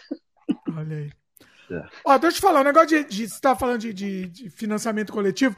Vocês não, não entendem muito de jogo, mas teve um que foi muito é claro, muito muito emblemático no setor de jogo, de games, que foi o jogo Might Number 9. Eu acho que eu preciso citar aqui. Que todo mundo esperava o negócio, aí o cara demorou anos para entregar. Foi um sucesso absurdo o financiamento coletivo. Uhum. E aí entregou um jogo que foi uma porcaria, nada que todo mundo esperava. Entendeu? E isso Caralho. tem acontecido muito. Não só. Acho que mais com, com outros, outras mídias mesmo. Então é isso. O, o, o, o que vocês estão conseguindo fazer, assim, vocês estão conseguindo manter a, a, a, a, promessa, superar a promessa, vamos dizer assim. Uhum. Então isso é, cara, é incrível. Mas é aquilo que o Peter falou, né, cara? O, se a, a não ser que, porra, se a gente for fazer um livro e entregar uma merda, no próximo, quem apoiou aquele livro não vai apoiar um próximo. E a nossa ideia é, é assim: eu acho que tanto o Peter quanto eu partimos do princípio que vale mais a pena a tua ideia chegar nas pessoas, né? Sem você é, arcar tanto assim do bolso, do que você só entregar um produto e, e, e dane-se, entendeu? Eu, eu sempre fiz isso tanto com o filme quanto quando eu ia entregar um conto para alguma antologia. Eu acho que vale muito mais a pena ali eu, eu dar uma trabalhada na minha ideia e contar que aquilo vai chegar bem para a pessoa, né? Se bem que assim, quando você participa de uma antologia, você não tem controle de nada, né? Mas assim, meus curtas eu sempre é, dirigi e geralmente editava ou tem, um, tem também um, um amigo meu que edita algumas coisas para mim. Às vezes eu edito uma base e ele ele dá, dá ali uma Aquela continuidade e dá uma lapidada. E, mas vale muito mais a pena você ter o controle do que, que você vai entregar, né? E, e que você saiba que vai entregar uma coisa boa, né? De qualidade, algo que você gostaria de receber se você apoiasse um projeto então, eu acho que a gente partindo desse princípio, cara, é, a gente vai conseguir sempre entregar uma coisa boa e botar. É, é isso aí, é, cara, essas ideias. E, e tem, um de, e tem um detalhe que eu acho importante é, nisso ah. tudo. É, por exemplo, uh, a gente tem uma carreira de artista. A gente não é um aventureiro fazendo. Então, se eu tenho 30 anos de produções, eu quero ter mais 30 anos de produções. E fazendo qualquer né? coisa nas. Isso, fazendo qualquer isso. coisa nas coxas, isso não vai me garantir essa sobrevida que eu busco fazendo arte. Que é. a gente sabe que é muito difícil é, é, ser artista. é uma coisa ingrata. Para minha família toda, uh, talvez excluindo minha mãe, mas pro resto de absolutamente toda a minha família, eu sou um vagabundo. eu não trabalho, é. não faço nada. Então, é isso. Eu, é, é, eu, prezo muito isso. Tipo, tem muito filme que eu fiz vagabundo, porque filme é uma coisa mais complicada do que literatura, por exemplo. Eu, a literatura, tu pode fazer um, um bom trabalho pelo valor X. Por exemplo, tu tem 30 mil, tu vai conseguir fazer uma edição de luxo. Ela, ela, é possível. Agora, com 30 mil, a gente sabe que para fazer qualquer curta, Se, tu for é. remunerar toda a tua equipe direitinho, tu não fez porra nenhuma. É, com certeza. Tu, tu, tu tá o... com um projeto muito pequeno, porque tu tá pagando todo mundo e. É, é muito mais difícil profissionalizar né, um filme do Isso. que profissionalizar um livro, né? Sim. Uma ideia literária.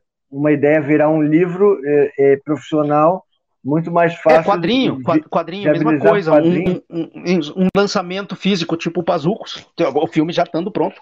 Tu, tu uhum. lançar, por exemplo, se a gente conseguisse levantar um catarse para dizer, ué, a gente consegue comprar os direitos de absolutamente toda a filmografia do Mujica e vai relançar isso aqui, de, vai ter um custo absurdo. Mas se tu conseguisse fazer isso, é muito mais fácil do que produzir só um filme do Mujica. Sim. Sim. Até porque ele morreu, né? Já, já não tá daria feito. mais. É. Sessão espíritas. mas, mas, mas é, é só para entender a coisa, tipo, é, é, mais fácil fazer, até pegar um artista então que tá vivo, que o Jodorowsky, ele tem oito filmes, nove filmes, é muito mais fácil tu conseguir lançar um box com, com uma qualidade bacana, com todos os filmes do Jodorowsky, do que fazer um filme novo do Jodorowsky, com ele dirigindo, uhum. que vai ter um custo absurdo. Então, eu, eu acho que é, é para coisa física, sim. É, é, e, e, a gente tem a possibilidade de fazer bem feito, porque o, o trabalho para fazer bem feito e fazer mal feito, eu sou sincero em dizer que é quase o mesmo. Então, dá uma uh, pensada, coisa que tu, tu, tu, só tá, tu tá tendo um ganho só em fazer bem feito. Uhum. É, só, exatamente. Você só tem a ganhar fazendo bem feito. Pois é. Vocês falaram de antologia. Vocês pensam, de repente, ó, fazer uma. Tô, tô, tô me vindo ideia aqui. Eu gosto de me, me vir ideia e jogar no ar aqui. Meu negócio é assim. Essa é a minha, minha vida. Tá, já, tem ideia e, vai, e salpico as ideias aqui. Vocês não pensam em fazer, de repente, uma antologia, fazer um financiamento para antologia? E eu tô dentro aqui, hein? Se quiserem pensarem nisso, Vamos, vamos pensar numa coisa assim. Eu, é, é mais, do, mais viável do que, por exemplo, um curta, fazer uma antologia de, de filme, de repente, e pensar num, numa, numa estratégia de divulgar isso, de, de lançamento, até internacional, entendeu? Pensar num projeto assim, pode ser um negócio interessante, hein, pessoal? O que vocês acham? Ah, cara, eu, eu gosto dessa ideia, né? O... É. Eu vou falar antes do Peter, que o Peter vai Isso, ter bastante porque eu, eu, eu tenho umas observações. Teve uma experi... Ele teve uma experiência, é, sobre Duas isso, experiência. Deixa, vou falar primeiro então. É, por exemplo, o... quando eu gravei o Terno do Zé, ele era um projeto é, 2011, né, que a gente escreveu. Éramos cinco pessoas é, e a gente queria fazer um longa. Só que era eu, Clarissa Appelt, que fez até aquele a casa esqueci o nome, mas enfim. É, Axel Martinez e outros dois que eu não me lembro não me lembro mesmo. Mas enfim éramos cinco e a gente queria fazer é, cinco cinco curtas e costurar isso tudo se passando no Rio de Janeiro e, e o que ia costurar ia ser uma lata de filme. E beleza só que a gente fez e algumas pessoas, por exemplo, não é, não quiseram esperar. Então, alguns fizeram com DSLR 2012, né? Tava bem, 2011, tá, tava na bem mudança, naquela né? na mudança do mini DV para pessoal amador, né? Mini DV pro DSLR. Então, por exemplo, eu fiz o meu no DSLR, a Clarissa fez o dela com DSLR também. Aí teve outras pessoas que fizeram com mini DV, e aí na hora de juntar, cara, ficou um Frankenstein e morreu o projeto. É. Então, assim, eu, eu gosto disso, porque é, eu, é isso, eu estou escrevendo esse livro, que é uma narrativa mais longa agora, né, um outro livro, que é uma narrativa longa, um romance de bizarrice, surrealismo, mas é, religiosa, ou anti-religiosa, oh. chame como quiser. Né? Tô, achando, tô, tô, tô, achando interessante. É, não é. Aí, mas eu tenho, eu tenho muita facilidade com narrativa curta. Então, para fazer um, um, um, juntar, né, narrativas curtas em vídeo, eu, eu toparia na mesma hora. O Peter já participou, acho que de duas aí. Deixa eu ver o que, que ele vai falar. Isso. Eu já imagino. Até, uh, mas... Isso. Eu, eu já participei do, do Fábulas Negras, que foi um produtor só, que é o Rodrigo Aragão, e o filme aconteceu e, e foi lançado e funcionou uma maravilha. Uh, de, desse modo que eu acho que tem que ser feita uma antologia. Tu tem que ter um produtor com mão de ferro.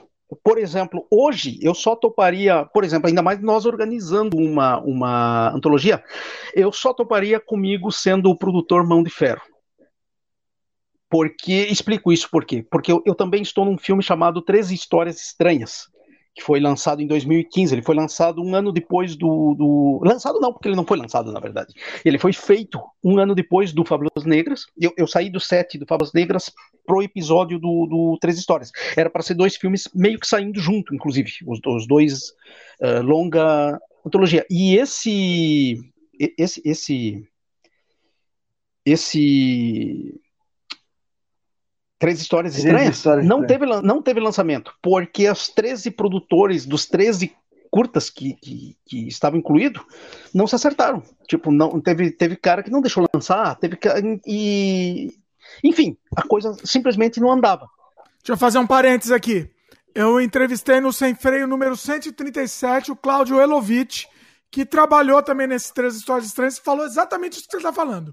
Isso. então, é, é, é, é, muito frustrante, é muito frustrante para o realizador fazer um, todo um filme. Eu, eu, eu não me sinto muito frustrado porque eu desmembrei o meu curta, porque o meu curta não tinha direito. O, o direito é meu.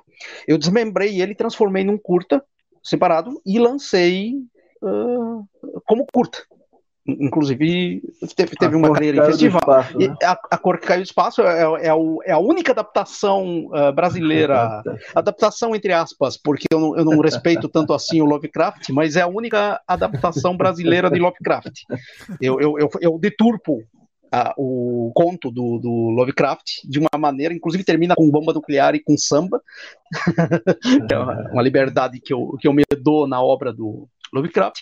Uh, mas é isso mesmo, eu desmembrei e, e lancei. Então, a, a, minha ressalva seria isso: tem, tem, que ser muito de com prazos. Ninguém vai ter prazo maior do que o outro e tudo tem que ser feito meio e tem que ter uma unidade. Não é cada um. Ter, concordo 100%. Não é cada um fazer assim. do jeito que quer. Não, tu tem que ter uma unidade. O, o filme, a fotografia do filme tem que dialogar tem, tem que ter um, alguma coisa que amara. Uh, eu vou ter que explicar para vocês que se eu cair de repente aqui, eu recebi um anúncio que, o, que os gigas que eu tinha de internet, isso, já... Então, possivelmente eu vou acabar caindo em algum momento aqui. Eita. Não, vamos concluir. Já estamos quase no fim também aqui. Já estamos quase é, no fim. Quatro horas já. Estamos chegando, chegamos, vai chegar em quatro horas, ó. Atenção, agora vai chegar em quatro horas. Mas vai lá, vai lá, Pita. Não, eu, eu, só queria falar isso. Eu, eu realmente tenho essa, essas observações para uma, uma antologia, assim. E depois dessas duas antologias, eu não me meti em mais nenhuma antologia por esse motivo, assim. Tipo, eu por não. trauma, né? É, eu não. Eu, eu não gosto muito de trabalhar e não lançar. Isso, isso, é uma coisa que me dá uma bronca assim muito grande. E é, é um filme bem bonito. Eu, eu, eu gostava é. muito do Três Histórias. É um filme que eu gostaria de ver é, girando. E é, me sinto muito frustrado assim, com, com, com, com, com, o projeto. Eu, eu também só assisti aquela vez, cara. Eu não, eu não tenho esse filme. Eu até hoje não tenho esse filme montado. Eu vi no. Não, nem foi no Fantaspo. Depois ele teve uma exibição no Mundo Estronho, que era um evento que a editora Estronho fazia em Curitiba. Foi ali que eu vi não, ele. Mas você, não, você viu ele no, no Fantaspo também, cara. O, ah, eu tava ali também? Então. O Gerard ah, sim, conseguiu ingresso sim, pra sim. mim e você estava lá na frente. Eu estava lá na frente falando, né? Ah, tá. Eu não lembrava disso. É. Mas enfim, daí. Uh, e tem que ser muito bem estruturada e o, o, os prazos. Eu acho que, por exemplo, é, não é ao bel prazer de cada diretor. Uh, filme é um negócio. Então, prazo, sim, tu, ter, tu pode, tu pode levar dois ou três anos se tu tá fazendo tudo independente, só tu que manda. Agora, se tu, se tu tá com uma equipe muito grande de. Por, por exemplo, uma, uma antologia vai ter pelo menos cinco ou seis curtas. Se tu tá num, num, grupo assim, eu acho que tu deve explicações e prazos para as outras pessoas. Isso é uhum. questão de, de respeito, inclusive entre produtores, né? Tipo, ninguém um vai fazer no primeiro mês e depois o outro leva, sei lá, quatro anos para concluir o, Então tem que ser muito bem conversado e eu acho que só entraria com pessoas uh, bem responsáveis. Para mim seria muito importante a responsabilidade de cada um assumir isso. Então isso aí, isso aí. É, e que é que nem antologia de livros. Eu, eu não sei se eu gostaria de fazer uma antologia de livros, por exemplo. É muito, muito difícil, assim. Eu, eu, eu gostaria muito de ter, por exemplo, vários. Por, por exemplo, pegar um, um período, uh, tipo a produção da Boca do Lixo. Uh, desde, desde filme experimental, o filme marginal, o, o, a porno chanchada e o pornô. Eu, eu gostaria de ter um grupo de pessoas que estão estudando e estão entrevistando esses técnicos e fossem fazer uma série de livros, não uma antologia de livros, mas tipo um 10 volumes contando a história detalhada das produções da Boca do Lixo. Então, eu acho que tem um puta material para te fazer, mas daí cada autor vai ter um volume e lançaria. Isso eu acho que é uma coisa assim linda para fazer. Agora, uma antologia com teria que ser muito bem dirigida, muito pô, é, é muito bem estruturada. Bom. É, tem que ter pra, a linha de ligação, né, também. É o que Isso. aconteceu com Fábulas Negras, que teve, né? Teve. teve o, Fábulas, o Fábulas Negras é, um, é uma antologia que eu gostei de participar, porque ali tu tem um produtor que sabia o que, que ia fazer. Então, a, a, fotografia de um filme só foi aprovada no momento que ela dialogava com. Eu, eu escrevi o roteiro do meu episódio. Eu, eu fiz oito tratamentos do, do, do, do roteiro uhum. até ficar dentro daquele universo. Que foi vários ajustes, assim, até ficar dentro do que o, o, produtor queria. Então, eu acho que é isso. E sim, o filme ele funciona. Os, os cinco episódios dialogam entre si. E o dono é o, o, a, a, Fábulas Negras, a produtora, né, Fábulas Negras. Então, é isso, para mim é isso o acerto de uma, de uma antologia. É, tu, e tu até ele, um, vai, tu... ele vai mais longe, né? Tem, tem, que fazer ele ir mais longe. Não adianta fazer o filme e morrer na praia também. Isso, não, ele tem que ser lançado, ele tem que ter sobrevida depois em mídias físicas, ele tem que estar sendo lançado em streaming. Cara, hoje a gente tem um milhão de, de, de canais para é. coisa. Eu, eu, eu, ia falar de uma outra antologia que é dos anos 80, que é o Crip Show que ah, tem todo, tu tem toda a mão do George Romero, entendeu? Tipo, e a coisa funciona. Tipo, é uma das antologias que eu acho muito bonitas, assim, tipo, é uma antologia uhum. que funciona.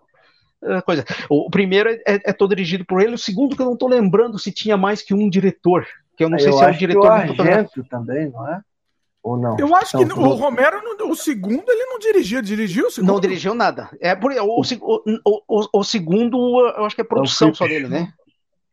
Acho que deve ter sido produção, deixa eu confirmar. Isso, não, porque é, eu, eu, sei do diretor de fotografia, do primeiro, que dirigiu alguma coisa no. Só que eu tô em dúvida agora se ele não tinha dirigido tudo. Do, do que? Do segundo, você tá falando? Do segundo. Não. Peraí que eu tô confirmando aqui. Peraí que eu vou confirmar, mas. Até. É, ele não tá no crédito do 2, não. Eu acho que ele não dirige o 2. Não, não. É, eu tô. Da direção do 2 é só um cara, Michael Gornick. Ah, é? Isso, e, e, e, do primeiro é só o Romero. Eu, desculpe, eu achei que tinha um Argento aqui junto, mas não é nesse, é no outro. É no... Eu também achei, cara. É, é, o, é, o do Argento eu, eu, é uma antologia de dois, né? Não sei se é Isso, dois, que é o óleos, óleos, óleos satânicos.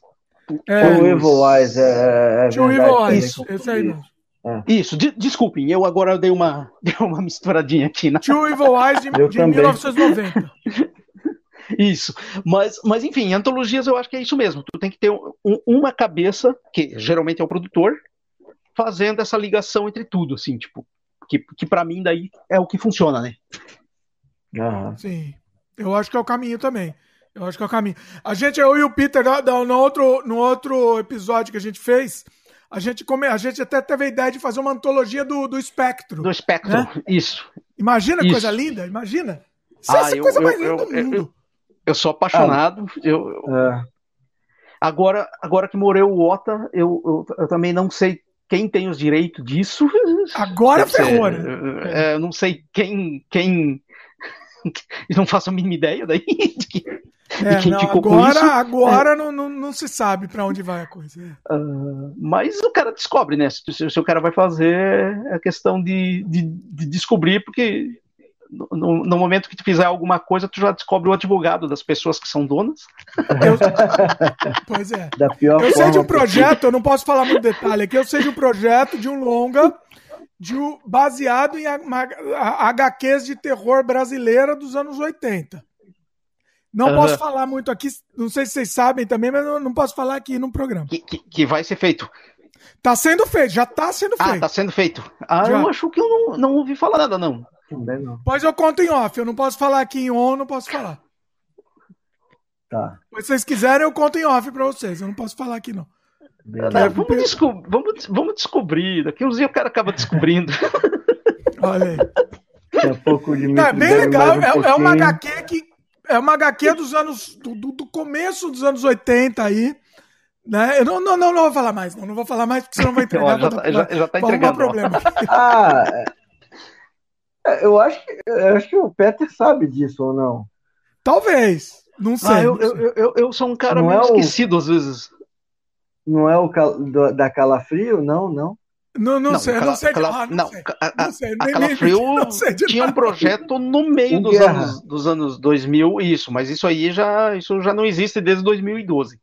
Ah, ué, vai saber se não tá ressuscitando só o Dimitri ah, sabe agora. Ó. Melhor a gente parar aqui, depois em off eu conto pra você. Não vou contar aqui não, não vou contar aqui não, que eu vou arrumar problema pra cabeça. Tudo bem, tudo bem. Isso.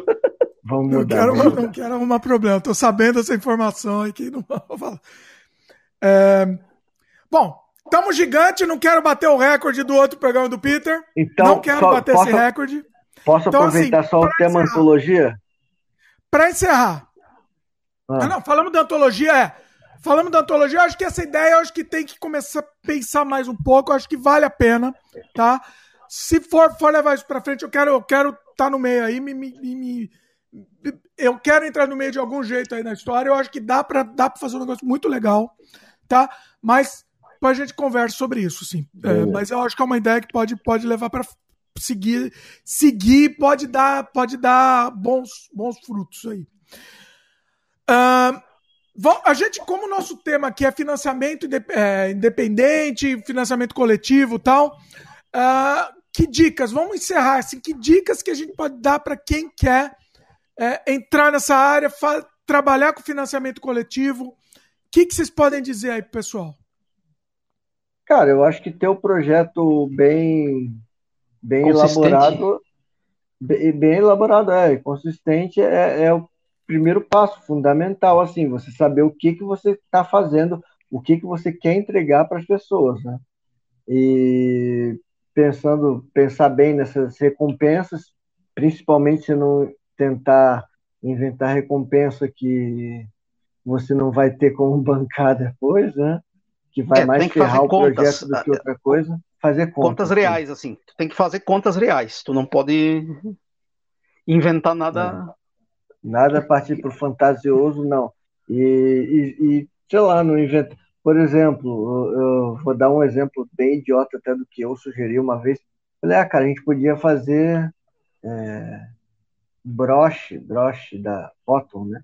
Da canibal, bem, bem, bem bonitinho mas aí, cara, depois a gente viu, cara, vai ficar um preço inviável para para um, uma recompensa. Você vai ter que gastar um dinheiro que não vale a pena.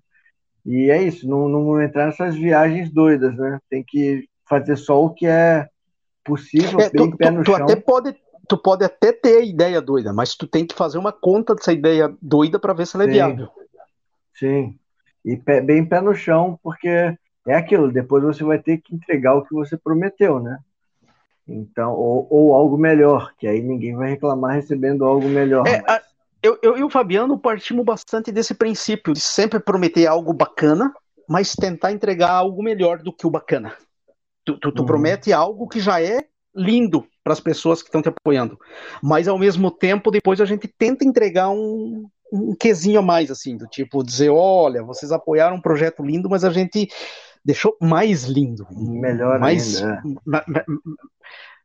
Mais vistoso. Promete mais... menos e entrega mais, exatamente. Isso, entrega mais e eu, eu acho que é meio que um dos caminhos para te conquistar assim, os apoiadores. Né? É, promete o justo e entrega algo ainda melhor assim para a pessoa que ela vai se sentir como tipo, porra, sair no lucro legal. Né? Tu, tá, tu tá valorizando o cara que acreditou em ti, que acreditou no teu projeto.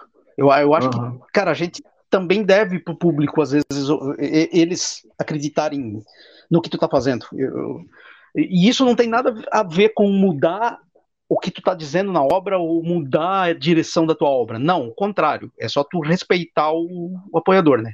Para mim é meio. Uhum. meio. Eu, eu sou muito grato pelas pessoas que gostam do que eu faço. É. é. Bom, vamos deixar mais um jabá aí. Faz mais um jabá todas as novidades aí. Repete aí, pessoal, que, que chegou até agora, inclusive no programa. Recorde aqui, mais, mais um recorde batemos com, com o Peter. Inclusive, segundo recorde do Peter aqui, o segundo sem freio mais longo da história. Tá, tá indo pro Peter de novo, segundo troféu aí. Mas vai, vai lá, mais um jabá aí. Como é que. Vai, vai lá, Fabiano. Pode apoiar vocês. O, o, novo projeto do Fabiano, que agora não tá no ar, mas de repente o pessoal escuta daqui a três, quatro dias, já vai estar tá no ar, então pode Isso. falar também. É, Segunda-feira. Vai lá. Segunda-feira entra no ar agora o Catarse, então assim, fiquem de olho Até tu pode dar o endereço, sociais. pode dar o endereço já, que é o catarse, catarse.me barra Rio Nosso. Isso é o nome ah, já do, tá, do tá. projeto. Então, beleza. isso, isso tá já é isso antes do lançamento não adianta, não adianta. Mas se vocês estão dia ouvindo 8, isso depois, dia 8, não é, é dia 8, aí, repete aí. É, www. Opa. catarse. Eita, caralho. Vai você, caralho. É, www.catarse.se barra ME, Nosso. ME, aí ó. ME, aí, desculpa. ME. E... e... Peraí, Rio Nosso, vai... Rio Nosso. Rio Nosso, Rio Nosso. Ah. Tá. É, o Dimitri vai colocar. No, no, dia 8 vai estar bonitinho aqui na, na descrição do vídeo. E, e fiquem ligados, porque realmente a gente tá com 18 recompensas. Vai, vai, ter de todos os valores, são 18 recompensas, isso é recompensa pra caralho, assim, quando se, se fala de um projeto do, do Catarse, mas a gente tá com tanto material que, que dá para construir 18, uhum. 18 recompensas. E fora isso, quem quiser adquirir o, o, Fabiano deve estar colocando banquinha nas, na retrospectiva do MAN, que a minha sugestão também é ver uh, os filmes que estão na retrospectiva, e quem é do Rio de Janeiro, aproveitar e ver os filmes uh, presencial. Tem alguns filmes que só, o, o, por exemplo, o Bondage 1, esse filme é o momento de ver ele nessa uh, presencial. Eu não vou lançar esse filme. Então, é isso. Ah, você não Quem... vai lançar ele online? Ele não, não ele, ele, ele, não vai existir online não vai existir nem em mídia física. Então, essa é a única exibição dele. Tem, tem vários curtas, por exemplo, o Copião do Lixo Cerebral, o Copião do Andy, o Copião do Pampa Amigo, que é o ali no. coisa que se chama Páscoa Sardenta. Ele tem dois títulos, no, no, no MAN aí, retrospectiva, tá com o nome de, de Páscoa Sardenta. Uh, esses filmes todos não vão existir nem em mídia e nem vão ser disponibilizados para a internet depois. Uh, co como outros filmes, tipo o, o Fester Punch o Villain, também não vai estar. Tá, o Homem Cu, Comedor de Bolinhas Coloridas, também não vai estar. Tá. Tem, tem toda uma série de filmes que eu fiz entre 2002 e 2004 que só vão ter essas exibições agora, porque são filmes que eu nem tinha nem me preocupado em fazer digitalização uh, vagabunda, porque era filme que não me interessava lançar. Foi filmes que eu fiz para testar, uh, testar edição, testar mesa de edição, testar efeitos, uh, treinar pessoal que está trabalhando comigo. Enfim, são filmes que ele, eles, eles eles não foram produzidos para ser lançado, na verdade. Só que aqui na retrospectiva pareceu uma boa ideia reunir principalmente esse material que é completamente inédito. Então é a hum. oportunidade única de ver esse material, porque depois eles realmente vão continuar sumidos, assim, eles vão estar com ótimas qualidades, mas eles não vão estar em lugar nenhum. Até a gente convenceu o Peter a lançar uma, uma coletânea completa. Isso, eu, eu, sei que, né? eu sei que eu vou ter o Gursius me apitando isso agora pelos próximos 10 anos, mas isso é um outro. Isso, isso, o Fabiano também, isso é um outro problema. Isso eu resolvo em, em off. É, e o Manifesto Canibal, ele, ele, tá sendo lançado agora, ele, ele, oficialmente ainda não foi lançado, o livro está pronto, mas. O pessoal ainda... pode comprar o manifesto? Quem não participou do Catarse? Pode, pode comprar comigo, pode comprar com o Fabiano, pode comprar com o Pedro da Menos PlayStation, pode comprar com o Edu da, da Mundo Bizarro, da Mundo Bizarro, que é, é de Espírito Santo, e o o Pedro é de Porto Alegre. O Pedro faz uh, videogames independentes. Anarquistas. É isso, videogames independentes anarquistas uh, lutando contra a PlayStation. Então, oh, o, rapaz, Pedro, não, o, o, ele Pedro, me mandar isso, mensagem. o Pedro, o Pedro, isso, o Pedro tem que te apresentar que eu acho que dá um assunto foda aí. E não, já, já manda o, mensagem para ele, o Pedro, ó. Fala para ele Pedro, me mandar, inclusive, um isso, o Pedro inclusive uns 5, 6 anos atrás criou um videogame do Monstro Legume. Então, Olha aí. Já, já, já, já, já temos tu tá com a mão em cima do logo dele. Olha aí. Ele é parceiro do, do, do, livro também. Então. Uh, Menos PlayStation. Isso. O, em Porto Alegre também o coautor do livro, o Coffin Souza, quem tem contato com o Coffin Souza pode comprar direto com o Coffin Souza. Eu sei que ele vai colocar em lojas lá em Porto Alegre, ele já, já, já me falou. Uh, eu não sei se ele vai conseguir Isso você botar tá falando uma... do manifesto. Do, do manifesto. manifesto. O, o Canibal Filmes entra em contato comigo com o Fabiano, que. que tá, o, o Edu também tem o, manifesto, o Canibal Filmes, Canibal. o Edu também é parceiro. Em São Paulo, a, a, o Gursos, a Pat Fang, Pat em, em São Fang Paulo, Story. da Coffin. Esse, Coffin Funk Story também tem o livro. Então, na verdade, não, cara, o Google tá isso para isso. Escreve o nome do livro ali que eu acho que vai conseguir uns sites ou entra em contato comigo ou com o Fabiano em redes sociais, que a gente também res, resolve isso rapidinho, sim. É só e para quem não, tempo, não é, tiver pressa é só o para tempo agora... de vo, é só o tempo de você fazer um pix pra gente. É. Depois vocês me mandam também todos os links que vocês quiserem. Eu já tenho um monte de link que o Peter mandou do outro programa, mas se, se for para atualizar alguma coisa, vocês me mandam também que eu atualizo a descrição aqui. Ah, Beleza. a gente manda amanhã. Eu, eu vou ter que resolver a minha internet primeiro, mas aí não, já. Não, fica tranquilo. Já, já, sem já, vou, já vou passando. Uh, ah. Eu tô esquecendo alguma coisa, Fabiano? Não, eu ia falar quem, tiver, quem não tiver pressa, por, por exemplo, pode ser que as pessoas queiram ler para agora, então ah, entrar em contato. Isso. Quem não tiver ah, pressa. verdade. Os Eles livros também estar... estarão em alguns isso. combos do Catarse.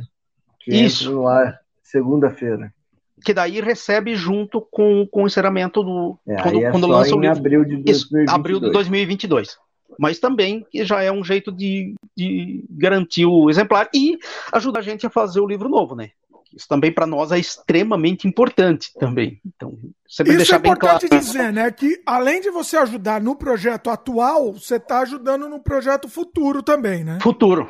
Tu, tu, tu, tu, tu, tu tá comprando um, um, projeto que já está pronto, já está pago, mas na verdade está ajudando a produzir o projeto novo, que é o projeto de abril de 2022, né? Que independente é meio isso, né?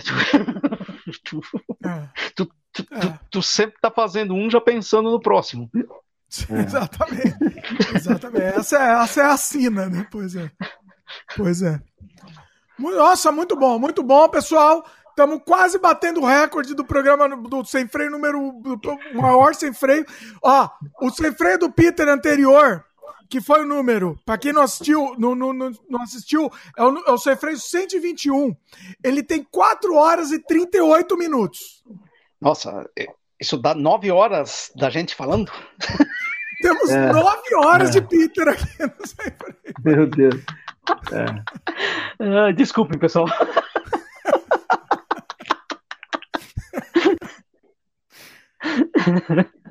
Mas esse aqui, vai ter mais, fiquei... vai ter mais, hein, esse, esse, esse, aqui, pelo menos, eu fiquei metade do programa sem estar tá aparecendo minha cara feia aí. Não apareceu ainda, pois é. Olha aí. Ficou escondido. Bom, mas assim, o Peter já tá escalado para esse programa aí que a gente vai fazer de, de filmes obscuros aí. Vai fazendo a lista, Peter, esse, aí a gente já, esse, já faz. Esse, esse, esse de filmes obscuros até queria sugerir mais dois caras, o Gursius e o Gursius, Felipe Guerra. Eu acho que uhum. dá um trio bem interessante. Com, cer com, certeza, só que aí o, o, programa vai ficar com 10 horas. Mas Isso tu vai eu ia lá. falar, cara. Se prepara, porque Peter, ou qualquer combinação com o Peter, né? Peter, tipo, eu que sou calado, cara. Peter comigo, já deu isso tudo. Imagina Peter com Gursos. Imagina Peter com Gursos e Felipe Guerra. Felipe Guerra aí ferrou, aí, aí. Nossa. Eu vou separar o dia. Tipo, vou separar o dia inteiro. É bom começar de manhã. Ó, o, meu, o, o, que eu fiz com o Felipe Guerra deu 3 horas e 36 também. Também aí, tá, tá, no top aí também da coisa. Já fez pois com é. Ursos? Com Gursos não fiz ainda, preciso fazer. Preciso fazer. Ah. Pois é. Nossa, cara, é, juntando, juntando isso aí vai ter 15 horas. Não, 15 horas, muito mais. Aí, ó, aí precisa de vir, hein? Vai precisar de. Ó, acabou a garrafa inteira aqui, ó, só pra vocês verem aqui, ó. Meu gato aqui, meu gato já foi, quase tudo aqui, ó. Black Cat. Só é. pra vocês terem uma ideia do, do, nível, do nível da situação. Bom, é, bom, todos os links que a gente comentou estão aqui na descrição, tá? Vale a pena. É, dá uma olhada lá também. Provavelmente o pessoal, quando começar a assistir aqui, a gente faz ao vivo, mas o, o nosso programa ele tem uma, vamos chamar de cauda longa, né? Então, assim, o pessoal que não assistiu ao vivo, ele assiste depois o gravado. É, o pessoal gosta bastante também de, de, de, acompanhar depois, mesmo que não, não foi ao vivo na hora. Hoje, inclusive, ao vivo, o pessoal nem participou muito. Geralmente o pessoal participa mais, não sei se foi por causa do horário e tal, mas o, o interessante é que, de qualquer jeito, o pessoal sempre assiste depois do, do programa gravado. O, o, Lucas comentou aqui, né? Lucas Smith. Até a próxima, bacana conhecer esses detalhes dos bastidores. Cara, Buenas noites e bons o, filmes ao Lucas, Lucas Valeu, Smith, Lucas. cara. Eu acho que foi o cara que mais viu meu filme no Rio de Janeiro em presencial, mais do que eu, cara. Olha aí. Muito o Lucas, tipo, o Lucas estava é ansioso é... para esse programa, ele comentou ansioso. Cara, o Lucas é, é um cara muito gente boa, está sempre dando uma força aí para galera do audiovisual sempre ver. Sabe muito também, acompanha muito produção nova também, sabe muito produção Boca do Lixo, ele adora também. E não só, né? O Lucas acho que vai ver tudo, tudo que jogam na frente dele, ele tá vendo ali, cara. Muito boníssimo. Nossa, e, e assim, eu, eu, nossa, vocês não têm noção de como eu adoro fazer o sem freio, assim, independente de qualquer coisa. É, é, é uma coisa assim, para mim é uma, é uma, é, um, é um, uma diversão assim absurda. Eu tô, me divirto muito. A gente bate papo, é um negócio. Olha, sinceramente, sim, sinceramente, pessoal, é, é para mim não tem preço, não tem preço isso daí. Essa experiência que a gente tem aqui. E conversar com cinema é, tão... é difícil a gente contar pessoal que conversa de cinema do mesmo o mesmo do mesmo nível que a gente gosta e com os mesmos gostos. Então é, é, putz, é, é um negócio incrível. É incrível. Bom, é isso. Quer mais, mais, tem mais algum, alguma coisa aí para encerrar não, aí, pessoal? Vamos, eu não quero passar do recorde aqui, eu quero. Exatamente. Esse vai ficar em segundo lugar, tá? Esse programa vai ficar em segundo lugar, não quero que fique em primeiro. Não, acho, acho que vamos encerrar, porque eu, eu, ainda, eu, ainda, eu ainda quero ter internet para resolver uma coisinha, então. Olha aí. Peter, vamos, Peter vamos hoje tá, tava no, no, no, limite aqui, sem internet. Aqui. Fabiano, mais alguma coisa aí? Não, não, só isso mesmo. Dimitri, valeu aí pelo papo, foi ótimo. Foi, foi, foi incrível. Fabiano vai voltar também, tá? Não só o Peter, Fabiano também vai voltar. É, e todo mundo, ó, pessoal, todo mundo é, prestigia lá o Catarse do Fabiano. É, catarse.me barra Rio Nosso. Quem tá assistindo ao vivo ainda não vale. O, o, o, site já entra, só que você não pode Dimitri. apoiar ainda. Né? Dimitri. A partir do dia 8, né? 8. 8. Dia 8. Dimitri. Então, assim, o pessoal que já está assistindo a gravação já, já, já tá no ar. Já está valendo. Dimitri. Fala, 30 Fabiano. segundos só, rapidinho. É que eu Vai não lá. falei sobre o que é o livro. São cinco contos de desgraça pura do Rio de Janeiro. O horror real. É isso, né? Um cara que não sabe vender seu próprio peixe. Mas enfim, só para falar. o livro é isso e vai estar tá, tá, tá, vai tá bem lindão, cara. Podem confiar. Vamos lá. É Rio, Rio Nosso de cada dia, né? É, o... é Rio Nosso de cada dia. É. Pois é. É, saber diferenciar quem, quem entrar já no site já tem as informações lá, já dá, já dá para dar uma, dar uma olhada nas informações, não dá para não dá para para participar Apoiar, ainda, né? mas já dá para dar uma olhada. Ao vivo aqui quem tá vendo já consegue ver. Vale a pena, recomendamos. Falou, falou. E... Maravilha, pessoal, foi, foi incrível, incrível o nosso papo. Vamos fazer mais logo logo. Valeu, pessoal. Valeu, Fabiano. Valeu, Peter. Falou, pessoal que está assistindo, lembre de dar like pra gente aí, muito importante, que o YouTube entende que vocês gostam do conteúdo que a gente faz, e aí o YouTube continua recomendando para vocês e recomenda para outras pessoas também. Se inscreve no canal se ainda não é inscrito, clica no sininho de notificação e ajuda a gente. Vocês gostam desse conteúdo? Ajuda a gente distribuindo, divulgando, compartilhando. Isso daí é de uma, é de uma inestimável ajuda. Qualquer ajuda é, é sempre bem-vinda. Quem conhece, quem gosta do conteúdo que a gente faz também, considera a possibilidade de se tornar membro aqui do canal. Quem não puder, ajuda distribuindo, que já vai ser uma ajuda incrível. É isso? Valeu, É pessoal. Fabiano, Peter, mais uma vez, incrível, Pô, incrível. brigadão, Limite. Espetacular essa nossa conversa. Valeu, pessoal, e até a próxima.